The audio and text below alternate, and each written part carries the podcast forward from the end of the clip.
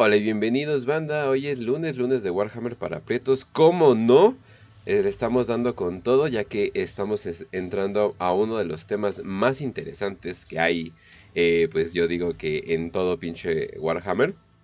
Y creo que Games Workshop también lo sabe, si no, no le harían tanto contenido.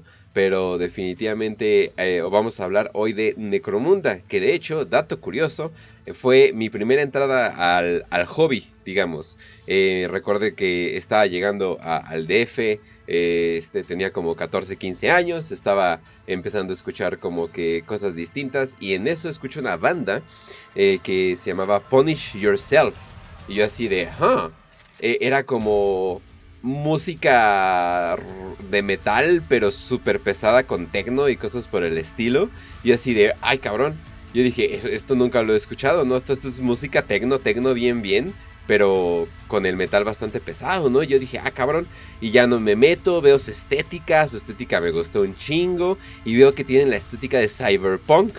Y yo, cabrón, ah, cabrón, que es cyberpunk, ¿no? O sea, yo pensé que el punk eran acá como que como que flojos, ¿no? Y pues eh, de, repente escucho Neuromancer, de repente escucho Blade Runner, que en, en sí no es tan cyberpunk, pero pues se considera como que uno de los abuelitos. Eh, y ya, ¿no? Todo este mundo, todo chido. Y en esto escucho una entrevista de Punish Yourself que dicen que Necromunda ah, es una de sus influencias. Y yo, ah, cabrón, Necromunda. Yo dije, ¿qué banda es esa, no? ¿O ¿Qué onda, no? Como suena como que una banda acá heavy, ¿no?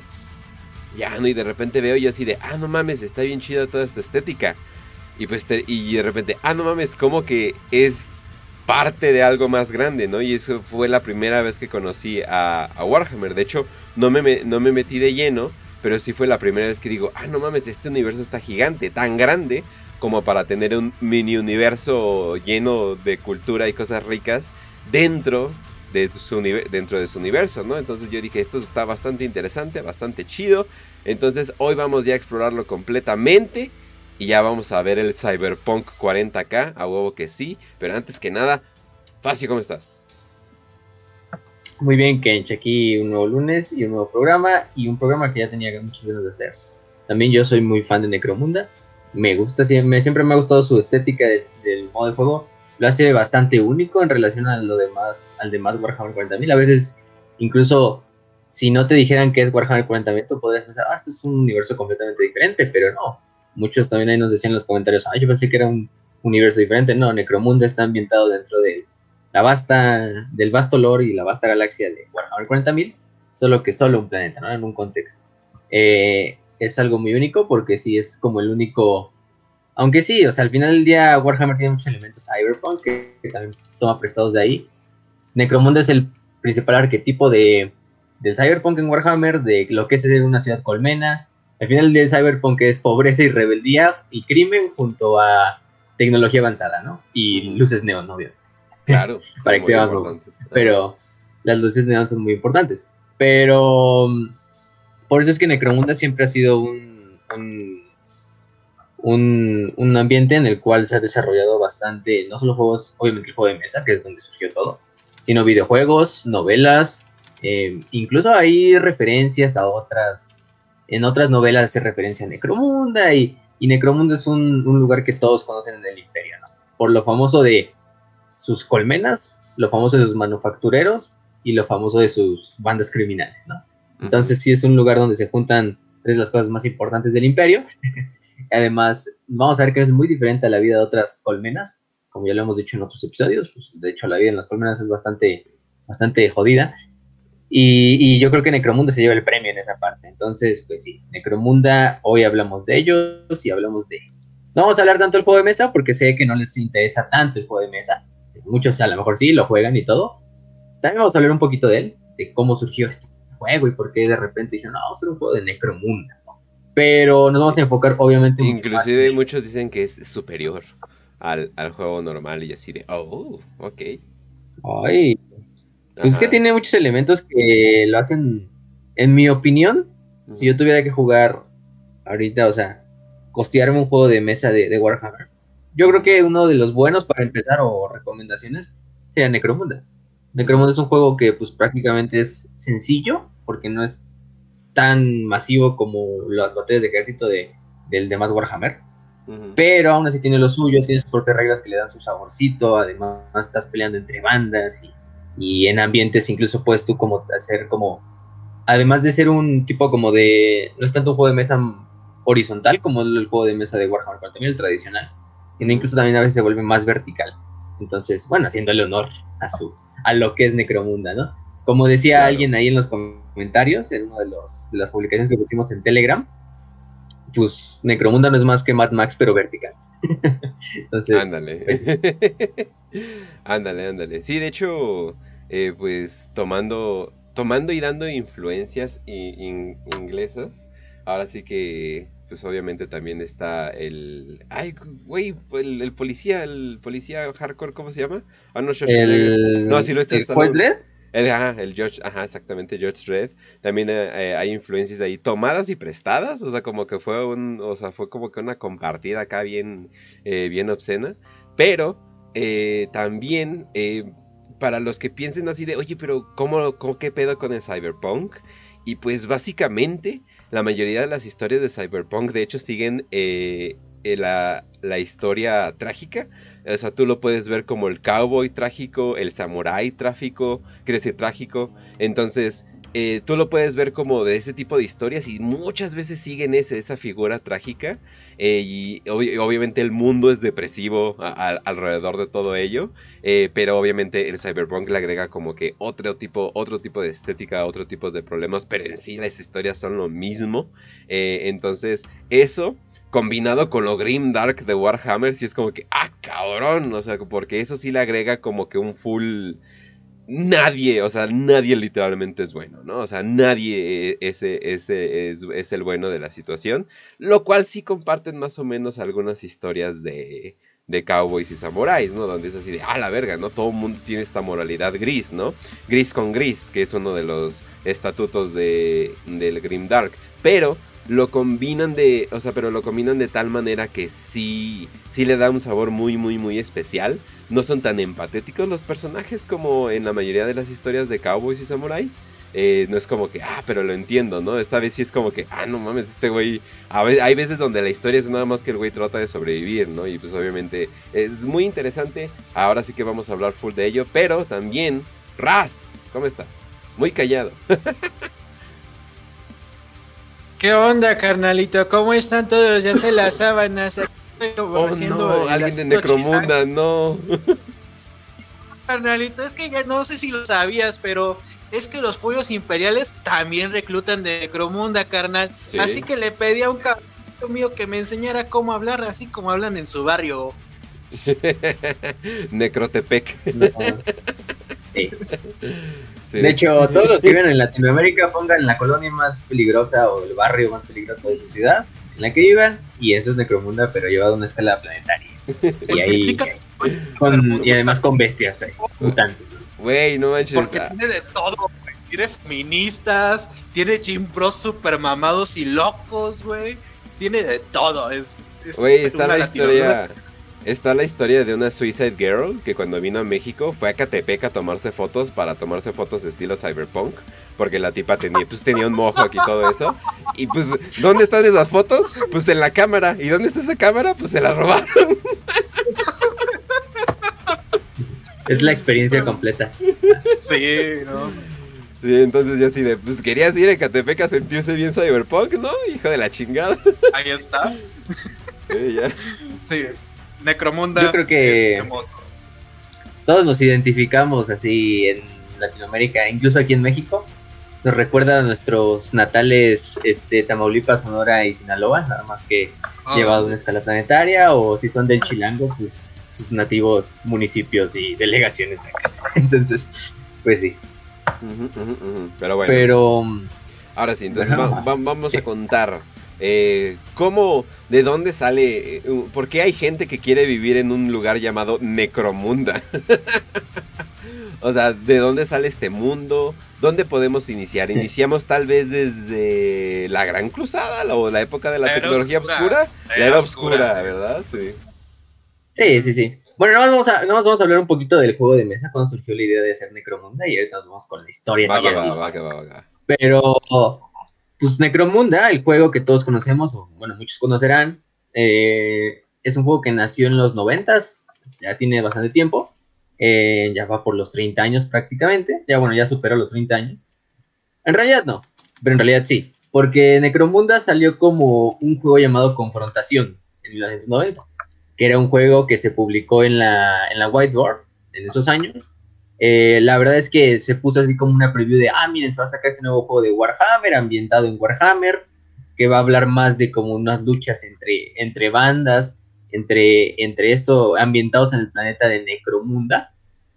Pero al final de cuentas nunca se llegó a hacer ese, proyecto de confrontación. Fue hasta cinco años después que ese, ese juego de confrontación ya encontró una encontró su, su, su publicación a través del primer libro de reglas de Necromunda, que ya es como tal el juego de Necromunda, se le renombró Necromunda, y empezó la leyenda, ¿no? Entonces, Confrontación podemos decir que es el antepasado ahí, cinco años de, de, Necromunda, que nunca vio la luz, pero que dio pauta para que naciera Necromunda, con el primer libro de reglas que sacó en 1995, em, incluso con la, bueno, obviamente en un set de caja, o sea, con miniaturas, con el rulebook y con ciertas partes para que podrías empezar tu juego de mesa directa. Es donde sale esa icónica imagen de el Goliath, así todo rock and rollesco, así con su mohicano rojo, así, disparando hacia el aire y todos los demás atrás, así. Y en la parte de arriba, Necromunda. Muy, muy noventero que se ve el, estilo de la, del rulebook. Mm. Y ahí fue cuando nació. Después de ahí se empezaron a hacer otras, otras como eh, ediciones. Necromunda Underhype, que fue la del 2003, este, en este caso. Fue la segunda edición de, de se le renombró así Underhype, porque la guerra es dentro de las partes de abajo de la colmena o la subcolmena. Eh, obviamente se le sacó un rulebook, se le incluyeron muchas más facciones, muchas más bandas. Eh, Underhype también tenemos la de 2017, que de hecho es de las, de las últimas, sería como la tercera edición más o menos. Y ahorita tenemos también la, la Hype War, que es el eh, que se sacó en 2021 apenas, que es como la cuarta edición de, de Necromunda, ¿no? del juego de mesa ya otra vez súper eh, actualizado, tanto el lore como las miniaturas de las principales seis casas, eh, además con sus propias expansiones, ¿no? Que tuvimos la Casa de la Fe, la Casa de la Sombra. Pero pues Necromunda sí tiene su estilo muy, muy único, ¿no? Igual se, se juega con modelos de 28 milímetros, en este caso, o miniaturas. Se lleva a cabo en el planeta Necromunda, pero a diferencia de Warhammer 40.000, el juego de mesa tradicional, el juego ya dijimos es un poco más vertical, porque incluso se pueden hacer como las estructuras en, el juego de mesa son muy importantes. Entonces, sí se pelea a ras de suelo, pero también se pelea en esas estructuras. Entonces, es algo que le da un poco más de, de, dinamismo al juego. Aparte, es como más enfocado en una campaña eh, que aún como solo enfrentamiento entre dos ejércitos, eh, en el cual vas ganando experiencia para tus luchadores de la, de la banda, del clan en el que juegues. Eh, y también para que puedas este, incrementarles las habilidades en infiltración, eh, quizá en fuego, en creación de armas, entre muchas cosas, ¿no? Eh, y entonces es un juego que todavía se, destaca un poco más de, Warhammer, Y por eso es que le ha dado todo este éxito, porque es muy exitoso, o sea, sigue siendo de los juegos más vendidos de Game Workshop, aparte de un juego tradicional. Eh, de hecho, no tengo la estadística, pero si yo te dijera, yo creo que sería el segundo después de juegos tradicionales. Porque ya sabemos que tienen otros, ¿no? Blood Bowl, tienen los de Age of Sigmar, como este. Ahí se fue Curse City, que son otros juegos spin-off, ¿no? Del juego de mesa tradicional. Pero yo creo que Necromunda, por muchos, es de los más famosos. Por lo menos, incluso el más famoso spin-off de, de Warhammer, en este caso. Entonces, pues sí, tenemos esa parte.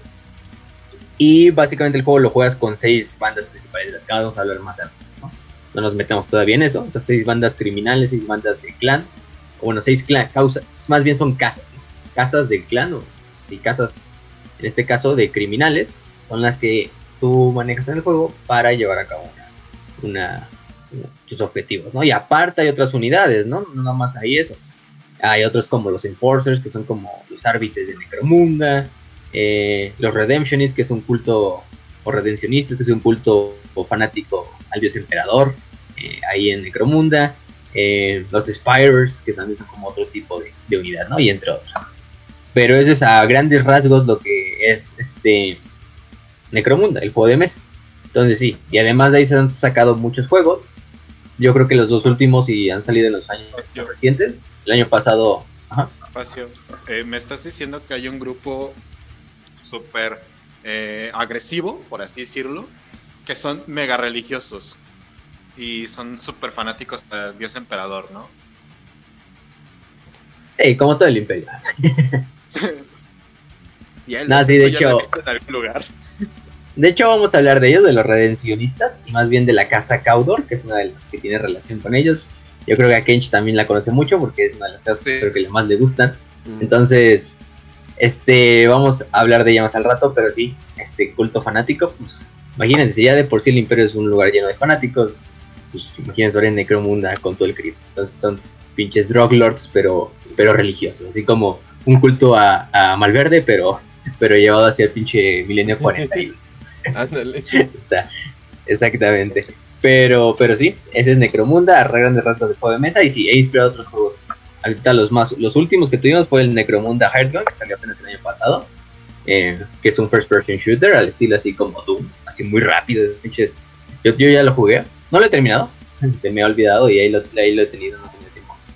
Pero es un juego bueno, eh, tiene unos problemas ahí medio como de, de performance, y luego se le bajan los frames, bien, bien gacho, pero, pero, mm, eh, es un buen juego en lo que y también tuvimos el Necromunda Under Wars, que era más como un tipo. No existe. Como haciendo, llevando el juego de mesa a, a un juego, a un videojuego, ¿no?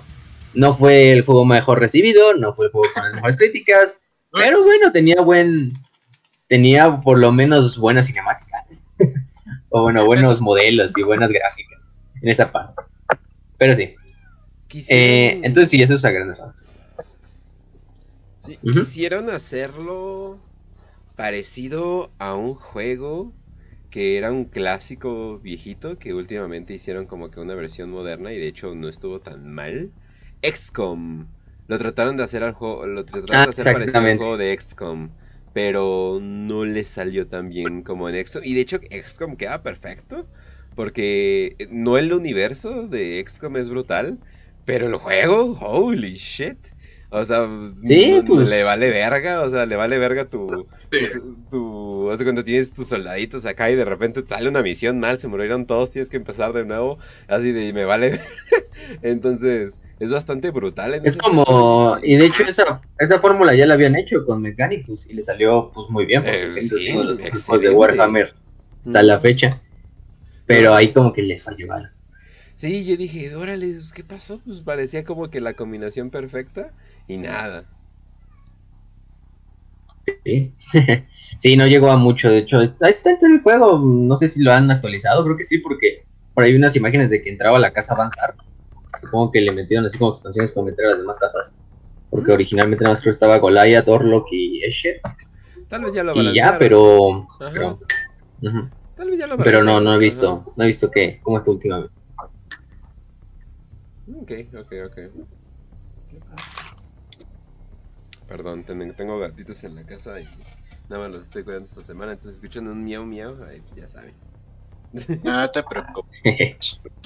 Los gatitos le van a dar un poquito de esencia a este programa. Ah. ¿Del juego de mesa o de los juegos? No, pues ya, pues eso sería todo en sí. No ya, y sería todo. O sea, es muy explicativo. Jueguen el juego de mesa para que ustedes entiendan y formen parte. De hecho, ahí por ahí nos estaban mandando un saludo desde la comunidad de Necromunda de Chile. Este, Chile, de Chile. Eh, creo que fue Loco, Loco Sai Gustavo. Un saludo a la comunidad de Chile, Necromunda y de Warhammer también de Chile. Entonces, eh, pues sí. Además, ya también en español hay bastante, como dice también él mismo, nos dice que la comunidad española ya tradujo la, ya tradujo la mayoría de los manuales. Entonces, pues ahí tienen para jugar. No hay excusa para no jugar Warhammer Necromunda, bueno, obviamente el dinero, pero, pero los que puedan costearlo, pues ya. Además hay muchos lugares. Ya se han abierto más lugares en, en, por lo menos en México, no sé en los demás países de Latinoamérica, para, para comprar miniaturas y para ir a jugar Warhammer, en especial en, el, en la Ciudad de México, ¿no? Si no, vean ahí los, incluso los videos de nuestro compa, el del Murdo en. Y ahí tiene algunas recomendaciones de lugares donde pueden ir a comprar miniaturas y jugar eh, el juego dentro de, de la propia eh, Ciudad de México, e incluso ahí tenemos otros compañeros como los del sector Hidalgo, que les enviamos un saludo, que incluso hacen sus torneos ahí en Hidalgo, como dices, eh, y también Oh. Tienen bastante de Warhammer. Pero bueno, eso es con el juego. Otra cosa muy diferente es el lore, ¿no? Que es lo que le interesa y a lo que venimos creo que todos. Pues, pues Necromunda, como todo, tiene que empezar por algo, ¿no? Siempre ya es tradición, hay que empezar por la historia de, de lo que vamos a hablar, ¿no? En este caso, Necromunda es un planeta actualmente, un planeta colmena, un planeta industrial, un planeta, prácticamente podemos decir un planeta enjambre, como lo pusimos en el título del video. Eh, pero este planeta no empezó con el nombre Necromunda y empezó como el aspecto que tiene actualmente, que es un lugar desértico que no crece nada, con mares radioactivos llenos de desecho industrial y con ciudades en las que apenas viven millones y billones de humanos hacinados. Eh, así no empezó Necromunda. Necromunda empezó como el planeta Araneus Prime. Araneus Prime era un planeta en el cual se llevaba a, eh, cabo, bueno, más bien fue colonizado durante la era oscura de la tecnología, eh, hace casi 15.000 años, en relación al 1940. Eh, se creó como una colonia minera y manufacturera y empezó a convertirse en la capital de un pequeño imperio que ellos mismos crearon, porque había bastantes planetas cercanos, los cuales rápidamente fueron colonizados por el por el planeta madre que era Araneus Prime.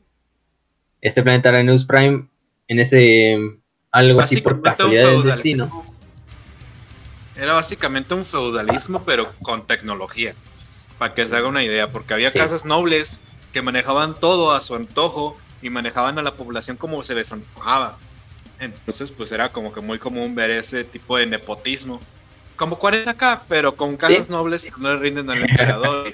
¡Qué maldito crimen! no le rinden al emperador. Exactamente, las famosas casas de tecnonobles, ¿no? Que siguen ahorita en Necromundo, o sea, eso no ha cambiado. Eh, y bueno, creo que eso se exportó a otros lugares del imperio, ¿no? Pero, pero ¿por qué era este mini imperio de la continuidad Araneus tan exitoso? Porque en el sistema, o en los sistemas contiguos, había una especie de puertas disformes a través de las cuales se podían eh, navegar las naves y llegar rápidamente inmediatamente al siguiente sistema. ¿Y qué es lo mejor que puede pasar? Pues puede pasar. Mm. No sabemos dónde son estas, estas puertas eh, disformes, pero lo más probable es que sean Eldars o Necronas, una de esas dos, o sea, tecnología más probablemente Eldar, em, al estilo telaraña, pero son usando disformidad, o incluso demoníacas, quién sabe.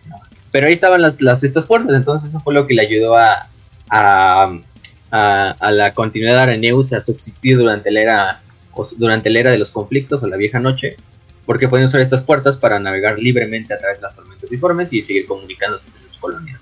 Entonces formaron este pequeño imperio. Eh, el problema es que, pasado la era de los conflictos, pues empezó a surgir otro organismo, otro, otro pequeño imperio, un pequeño imperio en tierra, ¿no? con sede en tierra, eh, producto de los sueños de un hombre, ¿no? de un hombre divino prácticamente, que de repente dijo, pues vamos a conquistar todas las estrellas y chinga su madre, ¿no? De hecho, Araneus Prime o Necromunda está en el segmentum solar, donde está relativamente cerca a Terra. El problema es que el Imperio nunca encontró Necromunda, hasta ya viene entrada la Gran Cruzada. O sea, ya cuando estaban colonizando otras partes exteriores de la galaxia, Terra siguió sin ser descubierta, ¿no? En este caso, digo Necromunda, Necromunda siguió sin ser descubierta, ¿no? O Araneus Prime. Eh, porque además ellos habían borrado sus propias como zonas de, de navegación, el Imperio no las conocía, entonces pues el imperio de Araneus empezó a subsistir solo mientras el imperio de la humanidad se expandía a lo largo de las estrellas, hasta que por accidente, porque eso fue el descubrimiento fue accidental, eh, que una nave, una nave de la Gran Cruzada, de regreso de una de sus múltiples campañas, se topa y entra en una, entra en una tormenta disforme y se ve obligada a salir de la disformidad inmediatamente, ¿no? Con un como aterrizaje de emergencia, una salida de emergencia. Y para su sorpresa salen, pero salen exactamente en el sistema Araneus. En los mundos de la continuidad de Araneus se encuentran con esta nueva civilización humana con la cual intentan de hecho como hablar o intentar... Sí, obviamente no sale nada bien. La continuidad de Araneus pues, en ese momento es cuando aborda las naves eh, y destruye a la, a la, nave imperial con un tipo de guerreros cibernéticos que ellos habían creado con las múltiples tecnologías que tenían de la era de Fukura y, pero aún así los astrópatas de la flota, de esa pequeña flota del ejército imperial, porque era del ejército, logran enviar una llamada de auxilio eh, hacia Tierra. Entonces esa llamada de auxilio, Pues nada más y nada menos que quién, Ras, dinos, dinos. Los puños hermosos imperiales, 20.000 astartes listos para masacrar y machacar enemigos del imperio y morir en el intento, pero hacerlo épicamente. Sí, sí, exactamente. El imperio dice, pues, no, oye, ¿cómo podemos dejar un pinche imperio humano ahí a, puerta de tierra? Porque literal está atrásito en el jardín de atrás de tierra.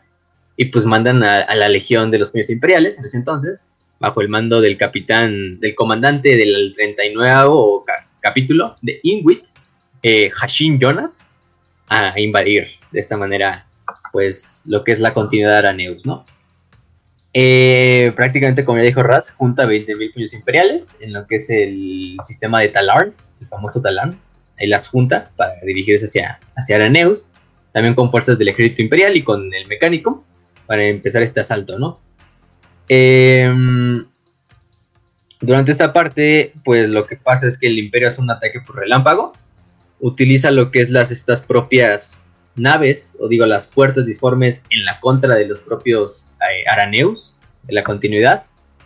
Eh, durante esto es lo que hacen es prácticamente una vez que se captura una colonia de Araneus, la puerta disforme se fortifica para que cualquier, los obviamente siendo puños imperiales hay que fortificar todo. Quién mejor que ellos. Eh, entonces empiezan a fortificar estas puertas para que en el momento en que lleguen los refuerzos de Araneus a ayudar a ese planeta que estaba pues, siendo atacado por el imperio, la misma puerta por el final para esa flota de Araneus. Entonces, una a una se fueron atrayendo, se capturaba un planeta, se atraía una flota de Araneus y se misma se destruía con las fortificaciones de, la nueva puerta disforme que estaban llevando los puños imperiales. Entonces así se fue capturando, capturando, hasta que finalmente se llegó a la capital, Araneus Prime, ¿no? El famoso Necromundo. Eh, las casas nobles, para mantener su prestigio, para mantener su poder, pues no tuvieron otra más que finalmente rendirse y aceptar la, el mandato imperial. Ni la verdad imperial, porque en ese momento era la verdad imperial. Exactamente, la verdad imperial. Las cosas se fueron al carajo muy rápido. Muy, muy rápido. Sí, de hecho, durante esta parte todavía no entramos a la de Horus, entonces lo que le vamos a hablar no es parte de la de Horus, aunque suena como parte de la de Horus. Simplemente es durante ya este como nuevo cambio de administración en el cual el imperio empieza a sentarse en los mundos de Araneus y empezar a llevar su, forma de gobierno. De repente, así como si nada, decenas de planetas del, de este antiguo imperio de Araneus, o de esta antigua eh, continuidad de Araneus, empiezan a ser asediados por fuerzas desconocidas, en ese momento conocidas como simplemente como senos, ¿no? Estos senos están muy extraños, son verdes, rojos y amarillentos. Rosas eh, y azules, ¿no? Parecen aves, después cambian de forma. Estos otros están muy enojados y están rojos. Qué extraños senos estamos encontrando, muchachos. Bueno, sigamos fortificando. Sí, cuando los, mata, cuando los matas no dejan cadáver, ¿no? ¿Qué serán? Pero no pueden ser, no pueden ser demonios porque eso va en contra de nuestra verdad imperial. Entonces, eso sería muy estúpido. ¿Tienes idea de lo estúpido que suena algo como demonios? Exactamente. Pero bueno, justo en ese momento, pues estos senos, vamos a llamarles así senos, ¿no? En este momento. Estos senos empiezan a asediar, a destruir todos estos planetas. Incluso hay planetas enteros que simplemente su estrella se apaga, así como si la estrella fuera desaparecido, como si fuera consumida en ese mismo instante.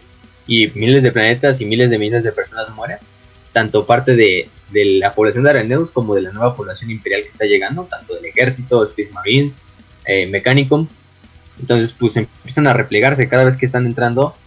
Eh, estas fuerzas demoníacas entran a través de las puertas disformes que les sirven como portales directos. Entonces, por eso tienen tanto éxito en distintos planetas del sistema Araneus hasta que llegan finalmente, o del sector Araneus, ¿no? De este antiguo imperio. Finalmente llegan a lo que es Araneus Prime, donde se supone que los puños imperiales están listos para hacer su last stand, hacer su último pinche defensa del planeta, eh, al mando del capitán todavía Hashin Yonat. En este caso, pues hacen su, este, su defensa, férrea como, como siempre, los puños imperiales, pero pues prácticamente son, son superados, ¿no? En un último intento de, salvar o de intentar aislar esa amenaza adentro del sistema Araneus, lo que hace el, el, el capitán es mandar a detonar las puertas disformes, ¿no? Las manda a detonar para que no las puedan usar los demonios, los senos. Ya los dije, pero sí son demonios prácticamente del caos, por la naturaleza de lo que utilizan. Eh, en este caso detonan las puertas y en el momento en que se detonan las puertas es cuando todos los demonios de todas las, de todas las zonas de guerra desaparecen, se desvanecen, uno a uno, ¿no? De repente una derrota inminente sobre una victoria pírrica, pero al final el imperio subsiste, ¿no? El problema es que subsiste a base de destruir las puertas eh, disformes que comunican el sistema de una manera más eficiente y aparte de dejar a la News Prime como un llano muerto de desierto, de muerte y de, ruinas, ¿no? Porque así queda el planeta, el ataque demoníaco, ¿no? Porque ya sabemos que son demonios, es el único seno de esa clase, ¿no? Que, que se amolda, ¿no? Que se puede teletransportar por puertas disformes, que desaparece soles como si, como si fuera una pinche galleta que se comió, no sé. obviamente es el caos, ¿no? Pero en esos tiempos, pues es el tiempo de la Gran Cruzada, el Imperio sabe y todavía no conoce, o bueno, la mayor parte del Imperio no sabe del caos, ¿no? Entonces, recordemos que hay otros incidentes en la Gran Cruzada donde también se maneja y donde también fuerzas imperiales se enfrentan a demonios del caos, pero los manejan con eso de, ah, pues son senos, ¿no? De la disformidad. o sea. Esas son mamadas, hijo, no mames. ¿Cómo que demonios? Pregúntenle a Hashin cómo quedó. Pues, pues ahí, ahí, quedó. Bueno, Hashin sobrevive, ¿no? Ya no sabemos después qué pase con Hashin, pero, pero bueno, al final de cuentas, Necromunda lo que bueno es lo que es Araneus y los demás planetas cercanos quedan totalmente devastados o de por sí destruidos, con las poblaciones masacradas, con una industria totalmente destruida, con eh, Araneus ya siendo prácticamente un desierto eh, de ceniza, de desechos industriales, de ruinas. Este escenario jodido, el planeta está hecho trizas, ¿no? Por no decir otra palabra, por el programita. El, el planeta está hecho trizas, mucha gente murió, lo que podemos hacer? A. Volver a reparar el planeta y poner en marcha una repoblación. B. Hacer mejores estadísticas para que haya más, este, mejor distribución y la gente viva mejor. O C. Podemos renombrar el planeta con un nombre cool, que no va a ayudar en nada, pero te va a ver muy cool. Y dejarlo a su suerte. Nada más mandar ahí la burocracia imperial para que se haga cargo, ¿no? Pues, el imperio en su gran inteligencia, siempre escoge la mejor opción, que fue la tercera, la que dijo Raz, ¿no? Eh, pues durante esta parte de la repoblación de Necromunda o su intento de reorganizar Necromunda, pues se vuelve, se le renombra, ¿no? Se le renombra Araneus Prime, se le pone un nombre que sea adecuado, ¿no? Para lo como está el planeta Hay muchos muertos. Ponle Necromunda. Un planeta totalmente devastado que parece un cadáver de lo que antiguamente era pues ponle Necromunda, ¿no? El planeta literalmente de los muertos, en la lengua gótica, ¿no? Del, imperio. Entonces, pues de esta manera, Necromunda se vuelve el Necromunda que todos queremos y amamos, ¿no? Eh, después, de hecho, se vuelve a liberar de, una invasión orca, también por los pueblos imperiales, pero de hecho los pueblos imperiales terminan poniendo una, un, un, puesto de reclutamiento en la propia Necromunda, o en el propio Necromunda, eh, y de hecho de ahí siguen hasta el día de hoy, siguen reclutando miembros para el, para el capítulo de Necromunda. Gente diciendo, en el plan de diciendo, ay, finalmente estos puños imperiales nos van a proteger de las malvadas eh, bandas criminales y eh, caciques nobles que hay, ¿verdad? y los puños imperiales, ja, eso te va a hacer más fuerte para que te reclute. Despide a tu oh, familia, hijo. Tienes razón, no lo había Holy shit. De hecho, por eso son famosos los pollos, ¿no? También por hacer mini guerras ahí entre, entre las gentes de sus mundos de reclutamiento y para ver quién sale ahí, quién se puede contratar. Y de hecho, una de las teorías es que, bueno, lo de hecho de la invasión orca es una fachada, ¿no? Para decir que todavía, no, es que después de la invasión seno demoníaca, todavía quedó más jodido porque lo invadieron los orcos. Pero en realidad no fue por eso. En realidad fue porque las últimas casas nobles o cibernobles, o tecnonobles, como les quieran decir, intentaron revelar, ¿no? Y regresar esa como continuidad a Neus contra el Imperio, una vez que ya estaba bien la, la imperial. Pues pregúntanle a Krieg cómo sale eso, ¿no? No, este, perra, no lo hiciste. Entonces, pues, boom, cap. Pues ese es, ese es el punto. Sí, y por eso fue otro putazo a Necromunda, ¿no? Pero aún así el planeta, o sea, hay que, hay que, hay que reconocer la Necromunda que es bastante resiliente, porque aunque sea un mundo así totalmente desmadrado, sigue siendo uno de los principales exportadores. Yo diría que el principal exportador de, armas de fuego, no eh, de Lasgons y de Volters. Y de otros, y de otros muchos de otras muchas tecnologías humanas. Pero piensa esto, o sea, el hecho de que el imperio permita, y de hecho es una de las maquinarias más grandes que hay en Necromundo, o sea, es la industria más grande que hay, el Polter, para que el imperio permita que arme Space Marines, los ángeles del emperador mismo, sus descendientes nietos, ¿no? Sus ángeles de la muerte, los, los grandes ideales del imperio que los arme Necromundo, el planeta que se reveló y que pasó por estos procesos de, ah, no soy tú, tú no eres mi padre, y le cortan la mano. Entonces, básicamente, increíble. Así, y, debe demostrar que es muy leal Necromunda. Que básicamente... Sí, la verdad es que... La verdad es que sí.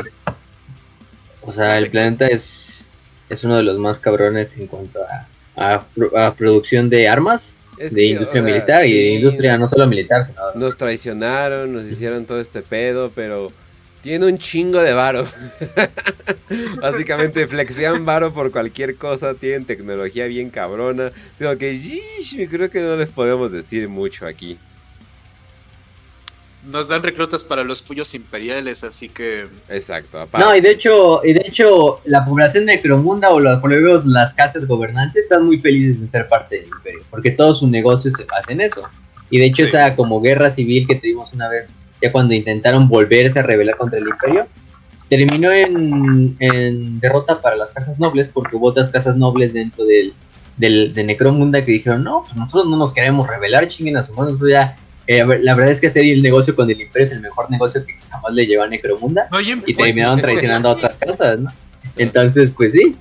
Entonces a Necromunda le conviene hacer su negocio, mientras el Imperio le conviene pues sacar frutas, armas, eh, manufactura. ¿Te digo algo? ¿Sabes cuáles fueron los principales benefactores de Genghis Khan cuando invadía regiones? Mm, no, eran, no eran espías ni soldados, eran los comerciantes. Porque decían, si esta es parte de... Ellos daban información. pagar impuestos. Mm. Ajá, con la famosa ruta de la seda. Y además eran los que muchas veces servían como espías para el Imperio Mongol. Igual, así.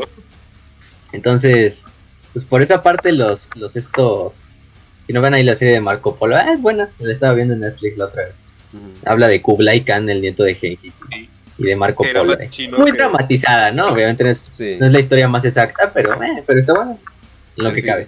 El final de la primera temporada todavía no lo puedo superar de. El mero, mero, mero final. o sea, para no spoilear, es así de. Yo así de. ¿En serio? ¿En serio tienes eso ahí? Nadie te dice nada. Es como, ok, bueno, ya. Sí, no mames. sí. Y además sale, además sale, además en la serie se cambió el Batsurik en una parte. cuando están cantando en la fogata, los mongoles. Ahí está el Batzorik, él, fue el que cantó, de hecho. Acá nos conocen Batzorik, es el famoso cantante mongol que hace los cantos de, garganta. Ah. Bueno, de los más famosos actualmente de, Mongolia. Entonces sí, está, está muy chido. Si les gusta ese tipo de... la verdad es que ese pinche música es bastante relajante. Yo luego la pongo y digo, esto sí te, te relaja. Te regresa así como a las estepas. ¿eh? Pero bueno, eso ya es otra historia. Este... Mm, pero sí, bueno, al final de cuentas le sirve a Necromunda esta, este trato de dos, ¿no? Entonces, Necromunda es bastante, bueno, feliz entre comillas, ¿no? Porque obviamente no creo que la gente sea feliz, ¿no? Pero, pero, pero las casas nobles sí, entonces ellos son los que manejan el planeta, entonces lo que ellos digan es lo que se hace, ¿no? Y además el Imperio sabe que Necromunda, como muchos otros planetas colmena, es una causa perdida. Y el mismo Necromunda lo sabe. Entonces, ¿por qué creen que Necromunda básicamente... El negocio de Necromunda es la guerra. No la guerra en sí la guerra en cuanto a manufacturar para hacer la guerra y dársela al imperio, pero también la guerra dentro de la propia Necromunda, ¿no? Dentro de las ciudades colmena, ¿no? En este caso es parte del estilo de vida, es parte de cómo la gente sobrevive, es parte del sistema administrativo de Necromunda y de hecho es la única forma en la que podrías hacer que Necromunda funcionara de alguna forma. Y de hecho es la única forma en la que se puede hacer que Necromunda funcione, haciendo una guerra constante entre contrapesos, ¿no? Entre las diferentes casas una casa controla un cierto tipo de gremios o un tipo de, un tipo de industrias, mientras otras casas controlan otros y se va haciendo un contrapeso de que ninguna casa sea más poderosa que las demás. Y de esta forma, la gente más pobre o la gente más débil, que es la gente por lo general trabajadora que trabaja en las miles de industrias, pues de esta forma se crea como un sistema feudal vertical, ¿no? En este caso de que yo, yo le juro lealtad a un clan, a una casa, a una casa criminal para que me dé protección, yo le doy mi lealtad y a cambio esa casa me protege de otros grupos criminales o me da por lo menos un cierto nivel como de, de confort de que no me vaya a morir el, el, día de mañana cuando salga a la calle a trabajar, ¿no? Entonces, pues sí, se vuelve esta forma, ¿no? Y entre las mismas casas se van peleando la, eh, los derechos de comercio, los derechos de, de crear algún tipo de industria, entre estos, ¿no? Pero de hecho eso vamos a hablar. Pero sí, pues al final del día, eso es la historia de Necromunda. Hasta el día de hoy sigue siendo uno de los planetas más ricos, que sí es de los más ricos, de los más poblados, por mucho. La población de Necromunda se estima en 100 mil millones, entonces bastante, bastante humilde. Es como si, es como si en Brasil solamente existieran favelas e industria. Seguiría siendo Brasil, de la superpotencia de Sudamérica, pero es Brasil, la de las favelas. O México, el de los pinches cerros llenos de casas de color tabique, así. Sí, sí, no, no mames. Este. Desde, les deberían dar una pinche mínima, así el gobierno les debería dar así como una. Así como un. Les deberían dar pintura gratis para que pinten por lo menos la fachada de enfrente, para que no sea así tan deprimente, todo gris. a las pinches casas. Y ya. Pero, pero bueno, eso es otra. Eso es aquí de, nuestro, de nuestra propia pobreza. Oh, nuestro propio tercermundismo. Sí me asaltaron horrible, sí me asaltaron horriblemente y sigo sin tener para comer. Pero miren este arcoíris precioso que se ve de la ciudad. increíble. y que ciudad llena de smog, ¿no? Ah. sí. arcoíris apenas se puede ver, ¿no? Pero, bueno. este, pero sí, esa es, la famosa Necromunda en cuanto a su historia. es el planeta donde los niños agradecen a los puños imperiales por salvarlos de iba a decir de Latinoamérica por una extraña razón, de Necromunda. Gracias, gracias por sacar de Necromunda. Tienes que hacer 50 lagartijas con 5 sí, de hecho, de hecho vamos a ver que mucha gente que mucha gente de Necromunda prefiere irse del planeta a servir en la guardia, vivir en a seguir viviendo en Necromunda, en las miles de la de las millones de casas de la, clase trabajadora ahí. prácticamente esclavos, eh, virtualmente esclavos, pero sin el título de esclavo, ¿no? Entonces, pues eso es, eso es Necromunda. Es que está bien loco. De hecho, los vamos de hecho con una, como una panorama general, ¿no? De, de cómo es el planeta. Este, de hecho, la población de Necromunda ahí se nos dice, si juntáramos toda la población de Necromunda, sería más grande que toda la población que ha existido en la historia de la humanidad, por lo menos en Terra, desde el inicio de, los días de la humanidad hasta el milenio 2. Entonces, la madre, imagínense. Eh, entonces, pues, más humanos han vivido en Necromunda que alguna vez en lo que han vivido en nuestra época moderna, en la de la Guerra, ¿no? Y sí, bueno, yo creo que en la mayoría de los planetas del Imperio, o los Colmenas. De hecho, ustedes no creen que Necromunda es el único caso donde hay estas guerras subterráneas y de cárteles y... No, pues prácticamente se repite en todo el Imperio, o sea, no nada más es de Necromunda. Pero Necromunda es la más grande y la más famosa, entonces por eso ahí está su, está su lo que es la base única, ¿no? Y además las casas de Necromunda son únicas, ¿no? En las demás, en las demás colmenas, pues, pueden ser así pinches guerras entre bandas, pero no hay nada en especial. Pero Necromunda, al ser un planeta bastante antiguo, un planeta que está desde la era oscura de la tecnología, tiene el secreto más grande que es la arqueotecnología que reside en Necromunda. Entonces, pues, tiene un potencial grandísimo para, para, para hacer dinero. Entonces, pues, por eso todas las bandas siempre están ahí desmadrándose.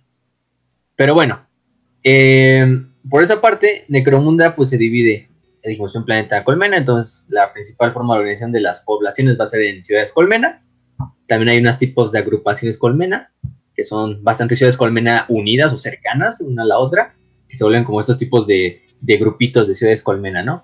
Entre ellos, y la más famosa y la capital y la más grande de todas es High Primus, ¿no? Eh, Colmena Primus, también llamada Palatino, el Palatino, o Palatinado, no sé cómo se traduzca, pero el Palatino vamos a hablar. El Palatino o la Colmena Primus es la más grande de todas las ciudades colmena, es por mucho la más poblada y es por mucho la más importante porque es la sede del gobierno de Necromunda y aparte es la sede de las mayores partes de las casas criminales, eh, de las casas nobles incluso de los puños imperiales, ¿no? Los puños imperiales ahí es mismo donde, tienen su, grupo, su puesto de avanzada, ¿no? Para, para buscar reclutas. Eh, de hecho, la de superficie al aire la colmena mide 16 kilómetros de alto, mm. solo hacia arriba, eh, con la espira, que es la, la parte más, la punta de la, de la colmena, es donde vive propiamente el gobernador y su casa. y es la única parte donde se pueden ver los cielos todavía relativamente azules de Necromunda, porque debajo de ellas pues se ve todo el pinche cielo de color así miados, ¿no? Así de tanta contaminación que hay, del azufre, pinche ozono ahí. Este, pero bueno, eso, mide 16 kilómetros hacia el aire, ¿no? Eh, luego mide lo que son, este, déjenme pasarlo a kilómetros porque puta madre, eso de usar millas, ay, como caga. 4, 4 kilómetros y medio hacia abajo, o 2.8 millas, si, son de Estados Unidos, no sé, y nos escuchan, este, 4.5 millas hacia el subterráneo. O sea, todavía la, la, la ciudad colmena se, se va hacia abajo, y de esta manera, solo lo que es 1.3 millas o 2 kilómetros son habitables por los humanos. Habitables entre comillas, ¿no? Porque siempre hay cada loco que puede vivir en la parte de hasta abajo, ¿no? que de hecho la parte de hasta abajo, de hecho, pues así lo manejamos, ¿no? la ciudad colmena, hasta arriba tenemos la espira, o la punta de la colmena, que es donde vive la casa noble, es donde viven el gobernador y la casa, casa gobernante. Eh, después va bajando, ¿no? Vamos bajando a través de la, de la, de la torre, por, por así decirlo. En la parte como mm, en el tercer cuarto, sí, en el tercer cuarto de la colmena, vivirían lo que son las casas nobles, las verdaderas diferentes casas nobles que tienen su origen desde la época oscura de la tecnología y que siguen siendo la clase gobernante y que entre ellas mismas también se disputan el poder, ¿no? Por el control de los comercios, de los gremios, de las, incluso de las bandas de criminales, porque vamos a ver que las bandas criminales, las bandas de, clan, o las casas de clan más bien, tienen tratados con las casas nobles, que son al final las que manejan Necromunda, eh, junto a la casa del gobernador. en este, que es la casa Helmwar. La, casa Helmwar es la actual, o Hel, sí, Helmaur, Helmaur se llama. Es la casa actualmente gobernante de Necromunda, ¿no? Ahorita actualmente el patriarca o el líder de la casa es el señor conocido como Lord Gerontius Helmwar, que es el gobernador planetario, de hecho, también, por ende, al ser el líder de la casa Helmar. Em, él es el líder del planeta y prácticamente es el que maneja todo lo que sucede en Necromunda, llega a oídos de Helmar o por lo menos de Helmor tiene, tiene espías en todos lados, ¿no? Y además, de hecho, su casa es la que termina manejando incluso a la guardia, a la guardia como eh, de seguridad de Necromunda, ¿no? Que son los enforcers, o ejecutores en español, que sería como los árbites. No son árbites porque recordemos que los árbites tienen como un nivel más de sector, no es de un solo planeta, pero también hay, también hay árbites en, Necromunda, ¿no? También sirviendo ahí como una forma de, de contrapeso contra el gobernador pero al final de cuentas el gobernador tiene a sus ejecutores que son la verdadera fuerza de la ley de Necromunda, ¿no? Que en realidad es una fuerza de ley muy corrupta porque al final del día trabajan para la casa del gobernador pues y, pues él es el que, el que decide últimamente, entonces es, como puede ser como un brazo armado, ¿no? Es como una policía principal, te digo. la federal, la federal. Los federales son mucho más corruptos. Sí. Sí, de hecho. Aunque ahorita ya los pusieron en la Guardia Nacional, quién sabe cómo esté ya el Ya, ya aparecen todos militares, entonces. Siguiente capítulo. Pero, chicos, ya no está pero, pero... los secuestró De hecho, de hecho, un saludo a, a, Brando Puga que nos escucha, que es miembro de la Guardia Nacional y que probablemente ahorita esté en operativa. Entonces, por ahí debe estar escuchando el programa, o por lo menos la repetición. Siempre lo escucha cuando está en operativo y es parte de la Guardia Nacional pero él es marino, entonces hay mucha diferencia, no es, no es ex federal, entonces, entonces sí. Pero, pero bueno, por otra parte, pues tenemos a esa, ¿no? La casa Helgo, que son los líderes de, al final de cuentas, de toda la, la colmena. Después vamos bajando, ya dijimos que están las casas nobles en el tercer cuarto, digamos en la siguiente parte, que sería como el segundo cuarto, o la mitad más o menos, es donde viviría el grueso de la población de, la, de la ciudad. en este caso de High trabajadora. Clase en media no, porque yo creo que en el Imperio nunca hay clase media, o son pero muy, muy contada. Siempre es clase alta y clase baja, fin de, fin de, la, fin, de la discusión. Entonces, pues si la clase, a el proletariado, ¿no? Porque sí, porque es la gente que trabaja, la gente normal, normal entre comillas, porque que trabaja prácticamente como esclavos en las diferentes industrias del planeta, ¿no? No solo en High Primus, sino en otras muchas ciudades por de hecho, estas ciudades colmena que están en estas como agrupaciones o clusters, eh, siempre están conectadas, ¿no? Por medio de túneles, por medio de trenes magnéticos que conectan cada ciudad. y que van llevando desde recursos, materias primas, eh, armas eh, y obviamente personal para ir a trabajar entre las diferentes colmenas cuando se les necesite. Y de esta forma, pues así se puede lograr como, como llevar a tanta gente, ¿no? Aunque sí, hay, que decir que la, el Palatino o la colmena eh, Primus es la única colmena o es el único lugar donde hay espacio puerto, donde hay un puerto espacial. Entonces de esta forma se vuelve como un monopolio, de que todo el, todo el comercio de Necromunda finalmente se dirige hacia la ciudad, a la ciudad del Palatino, ¿no? Y al final le da este dinero a la casa del gobernador, porque es el que controla la ciudad y es el que controla pues el puerto espacial. Entonces, todo lo que salga y entra de Necromunda tiene que pasar por lo menos por la colmena Primus. Entonces, pues sí. Entonces, de esa forma también se monopoliza por las casas nobles todo el comercio y toda la manufactura, la manufactura, la comida, que es muy importante también. Entonces, sí, en esta parte de la mitad de la colmena vive todas las millones y miles de millones de personas que trabajan en las diferentes colmenas. Eh, y obviamente las demás colmenas se repiten el mismo patrón, ¿no? La espira, la el, donde viven las casas nobles, la parte de la mitad donde viven la gente y en la parte de abajo donde prácticamente están las casas eh, criminales, ¿no? Casas de clan. Entonces, en esta parte vive todo el grueso de la población. Por lo general ellos solo viven para trabajar, morir. Eso es lo, nacen, trabajas y mueres. Ese es el ciclo de la vida en, mm. en bueno, obviamente te reproduces en el camino para que, para que tus hijos todavía puedan seguir trabajando. Ah, sigan trabajando prácticamente. Ah, capitalismo. Y ya de esta forma tú. sí, sí, básicamente. Digo algo gracioso. Eh, en el Japón feudal, y esto es algo que pasaba en la época de los samuráis y todo eso, literalmente, si tu papá era granjero, tú tenías que ser granjero. Y a huevo tus hijos iban a ser granjeros. Es algo parecido. Es algo parecido, pero eso se veía en el Japón feudal, donde al menos había un poco de comida buena.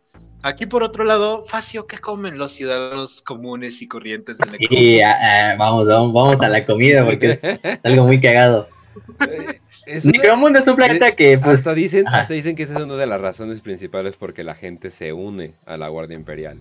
O sea, imagínate tener comida tan mala que la gente dice, prefiero irme a uno de los lugares. A, que me disparen. A que me dispare un pinche seno y, o sea, y vivir horrible y vivir horriblemente con un comisario que me va a ejecutar así de, sí, lo prefiero. Otro día más que tenga que probar esta mierda. Ahí por lo menos dan buenas raciones. O por lo menos cualquiera de las raciones de la guardia es mucho. Es una comida gourmet en comparación a la comida de Necromunda. Pero sí, porque a final de cuentas el planeta es el, planeta dejó de ser hace mucho tiempo autosustentable, ¿no? O sea, pinche planeta no es un planeta donde se pueden cultivar cosas, ni criar ganados, ni nada. O sea, el planeta es un... De hecho, la vida fuera de las colmenas es prácticamente inviable. Si sales a los desiertos de ceniza, tienes que llevar a fuerzas un traje de protección para sobrevivir al humo radioactivo, a los desechos radioactivos, a, los, desechos industriales que, que, están en todo el planeta. Aunque sí hay unas, sí hay ciertas poblaciones de pinche gente así bien loca, porque pues, los humanos siempre vamos a encontrar la forma de lograr vivir así hasta en el pinche cuello de un volcán prácticamente, ¿no? Si no los, si no lo disponemos, ¿no? Y si hay gente que vive en, las, en los desiertos, ¿no? Que no les gusta vivir en las colmenas, dicen, no, pues, yo me voy a hacer mi pinche pueblito así como todo el viejo este, pero lleno de de pinches desiertos, de desechos industriales, de mutantes, de pinches bestias, de, de, de saqueadores. Entonces, pues sí hay gente, ¿no? Pero es muy poca a comparación de la población de, la, de las colmenas. Entonces, pues obviamente se le tiene que traer comida a Necromunda, porque no hay forma de que Necromunda haga su comida o buena comida para alimentar a, a tantas bocas, ¿no? El problema es que, pues ya dijimos, todo entra y sale por high frames. Entonces, todas las naves de imperiales que llegan y traen eh, raciones, comida eh, de otros planetas agrícolas, pues van a pasar primero por la por las casas nobles y por la casa del gobernador. Ajá como la película del hoyo, güey. O sea, llega la comida en, la primera parte y ay, qué rico, está todo perfecto. Pues sí, exactamente. Segunda parte, ah, bueno, las obras del primero, pero no hay pedo, eso todavía es comida. Para el 99 ya nada más hay huesos y todo está horrible, es el hoyo, güey. Exactamente. Y además, pinche sistema vertical. Entonces, pues todo llega primero a la casa del gobernador y al gobernador. No crean que estas casas sean así de unos, ah, son 200 güeyes en la casa el mar, ¿no? No, son miles de cabrones, incluso millones quizá en las casas nobles, o sea, nada más juntando las de ellas. Entonces, la mayor parte de la comida, de la comida gourmet, de la comida, o por lo menos comestible, va a llegar a las casas. Entonces, para cuando llegue prácticamente al, al progreso de la población, pues no va a haber comida, o sea, quizá hay unas, las migajas, y sean las raciones así podridas o las raciones que se descartaron de la parte de arriba y se les aventaron a los de abajo. Entonces, pues obviamente con eso no puedes alimentar a muchas bocas. Entonces se creó un sistema de reciclaje, pero eterno. Es un pinche sistema de reciclaje que recicla comida desde hace miles de años. Sigue reciclando la misma comida. Entonces tú dices, pues, ¿qué se puede reciclar? No, no podemos reciclar metal, no Oye, podemos pero reciclar momento. piedra para que se lo coma la gente. ¿no? hacer es la, la, gente. Pero oye, espera, eso significaría que, oh no. sí. Los desechos se reciclan. Como ustedes piensan, los desechos de toda la gente, orgánicos por lo menos, se reciclan. Se llegan a literalmente manufacturas o industrias gigantescas en las colmenas, donde todas Ah, los excrementos, los excrementos, la orina, eh, los cadáveres de animales eh, y los cadáveres humanos se van a reciclar. Entonces, se van a reciclar para que todos estos excrementos se vuelvan un nuevo tipo de comida Es la gente. la coma, vuelva a hacer excremento y vuelva a reciclarse y así. Entonces la gente que está actualmente en. Necromunda comiendo, En está Soylent, comiendo la caca de sus en- antepasados. en, en Soylent Green, el trauma era de que Sí. era gente. Es, es de que es No gente. mames, gente. No, aquí es. No mames, güey. Aquí, es bueno, gente, pues, es es caca. O sea, es. No mames, no. Mátame. Qué buen momento para Sí, tomarse sí, sí. un café, ¿verdad, Cage? Sí, no, increíble. No, no tengo náuseas para nada. ¿no? A Imagínate, cuál es el grado de esto, que la gente recurre a los cadáveres como saborizante, porque sabe muy bien que la comida sabe a porquería. Cuando la alternativa Sí, es comerte un güey muerto para darle Sí, de sabor a hecho, tu comida. Y de hecho, de esta parte se Un desprende. sistema, un sistema hay de cani- gremios. un sistema de canibalismo no estaría tan mal. El, el problema es todo el resto que le echan. O sea, solamente digo, como gran abogante del canibalismo, o sea, no, no mames, sí, podrías tener canibalismo sin pedos, pero qué pedo con lo otro, güey. O sea, no mames, no, no te comas la caca, güey. O sea, cuando matas un animal, lo cuelgas y lo limpias, cabrón. O sea, no mames, ¿no? Sí, o sea, relativamente una vez que se procesa esta caca, pues podemos decir que se. Se. Se, se esteriliza, no sé qué le harán, pero por lo menos será comestible. No sé si hagan una pinche galleta ahí de mierda para que te la tragues. Y ya eso es lo que tienes de ración. Entonces, imagínense, la gente de Necromunda está comiendo los desechos de sus asientos de antepasados que les precedieron, porque ese sistema de reciclaje pues, va a perdurar y ha perdurado en Necromunda durante miles de años. Y aparte está la otra parte que dice bien Raz de que también se utiliza el cadáver o los cadáveres para darle sabor o para variar la comida, ¿no? Para que no sea solo mierda, ¿no? Entonces, los miles de es cadáveres de toda de la esto. gente. Ajá. Tal es el grado de esto que el gremio de, de recicladores de cadáveres, o sea, el gremio funerario o algo Sí. así se llama, es Existe el más grande de prácticamente. todo. Y es el más grande de todo el planeta. Más que el de orfebreros, el de mecánicos, es, es el de los cadáveres. Sí, todo es un, todo es un, todo es un gremio donde se puede sacar dinero. Que aprendan de eso de Necromunda, de todo se puede sacar dinero. Hasta de los cadáveres, ¿no? Entonces sí hay un gremio especializado que se llama el gremio de recolección de cadáveres o de reciclamiento de cadáveres, que son los que se encargan de buscar todos los cadáveres de Necromunda, ya sea de personas que murieron de hambre, porque aunque tenga ese sistema de reciclaje no se puede alimentar de todos a toda la población, entonces mucha va a terminar muriendo de hambre. Puede recurrir a otras formas de encontrar comida, probablemente canibalismo, pero bien, canibalismo no, no industrial. Entonces, todos estos cadáveres, tanto de animales, principalmente ratas y también animales de las partes de abajo de la colmena, de humanos, tanto miembros de bandas como de, de las casas de clan, eh, de la gente común, incluso de la gente noble, aunque eso no esté todavía eh, confirmado, pues se lleva y se recolecta, se llevan estas manufacturas también, y ahí se vuelve este famoso almidón de cadáver, ¿no? Que es este polvito como del cual se puede hacer pan, prácticamente pues, almidón, ¿no? Es como una harina de cadáver, con el cual se le puede dar, se puede usar como saborizante, incluso se puede usar para, para crear otros tipos de alimentos, ¿no? Entre ellos, por ejemplo, pan. esto es un pan como de cadáver. Entonces, pues eso es lo que le da sabor a la comida necromunda, ¿no? Es una gastronomía necromundiana. ¿Te, imaginas la escena de, oh, sí, esto es tan gourmet? Acabo de hacer un pan orgánico. O sea, pero el típico foodie así mamón vegano. Acabo de hacer un pan orgánico, amigo. Este tiene tiene caspa. Es de es de la harina de un anciano que se murió hace 120 años. Es delicioso. Exactamente. Sí, no, niños, eh, ancianos, mujeres, hombres, eh, ratas, perros, gatos, eh, bestias mutantes del Underhive, todo, todo aquí nada, nada se desperdicia en, en, en el famoso Necro. ¿no? De hecho, ahí también hay un culto que vamos a ver más al rato, que se llama el culto de los este, trituradores de, de, cadáveres. No, tiene que ver algo con el, con el gremio de cadáveres, pero no del todo. El culto luego vamos a ver que es un culto caota, que al final del día le sirve a, a Korn. Pero ellos dijeron, no, a nosotros no nos gusta esa chingadera de estar comiendo polvito de cadáveres. No, nosotros vamos a comer cadáveres como se debe, así. Ah, si vamos a comer, vamos a comer bien. Entonces, chingó a su madre y hicieron su culto a Korn, que lo conocen como el señor de la carne. Y es un culto que tiene bastante, pues, presencia en Necromunda, ¿no? Que de hecho, es así es de las pocas veces que el propio gobernador ha mandado a los ejecutores intentar destruirlo, personalmente.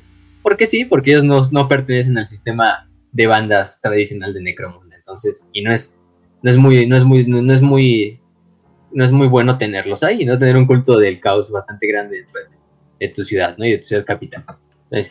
pero, pero es la comida, entonces imagínense. También el agua obviamente se recicla. Ustedes crean que, o sea, no hay agua limpia para nada.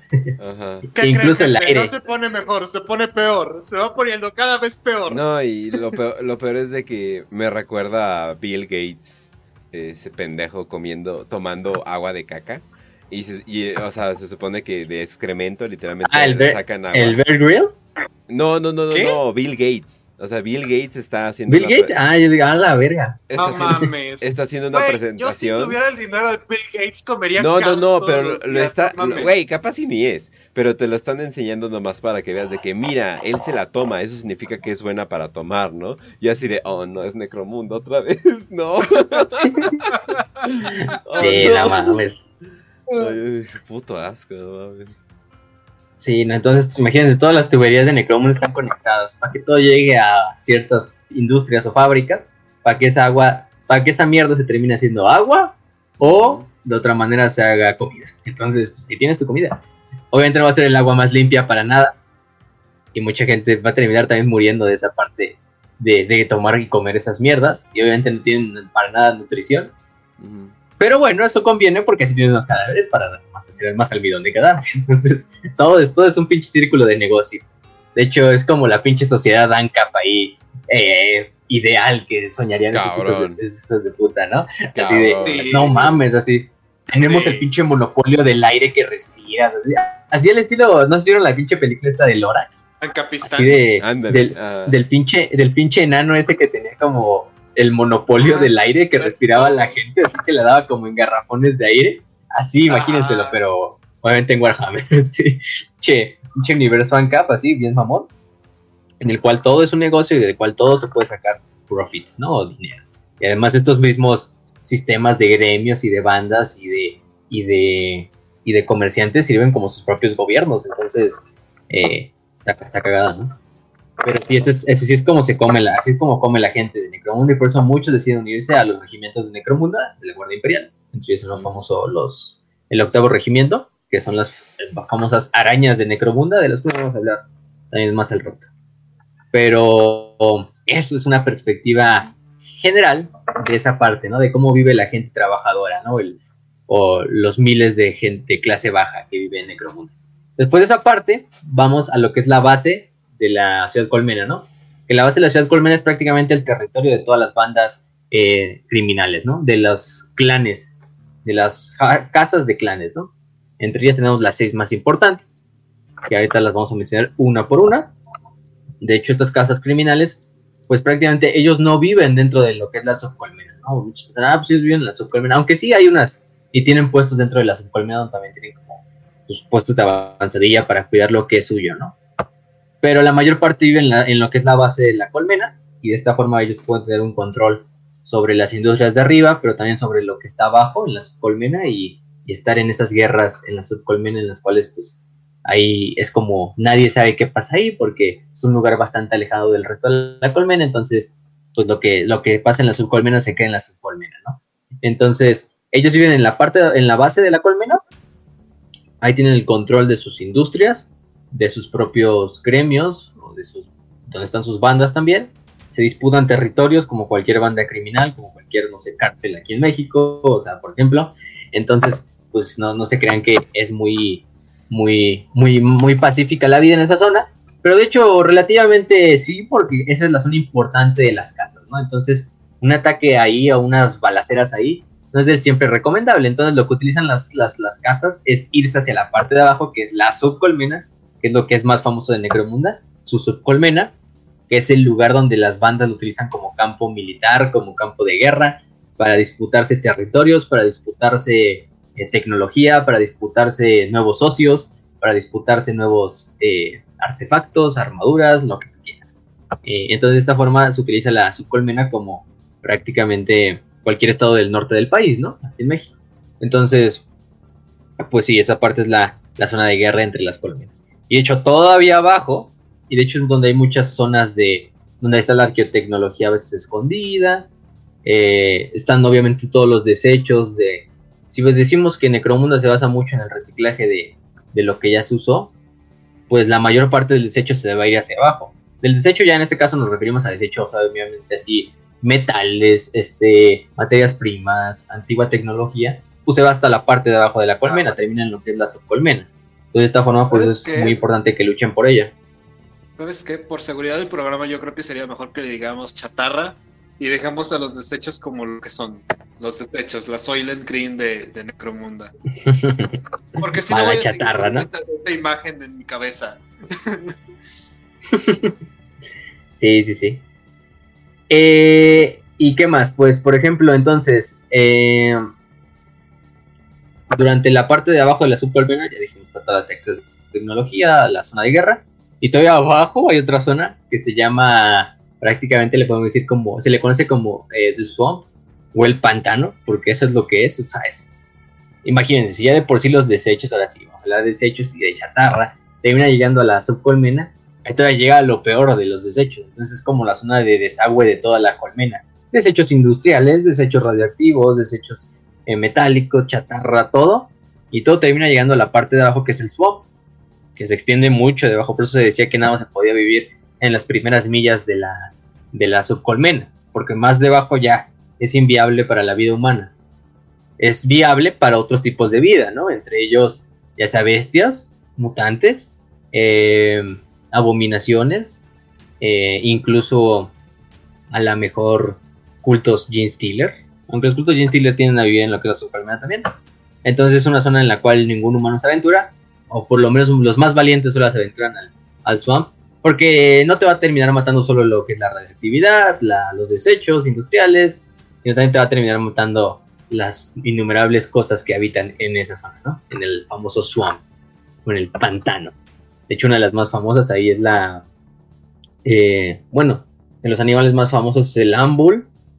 El ambul, que es un animal que de hecho ya hablamos en el bestiario de... de, ¿Cómo se llama? De este... De, de, de Warhammer. Son estos tipos como de trolls que parecen insectoides, o sea, son insectoides, que son mineros y que se alimentan de carne, entonces prácticamente están totalmente ahí como escarbando las zonas de abajo de la, del swamp o de la colmena y atacan caravanas, atacan eh, miembros de otras bandas, y de hecho las mismas bandas los utilizan para crear un famoso robot que es símbolo de Necromunda, ¿no? Que es el Ambot, que es este como pinche como robot que se, que se creó ahí en, en Necromunda para tareas pesadas como minería, que fueron utilizados por la casa Orlok y la casa Avanzar. Y es prácticamente eh, un servidor, pero hecho a base del cadáver de un Ambul. Y es un, un, tipo de robot minero así. De hecho, sale en el juego de Hardgun, para los que no lo han jugado. Eh, ahí sale y de hecho combates contra ellos. Y de hecho es un robot que parece parece como si fuera un Dreadnought, no tan grande como un Dreadnought y no con la forma de un Dreadnought, pero sí más o menos como camina pero con la, con la cabeza del robot así como insectoide, simulando lo que es un Ambul. Simplemente se mata al Ambul, se le extrae el cerebro y el cerebro se, usa como el CPU de la máquina. Entonces es prácticamente un Ambul ahí, eh, pero ya hecho cibernéticamente, ¿no? Entonces sí, ese es uno de los muchos animales que habitan. Por ejemplo, hay otra historia muy famosa en Necromunda o en la High Primus, que es la abominación de la, de la zona de Bad Zone 12, de la zona mala 12, que de hecho es un engendro del caos, pero gigantesco, o sea, pero no más, de tanto que ha tragado, la chingadera ha crecido a tamaño, un tamaño impresionante, o sea, prácticamente el tamaño de una casa, o sea, de tan grande que está la chingadera. Eh, se dice que este, este, este abominación, de hecho hay unas imágenes y creo que hay uno ahí por el overlay, eh, donde están así como unos güeyes escapando de esa madre. Pues es simplemente una, una, una bestia sin forma, o sea, como no es un engendro del caos, pero que se dice que fue creado por el culto de la madre del pantano, Cult of the Sun Mother, que de hecho terminaron creando como su propio dios, en, trayendo a la tierra a través de esa abominación. Lo más probable es que son culto del caos, mente, porque se nos dice.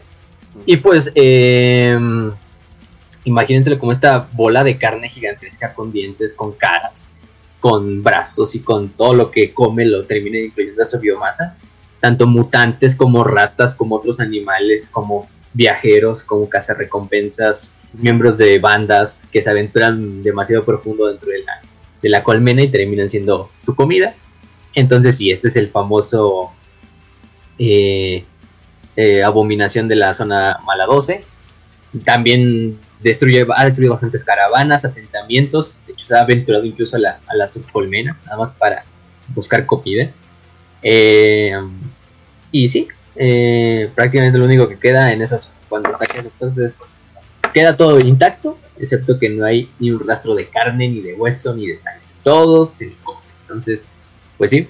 Em, incluso algunos cultos del caos lo han intentado utilizar para traerlo para para sus propios fines, pero, siempre terminan siendo asesinados, consumidos por la propia abominación, ¿no? aunque sean propiamente cultistas del caos. Entonces, ¡Oh! ¿Quién lo hubiera pensado? No puede ser, qué extraño. Nunca me hubiera imaginado que esa cosa que no podemos controlar me hubiera podido comer. Ah, cielo, si no solo lo hubiera visto venir. este, sí, pero no mames. También hay otros famosos como los estos los cocodrilos del pantano, que no me acuerdo su nombre en inglés, que eran como su Android, una madre así, que son un tipo como de cocodrilo gigantesco, que de hecho utilizan mucho la casa Goliath como mascota y como, como si fuera un perro de casa o de, seguridad, eh, que son unos cocodrilos gigantes que habitan también en la parte de abajo de la colmena y también tienden a, comerse a los, a los más incrédulos que, que cruzan por ahí, ¿no? Entonces, pues por esa parte también están ellos, ¿no? También están otras bestias, principalmente ratas gigantes, Gene Stealers, también son bastante nativos de la, de la zona, entonces esperen también verlos a los Gene Stealers. Bueno, son Gene Stealers, están en todos lados. De hecho, el culto, el culto de Necromundo se llama el culto del segundo hijo, así se llama el culto. Es un culto Gene Stealer, el principal que está en Necromunda. Y aunque no es bastante activo, o sea, sí se mantiene, protege lo que es suyo, ¿no? Porque pues Necromundo no es un planeta tan fácil de, de controlar, porque está lleno de cabrones probablemente es un arma de doble filo, ¿no? Pero el culto del segundo hijo está bastante aislado del resto de cultos de Steel, entonces sí es más, más precavido, ¿no? En cuanto a no ponerse al pedo, ¿no? Porque sabe que si se pone al pedo, no solo se pone al pedo con, con el, ejército del planeta, sino con todas las demás bandas que también controlan millones de cabrones, em, contra los propios mutantes que habitan en las zonas de, de, de Necromunda, entonces, pues sí, no, no, no, no, nada malo sale de ahí. Pero también, si también se meten en esas guerras famosas de criminales, ¿no? Es un pinche lugar donde todos se pelean contra todos. Entonces, pues sí. Algunos quizá por recursos, por dinero y otros simplemente por comida para honrar a un dios o por, por hacer más Stealers, ¿no? Como ellos. Em, ¿Qué otro? También hay bastantes tipos de, de plantas peligrosas al estilo puro Katachan. De hecho, también está la Brainleaf, la que dijimos en el capítulo de Katachan que controla propiamente el cerebro, también se encuentra exportada hacia Necromunda. De alguna forma u otra llegó, terminó llegando a Necromunda y habitó también en las partes de abajo del, del pantano. Em, también, por ejemplo, podemos encontrar eh, un tipo de blob, que es como un tipo así como de slime gigantesco que ahorita dan en el pantano, que prácticamente se, se mete al cráneo de un de, de, su huésped, lo controla, lo mete como un estado eufórico para crecer y reproducirse, y lo utilizan mucho los los, los estos la casa Escher o las casas que se dedican principalmente a, a, a lo que es la esta la, a la creación de drogas o de farmacéuticos para su uso. Entonces sí. Eh, también están los famosos cariátides o cariátides, que son otro pues bestia o animal nativo de Necromunda. Aunque bestia, no sé, no, no siento, no me siento bien diciéndoles bestias porque los cariátidos, imagínenselos como querubines, como los del mecánico, pero estos son orgánicos y son estas pequeñas criaturas humanoides que parecen un bebé demoníaco. Tienen hablas como de murciélago, su piel es totalmente azul, entre azul y negra, y prácticamente son como un bebé que va ahí por las... No es, no es para nada peligroso, no ataca a los humanos, simplemente ahí va volando, pues vive, casi siempre viven en lo que son las eh, kilómetros de, de ventilaciones, de tubos de ventilación que hay en todo Necromunda, por ahí se mueven y por ahí van riendo, entonces imaginen estar en Necromundo y de repente escuchar un pinche risa de un bebé en una de las pinches ventilaciones, nada más ves cómo sale un pinche enjambre de esos bebés negros ahí volando a la, lejanía. Entonces, imagínense esas madres. Y de hecho, eh, eh, ¿cómo se llama? Se dice que estos cariátidos son de muy buena fortuna, son un animal o una bestia de muy, que, da, que es un signo de buena fortuna o de, buen presagio.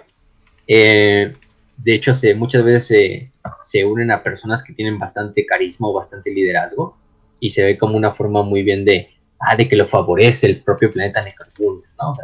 de hecho, el gobernador Henward, en una de sus famosas, en una de sus fotos, que creo que ahí la puse, una que está en blanco y negro y él está sentado, y al lado tiene un cariatide ahí volando, este, siguiéndola así como, como si fuera su bebé ahí. Ah, Pero sí. Pues varios eh, dictadores del, del mundo real han tenido como que esta comparación de que, wow, un pájaro se le subió en el hombro, ¿no? Eso es como que, wow, ¿no? Es como que el vato sí está como que en, otro plano, ¿no? Sí, sí se merece ser nuestro, líder, ¿no? Y esto es así de, oh, wow, mira, e, e, e, el, el, bebé, el bebé neonato, todo cagado, se, le, se lo está uniendo, wow, qué increíble, qué hermosa es la naturaleza. bueno, si lo piensas de una manera, piensa que Nicolás Maduro habló con aves, habló con un pajarito que simbolizó Chávez, que Sí, ese fue uno, sí, sí, sí. Está sacado de la realidad. Sí, de hecho también esos, esos bebés se supone que cuando abandonan a la persona que estaban siguiendo en cuestión, es como ahora es un signo de mal agüero, ¿no? De que prácticamente esa persona le va a llegar su perdición inevitablemente en un corto pedazo, en un corto periodo de tiempo. Entonces, ¿Mm? pues la tienen, la tienen, la tienen jodida, porque es un animalillo ahí de, de buena suerte, pero también en el momento en que te dejes animalillo, it's over para ti. Entonces, Ahí, ahí, está el, el, pequeño el pequeño carit, este, eh, que sirven como estos querubines demoníacos. No son nada malos, pero sí, tienen ese como muy supersticioso en la cultura del necromunda no mames, un cariátide, eso significa que algo estaba por pasar, ¿no? Ahí está, ¿no? Muchos bebés ahí flotando. Este, también hay otras, bueno, no es una, no es un animal de necromunda pero podemos decir que son los habitantes originales del planeta. Que de hecho no lo manejamos en la historia, pero se dice que mucho antes de que incluso la humanidad llegara al planeta, incluso antes de que se, se, se colonizara donde la escuela de tecnología, habitaba una especie llamada los piscianos, ¿no? O Piscians, no sé cómo se traduzca eso en, español, no se pronuncia. Es una especie como de aliens o de senos eh, que parecen pescados, no taus, pero parecen, se supone que parecen pescados, no tenemos fotos originales de ellos o oficiales de ellos. Entonces se supone que ellos son los primeros eh, o los habitantes originales de Necromunda, de este planeta. Eh, después de mucho tiempo fueron totalmente exterminados o relegados cuando la humanidad llegó y colonizó el planeta. Y algunos escaparon hasta las partes más abajo del planeta, ¿no? en las, en la, debajo de la superficie terminaron llegando incluso, una vez que se pusieron a Ciudad Colmena, en lo que es la parte todavía incluso más abajo que el Swamp, ¿no? Y tiene una relación ahí bastante importante con la casa de Lac, que son las casas criminales, porque mm, se supone que la leyenda de los piscianos se, se, desaparecieron después de, la, de que el imperio terminó colonizando Necromunda, pero la casa de la que se supone que encontró otra vez a los piscianos, se reencontró con ellos y vieron que también tienen una relación como de que ellos comparten como una mente enjambre. También la casa de la que mantiene esta como mente enjambre entre su casa. Entonces hay como una cierta relación de incluso se dice que la casa de la que quizá descienda de los propios piscianos y porque son, de hecho algunos no parecen tan humanos. Si ven, si ven a un miembro de la casa de la que ahorita lo vamos a decir, parecen pinches jeans stealers, así están todos pelones y pálidos y con unos ojotes, pero, pero siguen siendo humanos en, cierta manera. Y de hecho, los últimamente los, la casa de la que utilizó a los piscianos. Se dice que de hecho se encontró con ellos en la parte de hasta abajo de la colmena y crearon de hecho un tipo de tecnología llamada Spectors eh, que son como un tipo de cazador cibernético, que es como un robot así con forma como de pulpo, pero se supone que lo que trae conectado en la parte de arriba es el cerebro o el sistema nervioso de un, de un pisciano, de un guerrero pisciano. Entonces, si ven la miniatura de hecho de, esa, de, ese, de ese robot, sí parece un pulpo, pero iba conectado todo un cerebro así de color azul. se supone que es lo que el cerebro de los piscianos, pero es una leyenda, ¿no? O sea, es una leyenda local de Necromunda. Que quizá es real, quizá tiene algo de real y quizá no. Pero, pero sí, esos son los, los. Yo creo que con eso son las como mayores overviews que podemos dar de Necromunda. También aparte de eso, pues dentro de los desiertos fuera de las ciudades habitan inmensidad de mutantes, de animales, de bestias radioactivas, al puro estilo Fallout. Eh, rondando por las, las, las, estas, las wastelands, atacando los, los asentamientos de esas personas, de esos pobres desgraciados que se atrevan a vivir en esa zona. Eh, y algunos también colándose a las partes de más abajo de las ciudades colmena, ¿no? También habitando y cohabitando con los diversos mutantes, monstruos, criaturas que habitan en el swamp, ¿no? O en la parte de la Underhive o de la subcolmena. Entonces sí, es una zona pues muy, muy difícil, ¿no? Eh, por eso es lo mismo que la población de Necromundo, pues es una población que es bastante dura, es bastante resiliente, es una población que, pues si no, desde el momento en que naces no te adaptas, vas a terminar muerto, ya sea por el hambre, ya sea por el trabajo, por un accidente de trabajo quizá, o en una de esas múltiples guerras de bandas, ¿no? Entonces, pues, pues sí, es muy, muy parecido aquí en México. Aquí nada más lo único es que no te va a comer un pinche mutante, ¿no? Probablemente, afortunadamente no hay, no sé, pinches leones aquí en México, pero, pero ve. O puede estar en Monterrey y te caen unos pinches leones negros que habitan en la sierra. pero, pero, no. pero no. Y te, toca, y te toca hacer un Uber Eats eh, por Ecatepec y te termina comiendo un cabrón. Es como que, oh no, pensé que esto no iba a pasar. El monstruo de Ecatepec. Sí, no mames. De hecho, sí, ya viéndolo bien, pues sí te entran nuestros mutantes. no, pues imaginen, cuando se suban a un camión, nada más vayan contando. Miren, les voy a enseñar la que alguna vez fue mi. No la pongan en el programa, pero que alguna vez fue mi sueño. mi no. sueño enseñar. Che, si fenotipo de. Y hay abominaciones, güey. Fenotipo de troll de río, ¿no? Sí, güey, no mames. A la verga. ¿Verdad? Entonces sí. Nosotros también aquí en, en la ciudad tenemos. Oh. Y no, todos, todos tenemos nuestros goblinos y nuestros ahí mutantes, nuestras abominaciones ahí del caos. En, nuestros países, seamos europeos, eh, americanos, asiáticos, oceánicos o africanos, sí, todos lados ahí. De todo. Hasta el... Pero, pero bueno, entonces eso es cuando, en cuanto al panorama general de lo que es Necromunda, de cómo es una vida, cómo es la vida Necromunda, ¿no? Y ahora sí vamos con lo que, lo que es de veras importante, ¿no? Las casas Oh, las casas, las casas, eh. primero las casas de clanes, que son las que más nos interesan. Ahorita vamos a hablar de las casas nobles. Que las casas nobles también tienen un papel importante, pero más bien son como. Pues ellos se dedican a lo que se dedican, ¿no? A controlar el gobierno de la mundo, el dinero, las industrias. Entonces no hay tanto pedo, ellos viven bastante bien. Los que se chingan por ellos son las casas de clanes. O las casas, sí, las casas de clanes o estas casas criminales, también les podemos decir así, de cierta manera, que son seis principales, ¿no? Seis grandes casas. Em, en este caso, pues, las casas se disputan lo que es la Underhype, la tecnología de la Underhype, territorios, cada una se, o se especializa en un tipo de, industria o de... Porque ya dijimos todo, incluso la guerra en Necromundo es un negocio, las armas, el espionaje es un negocio, la fe es un negocio, como vamos a ver incluso. Mm. Entonces, se las disputan entre estas seis, ¿no? Estas seis casas pues son la casa Orlok, la casa Escher, la casa Goliath, la casa de Lac, la casa Banzar y la casa Kautor, que son las seis grandes, ¿no? Hay otras casas, ¿no? Pero estas son las últimas, estas son las seis principales que quedan todavía en día en pie, que no han sido extintas por las demás casas o por diferentes cosas. Em, entre ellas seis se manejan el monopolio de la Underfire. Y entre ellas seis, pues terminan haciendo este gran negocio, este gran sistema de red, que de hecho se llama la red de Necromunda o la telaraña de Necromunda, que es una red de influencias que se maneja a lo largo de todo el planeta, desde el gobernador hasta el más pequeño matón de un clan.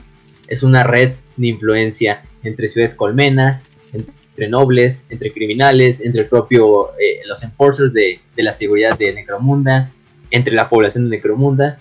Entonces todo lo que pasa en Necromunda se conoce en todos lados del planeta. Entonces, sin nada, nada, nada de esto. Entonces todas estas casas tienen poder no solo en High Primus, que es donde tienen su base principal, la sede de su casa, eh, pero sino también en las demás ciudades colmena, ¿no? Tienen sus propios sistemas ahí.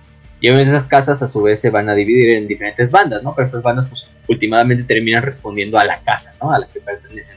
A la Orlok, a la Escher, diferentes, ¿no? Digamos, estas bandas sirven como, como escuadrones, ¿no? De la casa, ¿no? Porque cada banda trabaja independiente, pero todas responden a la estructura general de esta, de esta pues casa. Vamos con la primera, ¿no? La, más común y la como más normalita que podemos decir, ¿no? La que es la, la famosa eh, casa Orlok. La ah. casa Orlok. Ok. Este, la casa Orlok. punk. Eh, Esos más bien serían los Goliath. No, los Orlok no son tanto así. Los Orlok, para los que no los conozcan, son la casa también conocida como la Casa del Hierro.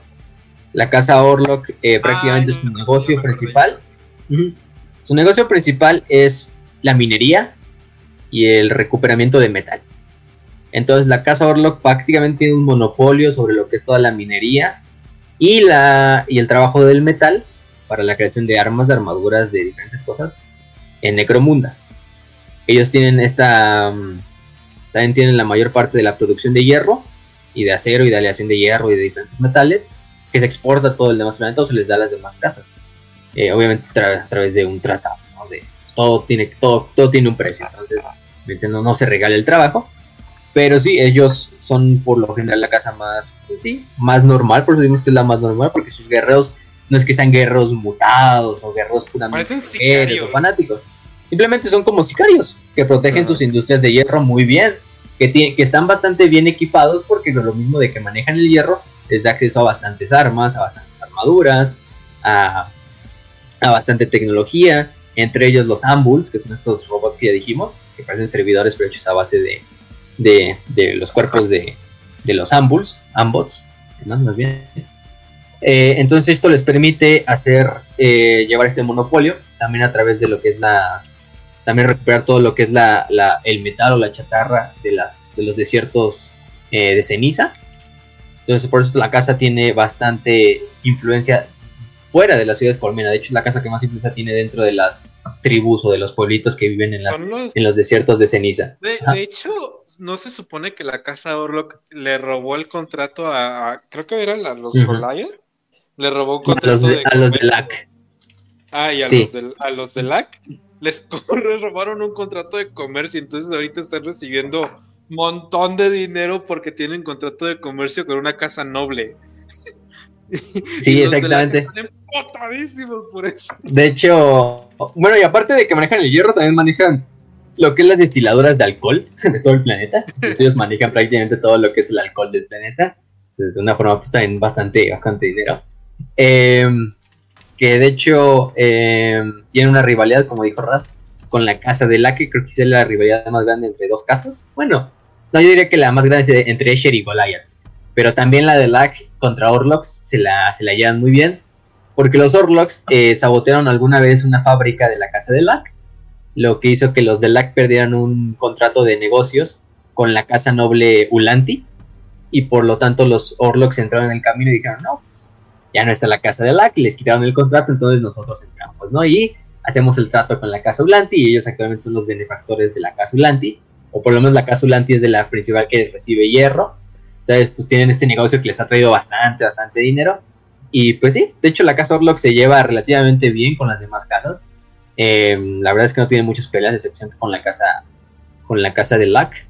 Pero por lo mismo son bastante buenos como sicarios, como recompensas, como buscadores de hierro, de chatarra. No hay mejor buscador de chatarra que un Orlok en el planeta, ¿no? Entonces, si no van a ver al que más grande guerrero mutante o a pinche vieja en drogas o lo que sea, ¿no? O un, guerrero espía. Simplemente van a ver un sicario bastante bien equipado, con un buen entrenamiento, bastante leal a su casa y que tiene um, un negocio detrás que le trae mucho dinero a él y a su casa, ¿no? La casa fue um, la casa fue fundada por en el 1938, de hecho no es tan reciente, podemos decir, entre comillas, por el primer miembro que fue este eh, Orlandus Orlok, ahí se despide el nombre.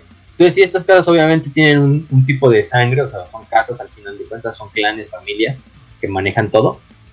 Eh, en este caso la casa Orlok, los descendientes de, de, de Orlandus Orlok, son los que terminaron creando esta, esta casa. Pero eso no quiere decir que todos dentro de la casa sean parte de la familia, ¿no? O sea, también se traen miembros de, de la población necromunda y se involucran dentro de la casa y se vuelven parte de la casa. Así es como volverte parte de una banda. No es que una banda sea solo miembros de una misma familia, aunque por lo menos los italianos sí le, hacíamos, sí le hacían así. Entonces, pues esa parte... me acuerdo un poco de el güey que manejaba el negocio de los camiones de basura en Nueva York en los años 40. Este cabrón se supone que era un super mafioso que llegó hasta los años 50, 60 y 70. Ya en los 80 lo, arrestaron y se quedó como en prisión ahí hasta que llegó al asilo, güey. Hay una película de él, no me acuerdo del nombre, pero justamente eh, el vato era como que su negocio entre familia, que era así como empresa y así, y el negocio que era el del crimen, que era justamente el, de los camiones de basura, esta recolección de basura, reciclaje, todo eso, güey. Y se hizo un emporio, o sea, era un super emporio. Manejaba políticos, manejaba todo este pedo. No me acuerdo cómo se llama. es esta de la película de irlandés, güey. Ah, ya. El principal. ¿Ya? Ajá. Entonces este güey como que inclusive manejó casi las presidenciales. Entonces, como que tiene muchísimo parecido a lo que sería la casa Orlok. Por lo que dices, o sea, tendría como que... Ah, sí, tenemos el negocio como entre el crimen ¿no? Y tenemos aquí a los sicarios, todo ese pedo. Pero en ese tiempo tenemos lo de la minería, tenemos el comercio, la destilería. O sea, es como que todo ese emporio criminal, güey. Pues sí. Hola.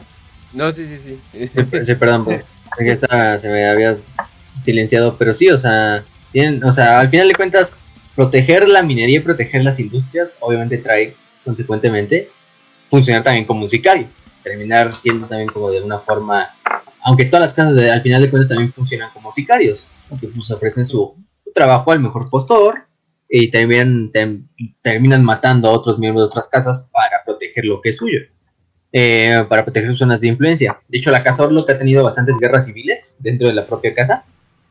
Eh, entre, lo más, entre lo más principal ha sido por como cismas dentro de la propia familia Orlok, eh, otras casas que también se le terminaron uniendo, también crearon como sus propias influencias de poder, pero para fines del milenio 39 eh, quedaron bastante eh, en, buenos, en buen lugar, una vez que fue como un renacimiento después de que surgió una tercera facción dentro de la casa, liderada por Abor Orlok, que era otro descendiente del, Lord Orlok original. Eh, y para el milenio 40, pues prácticamente la casa hizo este trato con la casa, con la casa Ulanti, la casa noble Ulanti, eh, en este caso, pues los... Eh, y también esta rivalidad obviamente con la casa de Laje, ¿no? Que también terminó siendo incluso el propio Lord Gobernador, Lord Helmwall, terminó incluso eh, interviniendo para que no hubiera más pedo así entre las dos casas. Y como que se terminan destruyendo entre las dos, porque pues, a nadie le conviene que las dos casas se terminen destruyendo, porque también funcionan como contrapesos para las demás casas. pero al final del día Lord Helmwart terminó como eh, favoreciendo a la casa Orlok y por eso esta subió mucho más de poder, ¿no? Güey, esto ya es México. O sea, tenemos políticos eh, manejando ya el asunto del crimen organizado. De gente. Yo sí, yo sí veo a los, a los, pandilleros Orlok diciendo, estaba por el señor Kencho o algo así, me los imagino diciendo. por el señor, Le por el señor Helmwar. no mames. Por el señor, por el señor Abo Orlok. Este, madre, sí. Sí, no, no, no. Son exactamente así. Y de hecho, o sea, estás haciendo, o sea, el hecho la guerra esa que tienen contra el clan Galak fue porque principalmente eh, eh, los Orlok intentaron como sabotear las, las propias eh, fábricas de los de los de Alak. Los de Alak intentaron contraatacar como haciendo un bloqueo a todas las operaciones mineras de los Orlok que a lo largo de todo Primus High, pero vieron que eran tan grandes que simplemente no podías ponerle un bloqueo a todas las operaciones de minería de, los Orlok y terminaron que llegando a este como pinche punto de quiebra donde ya se iban a agarrar así en guerra total y tuvo que intervenir el gobierno así, no, ya cálmense, ya. sí, este, sí, sí. Y de hecho, la casa pues es gobernada por las familias del clan, ¿no? La casa Orlok al final es el nombre, ¿no? Em, aunque eso hay otras, o sea, no nada más es la Orlok, hay otras familias como la Camund, la Cinderjack y la Merdena. Aunque al final del día todas le responden a la Orlok, la principal, la fundadora. Y cada casa tiene su propio rol, ¿no? Por ejemplo, los Orlok son los más grandes, son los administradores, mientras que los Kamun son los, los maestros de la minería de, la chatarra, los Cinderjack eh, llevan a cabo como mm, eh, cultos de, de, ingenieros para las operaciones con maquinaria, eh, entre otros, ¿no? sí. Y pues también tienen otras unidades como por ejemplo, bueno, otros miembros que son los Druch o Druch, no sé cómo se traduzca, es un tipo de, pues, de miembro de la, de la banda, de la casa Orlok, que son los más comunes, eh, son prácticamente esclavos, o sea, nada más no tienen el nombre de esclavo porque pues, no lo tienen, pero prácticamente podemos decir que son esclavos. Em, y prácticamente sirven como pues, la mano dura, como, la, el, como soldados, como mineros, em, como todo, ¿no? Entonces, y pueden seguir siguiendo subiendo rango en, la, en, la, casa en la, en la casa Orlok para terminar de salir de ese estatus como de Droch y ya unirse formalmente y, entonces dirigir a más Droch y tener como, como un tipo de rango, ¿no? Entonces tienen sus propias estructuras militares todas estas, estas bandas, ya vimos, ¿no? Em, entonces sí, tienen, pues prácticamente toda su, su banda se dedica a, a, usar armas de fuego, ¿no? Es un arma de, de combate, o sea, bastante, bastante tradicional, entonces que es bastante tradicional. Tienen servidores, eh, mastines de cibernéticos, que son estos perros cibernéticos, los ambots que utilizan para la minería, pero también para la guerra se pueden utilizar, o para el combate contra otras bandas, eh, los gunners, los droches, capitanes, sargentos, entre muchas otras cosas, ¿no? Incluso tienen eh, servidores Ogreen, también son muy, muy requeridos en, en Necromunda, los servidores Ogreen, que sirven también como mano de obra, pero aparte como fuerza de combate, ¿no? Es un servidor, pero aparte es un Ogryn, entonces es súper leal y, tiene la fuerza de un Ogryn, ¿no? Entonces, pues sí. Eh, actualmente, actualmente el líder de la casa es Morrow Orienus Orlok, el actual señor de, de Orlok. Em, prácticamente, de hecho, él empezó en la casa Orlok como un Ashrunner, que los Ashrunner o corredores de ceniza son como esos miembros que mandan a la banda a los desiertos de ceniza a buscar chatarra y todo esto hasta que se fue ascendiendo el cabrón, hasta que terminó siendo uno de los principales miembros de la casa, o de los círculos de la casa, eh, y se terminó convirtiendo en líder, Entre otros, pues también hay otros miembros importantes, como el casa, el recompensas Wilcox Cinder, este, Cinderjack, eh, Margo Mederna y Mindy Mederna, que son este, dos, dos hermanas. Eh, prácticamente sirven como las líderes de protección de las caravanas de la casa Orlok, eh, entre otros, ¿no? Eh, y eso es lo, pues, lo que puedo decir de la casa Orlok. Y bueno, no es que sea un color que tengan en específico, o sea, no es como que, ah, sí, la casa Escher es amarilla, la Golea es roja y la, y la, y la Orlok azul, aunque en parte sí. Son como sus, porque fueron las, fueron las tres primeras casas originales, ¿no? Que sacaron en el juego de mesa. Y luego se fueron incluyendo otras, ¿no? Como Banzar, de la, y todas estas, ¿no? Pero Orlok, eh, Goliath y Escher fueron las principales que sacaron en ese entonces. Entonces sí tenían que usar como un patrón de colores para que pudiera reconocerlas rápidamente, ¿no? Más que por el nombre, ah, los amarillos son los Escher, ¿no? Los rojos son los Goliath y los Orlok que son los azules. Entonces, pues sí, casi siempre los van a ver con esta indumentaria de color azul, o por lo menos la ropa azul, más esta armadura, no muy cibernéticos, pero sí con bastante equipo que ellos mismos hacen, que se dedican a la forja. Entonces sí, ellos son la famosa casa Orlok. Próximamente Entonces, vamos a ver una serie de Netflix tratándose sobre la casa Orlok. Uh. Tipo como las series narcos, güey, así. Deberían hacer eso. Deberían hacer un capítulo de Hammer Bolter. Todas las pinches casas. Deben de, ya deben de tener mucho cuidado eh, de qué raza hacen los ogros o los ogrins esclavos. Pero mucho cuidado. No vaya a ser que quieran agarrar la inclusión y. Oh, Jesus, no. Oh, no. Sí, pero mucho cuidado. Sí. Sí, sí, sí. Luego, después de la casa Orlok, entramos con otra casa de las más famosas y la casa más antigua, de hecho. La casa más antigua y con más tradición de todo, Necromunda, y yo creo que de las más icónicas, la famosa casa Escher. La casa Escher, también conocidos. La culpa no era mía, ni dónde estaba, ni cómo vestía. Y la culpa Exactamente. Oye, pero están todas sabrosas a la verga, no mames. sí, así aquí lo que drogas de, rejuvenecimiento de combate y pinches desechos radioactivos le hacen unas MFs. en este caso. A las viejas les deja hacer lo que quieran mientras estén lo suficientemente buenas, güey. Que hagan lo que quieran, güey. No mames. A la verga. Te das cuenta de, la descripción que tienen. Vamos a ver. a maleantes, letales, crueles, astutas, culeras. O sea, solamente voy a decir que se parecen muy, demasiado a lo que nos presentan en la película de Chicas Pesadas, pero en 40k, así que... Ándale, ándale, ándale, sí, sí, sí.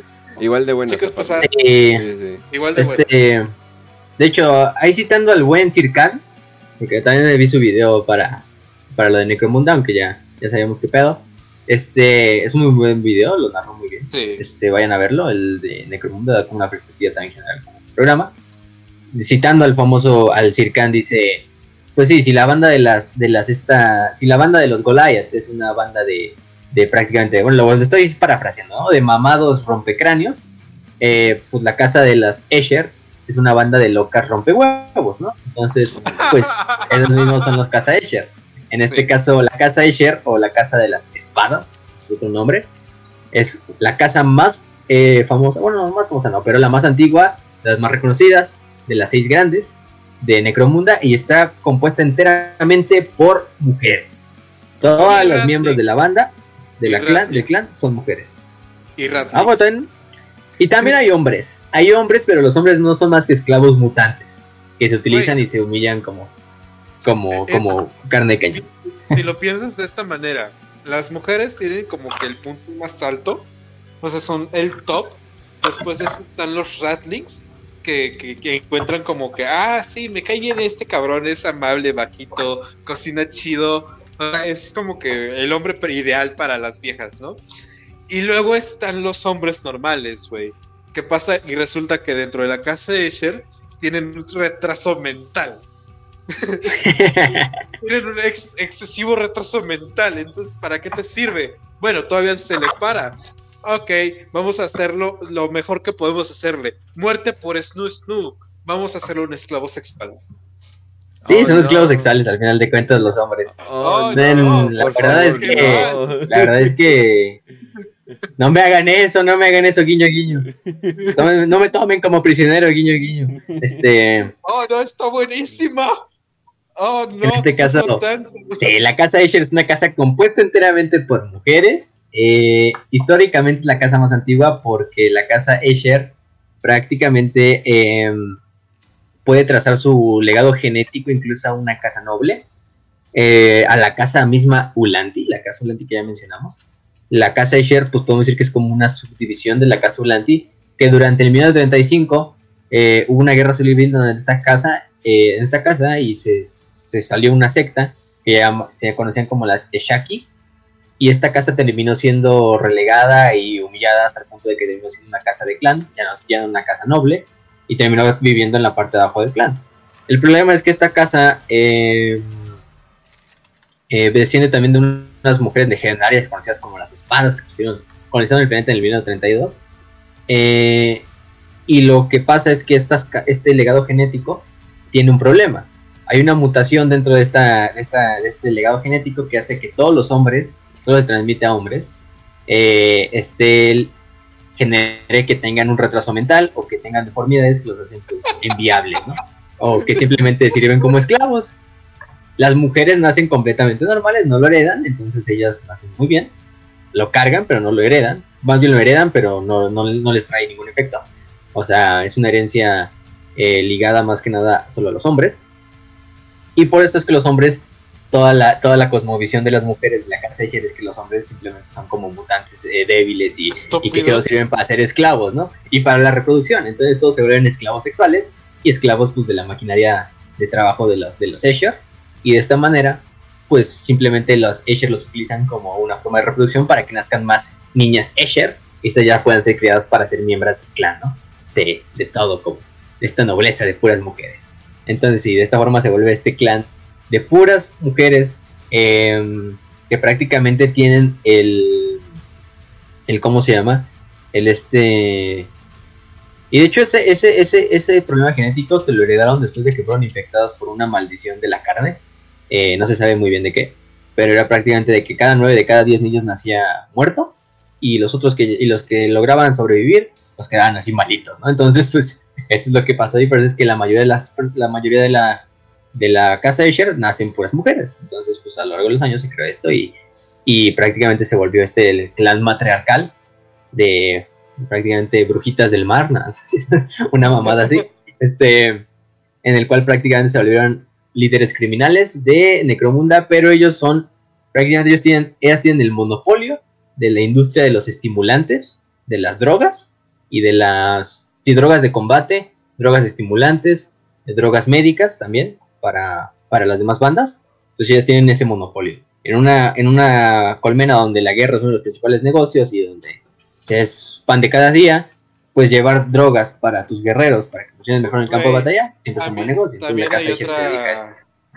Hay, tienen, ellas tienen una especialidad que es literalmente ser mujeres. De acuerdo a la wiki, ¿ok? Yo no lo estoy diciendo, lo dice la wiki. Se llama artimañas femeninas. ¿Ok? Y, y, es literalmente ser mujeres, porque su, su más grande estrategia es las pandilleras suelen utilizar sus armas de mujer en, sus conflictos. A veces algún pandillero se queda enamorado y ofrece sus servicios a la banda gratis. En algunas raras ocasiones la pareja, la pareja desaparece para perderse en el submundo. en contadas ocasiones también han, conseguido, gracias a sus dotes femeninas, que un mercader les venda a la banda un objeto valioso a la mitad de precio. ¿Dónde está la otra mitad de precio? Yo no quiero saber. O bueno, tal vez sí. sí, sí, sí. Las Escher son famosas porque. Ser mujeres. Su, mayor ventaja es que son mujeres, entonces también las hace en las casas. Además, en el cuerpo a cuerpo son de las mejores casas. O sea, prefieren siempre el cuerpo a cuerpo, el combate cuerpo, a cuerpo. Muy bien, Facio. De cuerpo están muy, muy bien. Si no preguntan a los Goliath, ¿no? Este, utilizan la, la armas de plasma principalmente se dice que el 90% de toda la producción de estimulantes en Necromunda viene solo de la casa Eshe. Entonces, imagínense el negocio que tienen entre manos. Eh, y si son de las casas, yo, se dice que es la casa más cruel de todas. la de las casas más famosas por ser las más crueles. Porque, pues, probablemente, si te capturan, mm, ya sabes qué va a pasar, ¿no? Mm. Probablemente hay una muerte por Snusnu, pero el camino para llegar a la muerte por Snusnu no va a ser el mejor, ¿no? Entonces, sí, ¿no? Por esa parte, eh, son de las casas más, más brutales. Eh, ¿Qué más? Por ejemplo, podemos decir que también ha dicho la casa Aratus, era la casa esa que dijimos que tenía las casas de clan, pero fue diezmada ya en hace unos milenios por una, por una epidemia que terminó destruyéndola todas. Em, y sí, como dice, como ellas mismas dicen, ¿no? Prácticamente este problema genético hizo que todos los hombres se manifestaran como simples, estúpidos y este, ¿cómo se dice? Eh, muestras eh, avergonzadas de lo que puede llegar a ser la humanidad. Mm. En este caso, pues sí, su sociedad y su organización prácticamente es una jerarquía matriarcal. En el caso de este, las Escher también aceptan eh, miembros de otros lados que no sean parte de la casa, que se unan a la casa, siempre y cuando sean mujeres. Claro. Entonces, o pues sí. Te digo, o porque son los únicos hombres, o bueno, porque son amables, eh, buena onda, y les ayudan muchísimo en sus cosas como de sigilo, eh, asesinatos, cosas así, güey, y robos. Entonces los, los Rattlings le vienen de maravilla. Además cocinan chido. Y algo que Mm. aman las mujeres es que cocinas chido. sí, no lo tienen que hacer. Ellas, ellas, ellas son las que traen la comida a la casa. En este caso, la casa Escher. Y pues sí, prácticamente su organización, ya dijimos, es muy matriarcal. O sea, prácticamente ahí lo que es la, la líder de la casa es la matriarca Primus, o la reina de todos los Escher. Más bien es la reina de todos los Escher en todo Necromunda. Todas las casas le responden a la matriarca Primus, que reside en la, en la, en la colmena Primus, ¿no? De hecho, tienen hasta su propio concilio, que es el concilio como de las de las, de, de hecho es como de las brujas, o sea, es lo más cagado. Sí, casi, casi, pinche, agrupación feminista que te encuentras ahí en Facebook. sí, casi, casi. Sí, El concilio de las, el concilio de las brujitas. Este, pero están Entonces- ricas, te las pasas. Está chido. sí. entonces, pues no, espera, está bien cagado. Eh, llevan, entonces sí, entonces la, la mujer más grande, que es la Patriarca Primus, es la que lleva el poder, ¿no? Y de ahí se va manejando toda la red eh, de hacia clanes, hacia familias individuales de mujeres, eh, individuos poderosos, para que para todos terminen respondiendo a la matriarca, ¿no? Y pues de ahí hay otras, ¿no? Como también están las Shivers, las reinas de las bandas, que son como, vamos a decirlo, un equivalente a un capitán de un escuadrón, ¿no? Entonces, prácticamente entre ellas se van están manejando todo esto. Eh, con otras casas se llevan bien, de hecho se llevan bastante bien con la casa Orlok, son buenos aliados, y de hecho se consideran aliados los dos. Em, de hecho, les gusta mucho que los Orlok les dan bastantes buenas posiciones a, los, a las mujeres dentro de su, de su casa, porque los Orlok les vale madre, mientras sepas hacer el trabajo, pues te aceptan incluso en las partes más arriba. Pues tienen bastantes mujeres los Orlok también en las partes de arriba. Vete no tantos, unos cuantos, pero las Escher son los que les ha llevado a. Ustedes sí saben valorar. Entonces, este, ustedes sí empoderan. Soy Ustedes iban a. Ustedes iban a sus cultos, a sus estos este, cursos de construcción. No como los Golaya, que son los, los machitos. Son los, lo- es que sí es lo más cagado, güey. Que, que los Golayas son como los, los, lo que diría- los pinches, los simioposteos, güey, los fifas, como dirían las, las, estas feministas, güey, o sea, este, Sí, no pinches güeyes que nada están ahí para, para hacer crecer los músculos y para desmadrar todo lo que se encuentra en su camino, güey, No, y así los machitos, güey, y, son- y de hecho ellos son la principal casa enemiga de la casa Escher. Y pues sí, la dicotomía ahí va, ¿no? Así, de las brujas locas contra los pinches mamados ya todos, todos dañados por la testosterona, entre... De hecho, la casa, la casa Escher les dice a la casa Goliath, los, les, dice- les, les dice este cuellos de carne, así de tan pinches mamados que están, entonces simplemente los ven como, sim- como simples y brutos eh. Hombres. Hombres Entonces, sin la sí. H y con la N, güey. Sí, sí. Em, aunque también, o sea, eso no quiere decir que también no se agarran a vergas con la casa Orlok, por ejemplo. O sea, también a veces si encontraron una banda de la casa Escher y una casa de la casa de la Orlok que vayan por una agenda en común y tengan que matarse, pues, lo hacen. Nada más que pues, la información no va a terminar llegando a los altos mandos y quizás no les importe, ¿no? Porque la- el tratado entre las dos casas es más importante que simplemente que dos pinches bandas de nuestra cla- de nuestras casas se agarran a balazos ahí abajo, ¿no? Entonces, pues sí. Eh, tienen muchos tratados con la casa Ulanti. eh, de hecho, porque lo mismo que dijimos que la casa Escher pues desciende al final de cuentas de la casa Ulanti, entonces tiene una como esta tradición, más bien está como eh, eh, trabajo ahí tradicional, o bueno, esta relación eh, de sangre. Y también se llevan muy bien con lo que es la em, con la casa Janus, o el clan Janus.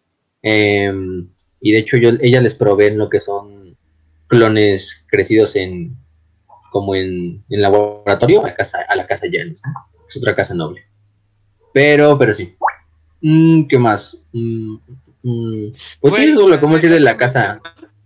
Hay, hay un personaje dentro de esta casa que a mí me, A me mamó el nombre, güey. Mad Donna. ¿Oh? Ah, sí. Güey, literalmente se llama Mad, o sea, como loca, Donna. Donna. Que Ah, significa no como tica. No mames, Madonna sería de cambiar el nombre, no mames, está bien chido. Qué mamada. Sí. O sea, se supone que era como una, una noble que, pues, chiculera loca. Y se fue de, de su como casa noble y se fue a esta madre. Y pues, o sea, tiene super, muchas habilidades de combate. Pero sí está bien loco el nombre que se llame Madonna, güey. ¿De dónde me habrían sacado el nombre? Madonna. No mames, está, está, está chido, está chido.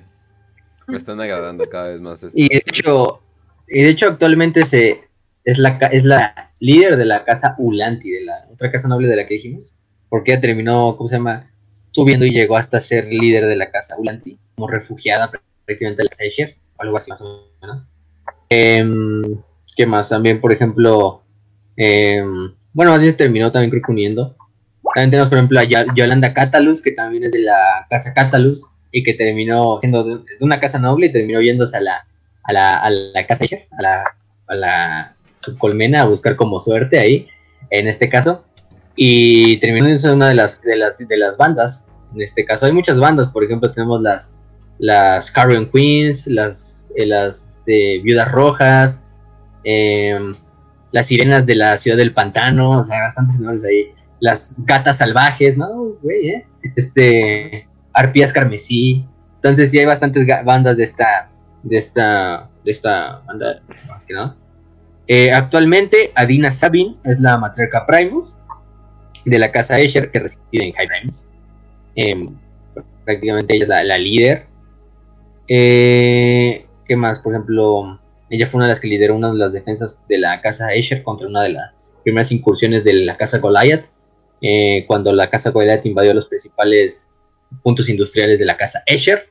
Porque de hecho hay que decir que también la casa Escher y la casa Goliath, sus dos territorios son fronterizos. Entonces la pinche guerra entre ellos es constante porque los dos siempre están disputando como su frontera industrial ahí entre sus propias pedazos, ¿no? ¿Y qué más?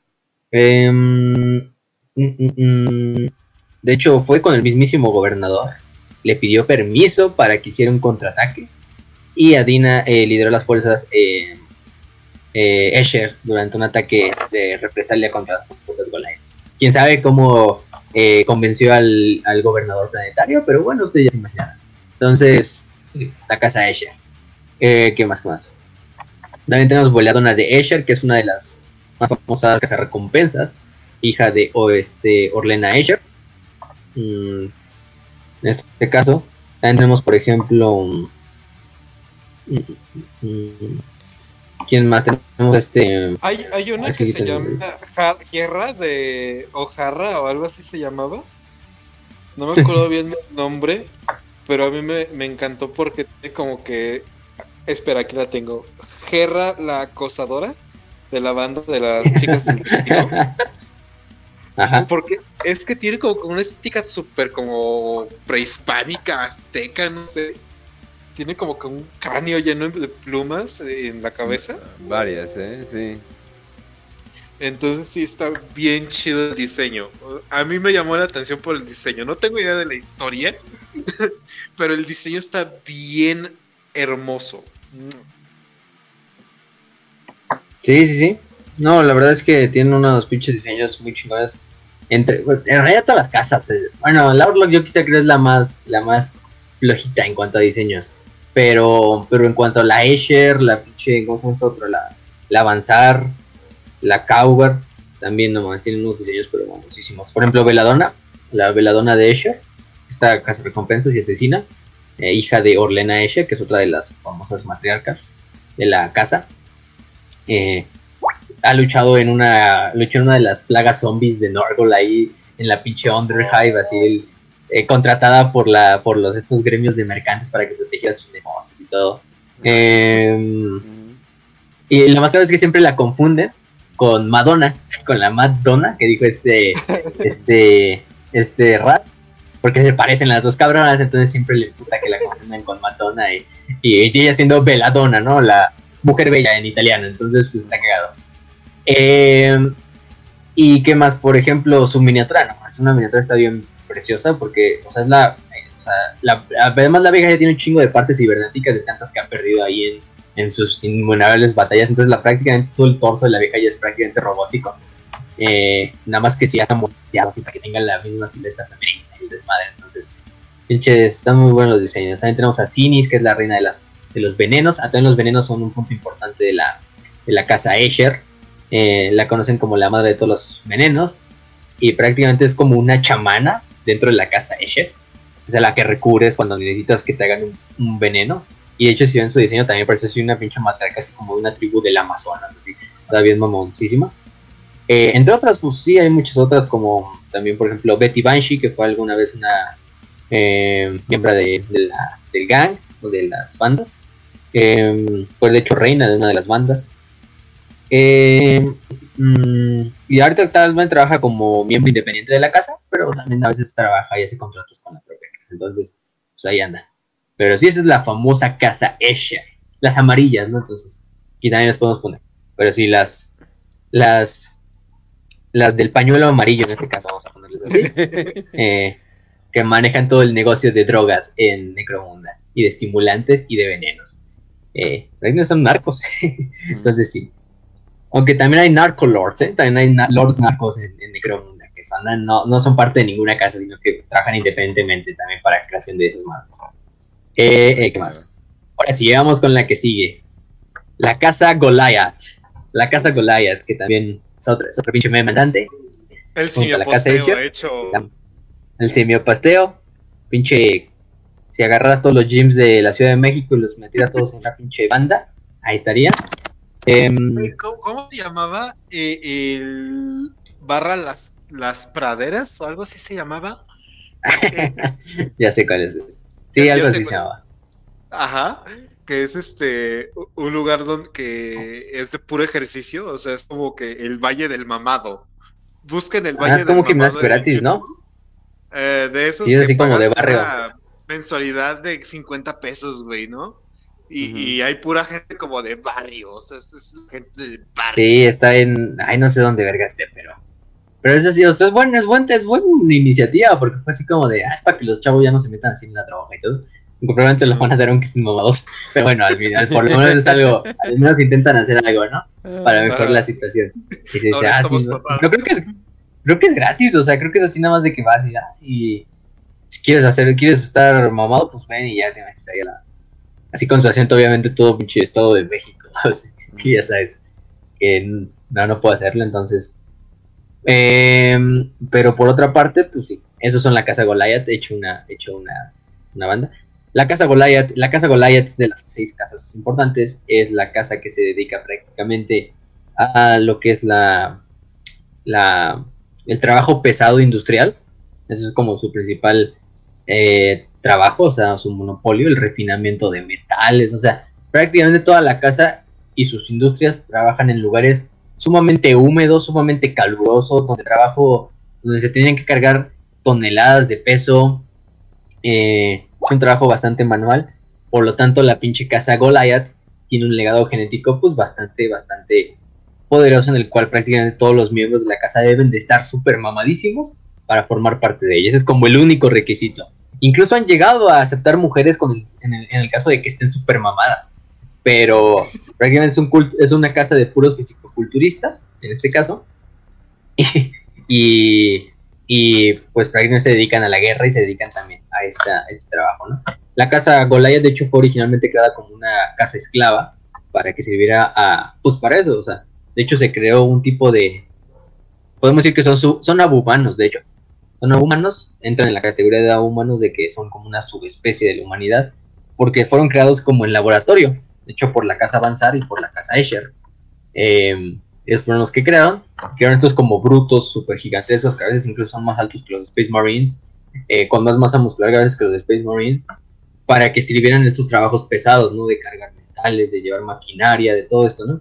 En las industrias, en las, por ejemplo. Güey, no y, mames, es, como el, es como el meme de la comparativa del albañil con el güey del gym. El güey del gym como que está medio flaco, así como escuálido, y el, el pinche albañil está ya levantando cinco costales de cemento, güey. y está mamadísimo, mamadísimo de puro trabajo duro, güey. Sí, más, más, que, más que Jim Bros podemos decir que son pinches albañiles, así. Entre Jim Bros y albañiles ahí. Porque pues prácticamente, o sea, Es que ellos no sacan su, su mamadez de las drogas, vienen su genética y literalmente del trabajo que hacen. Eh, aunque sí, pinche, eh, son infértiles, es lo más cagado. ¿Qué nos querrán decir ahí? Ah, que todos esos que se terminan metiendo chochos terminan, ya saben cómo. Em, pero... Y es, y es verdad. es, verdad, en cierta manera. Entonces, si no tienen cuidado. O si terminan siendo más que nada como... Ya saben que... Entonces, bueno, la casa Avanzar y la casa Escher crean esta raza de subhumanos para sean súper más mamados, para que puedan hacer todo esto. Y piensan que son dóciles. De hecho, los programan para que sean como dóciles. Y eso creen, hasta que en el 519 todos los, todos los Goliaths literalmente se rebelan. Después de que se muere el gobernador planetario Abner Y entre todo este desmadre, em, pues como que aprovechan para liberarse. Porque además la nueva gobernadora planetaria, que en este caso era la, una, mujer llamada James Helmar, que es la que sucede a Álvaro, dice que esta raza pues ya no era, ya era ineficiente y anticuada y que pues prácticamente em, tenían que, pues no valía la pena mandar a, los enforcers a, luchar contra la casa de Goliath, simplemente de que como consigan su independencia les valía madres a los, a los, a la casa Helmar de, de Necromunda, y los dejan, la casa Goliath hace una alianza con la casa Avanzar, eh, y después, pues prácticamente en este momento es cuando hacen como una revuelta a nivel de la colmena y empiezan a rebelarse, a liberar más Goliaths, hacen como una, una guerra que dura como 100 años en High Primus, donde pues, les ayudan los Vansars y los, y los estos para luchar contra los Escher y van ahí liberando hacia todos los Goliaths que se encuentran, que son esclavos de otras casas o, o, en toda la colmena y así empiezan a crear hasta que ya la Goliath termina siendo una casa propia y pues se vuelven los principales eh, trabajadores de, la industria, ¿no? Es su, como monopolio. Y pues ya se, unen al sistema de, bandas de, de, Necromunda. Em, entonces, pues sí es una casa muy, muy, muy, autoexplicativa, o sea, prácticamente es el más fuerte tiene la razón, Mighty Right, entonces el pinche más mamado de todos nosotros es el líder. lo mamón es que hasta los nombres que tienen entre la banda son nombres que sabes que tendrían mamados. O sea, gente mamada, gente ponchada, gente musculosa, trabada. Pincha cráneos. Líder de la banda. Jock, ojo martillo. Líder de la líder de banda, ¿no? Gonk rompepiernas. Gorak, segador de huesos. No, el que deja el mundo. Y el otro que se llama Cemental Porker. Regresa al simio. Sí, no, esos güeyes están mamón. De hecho, el líder de la casa, el supremo líder, es el Over Tyrant, el, el, tirano mayor. Y todos los que le siguen, eh, que de hecho este maneja y sigue viviendo de gracias a estimulantes y todo esto. Pero después lo que le siguen a él, o los más brutales entre todos los Goliath, tienen el título como de alfas, así alfas, simplemente es el título. Y ellos sirven como capitanes, líderes de bandas más pequeñas. Sí son los, sí son los hombres, güey. O sea, ah, sí, soy el alfa, nena. O sea, sí me lo estoy imaginando. Sí, sí. Sí, sí, sí. Lo, lo, que nada más deja solos a, a, los hombres un ratillo ahí en Necromunda y crean su pinche propio clan de mamados. Este, no, no, como las mujeres todas cringe y creando las cejas. este, en este caso, pero, pero bueno, o sea, todos estos, estos alfas pues, son los pinches líderes de, las diferentes bandas de, la, casa Goliath. Eh, también hay una, ¿cómo se llama? Una facción, o una subfacción que se llaman los Batborn, que son Batborn, que de nacido como en, en, un, en un tanque, porque hay tres formas de, de, que un Goliath nazca, ¿no? La mayoría nacen por estos Batborn, ¿no? Que son estas como eh, incubadoras que se crea artificialmente un nuevo Goliath, ¿no? Que las utilizan ellos. Las manejan ellos a partir de las que les robaron a la casa Avanzar y a la casa Escher. De esta manera ellos promueven y mantienen su, su linaje, ¿no? El problema con estos Badborn es que por, lo general solo duran como 10 años con vida. O sea, ya nacen super mamados, o sea, nacen como adultos, es como un pinche super soldado ahí, creado ahí en un, en un, en un, en un tanque pero por lo general solo viven 10 años hasta que prácticamente a los 10 años pues, terminan muriendo así como de mutaciones o de pinches problemas ahí porque son artificiales, ¿no? Entonces, pues esos son los, esos son los, los Badborn. Luego están los Natborn, que son los nacidos naturalmente, ¿no? Ustedes ya se imaginarán cómo le hacen para que nazcan estos, ¿no? Obviamente a través, ya saben de qué, ¿no? De la... ¿Qué era la segunda regla del tempestismo o tercera? No me acuerdo. El segundo este, punto. El segundo punto del, del tempestismo, que es prácticamente agarrar eh, eh, prisioneras mujeres y ya sabes qué hacer, ¿no? Para que nazcan Goliaths, hombres. Este, y prácticamente, pues sí, es, es casi lo contrario con los Escher. Aquí nacen más hombres que mujeres. Y prácticamente nacen nulas las mujeres en, en la casa Goliath. Entonces, pues de esta forma.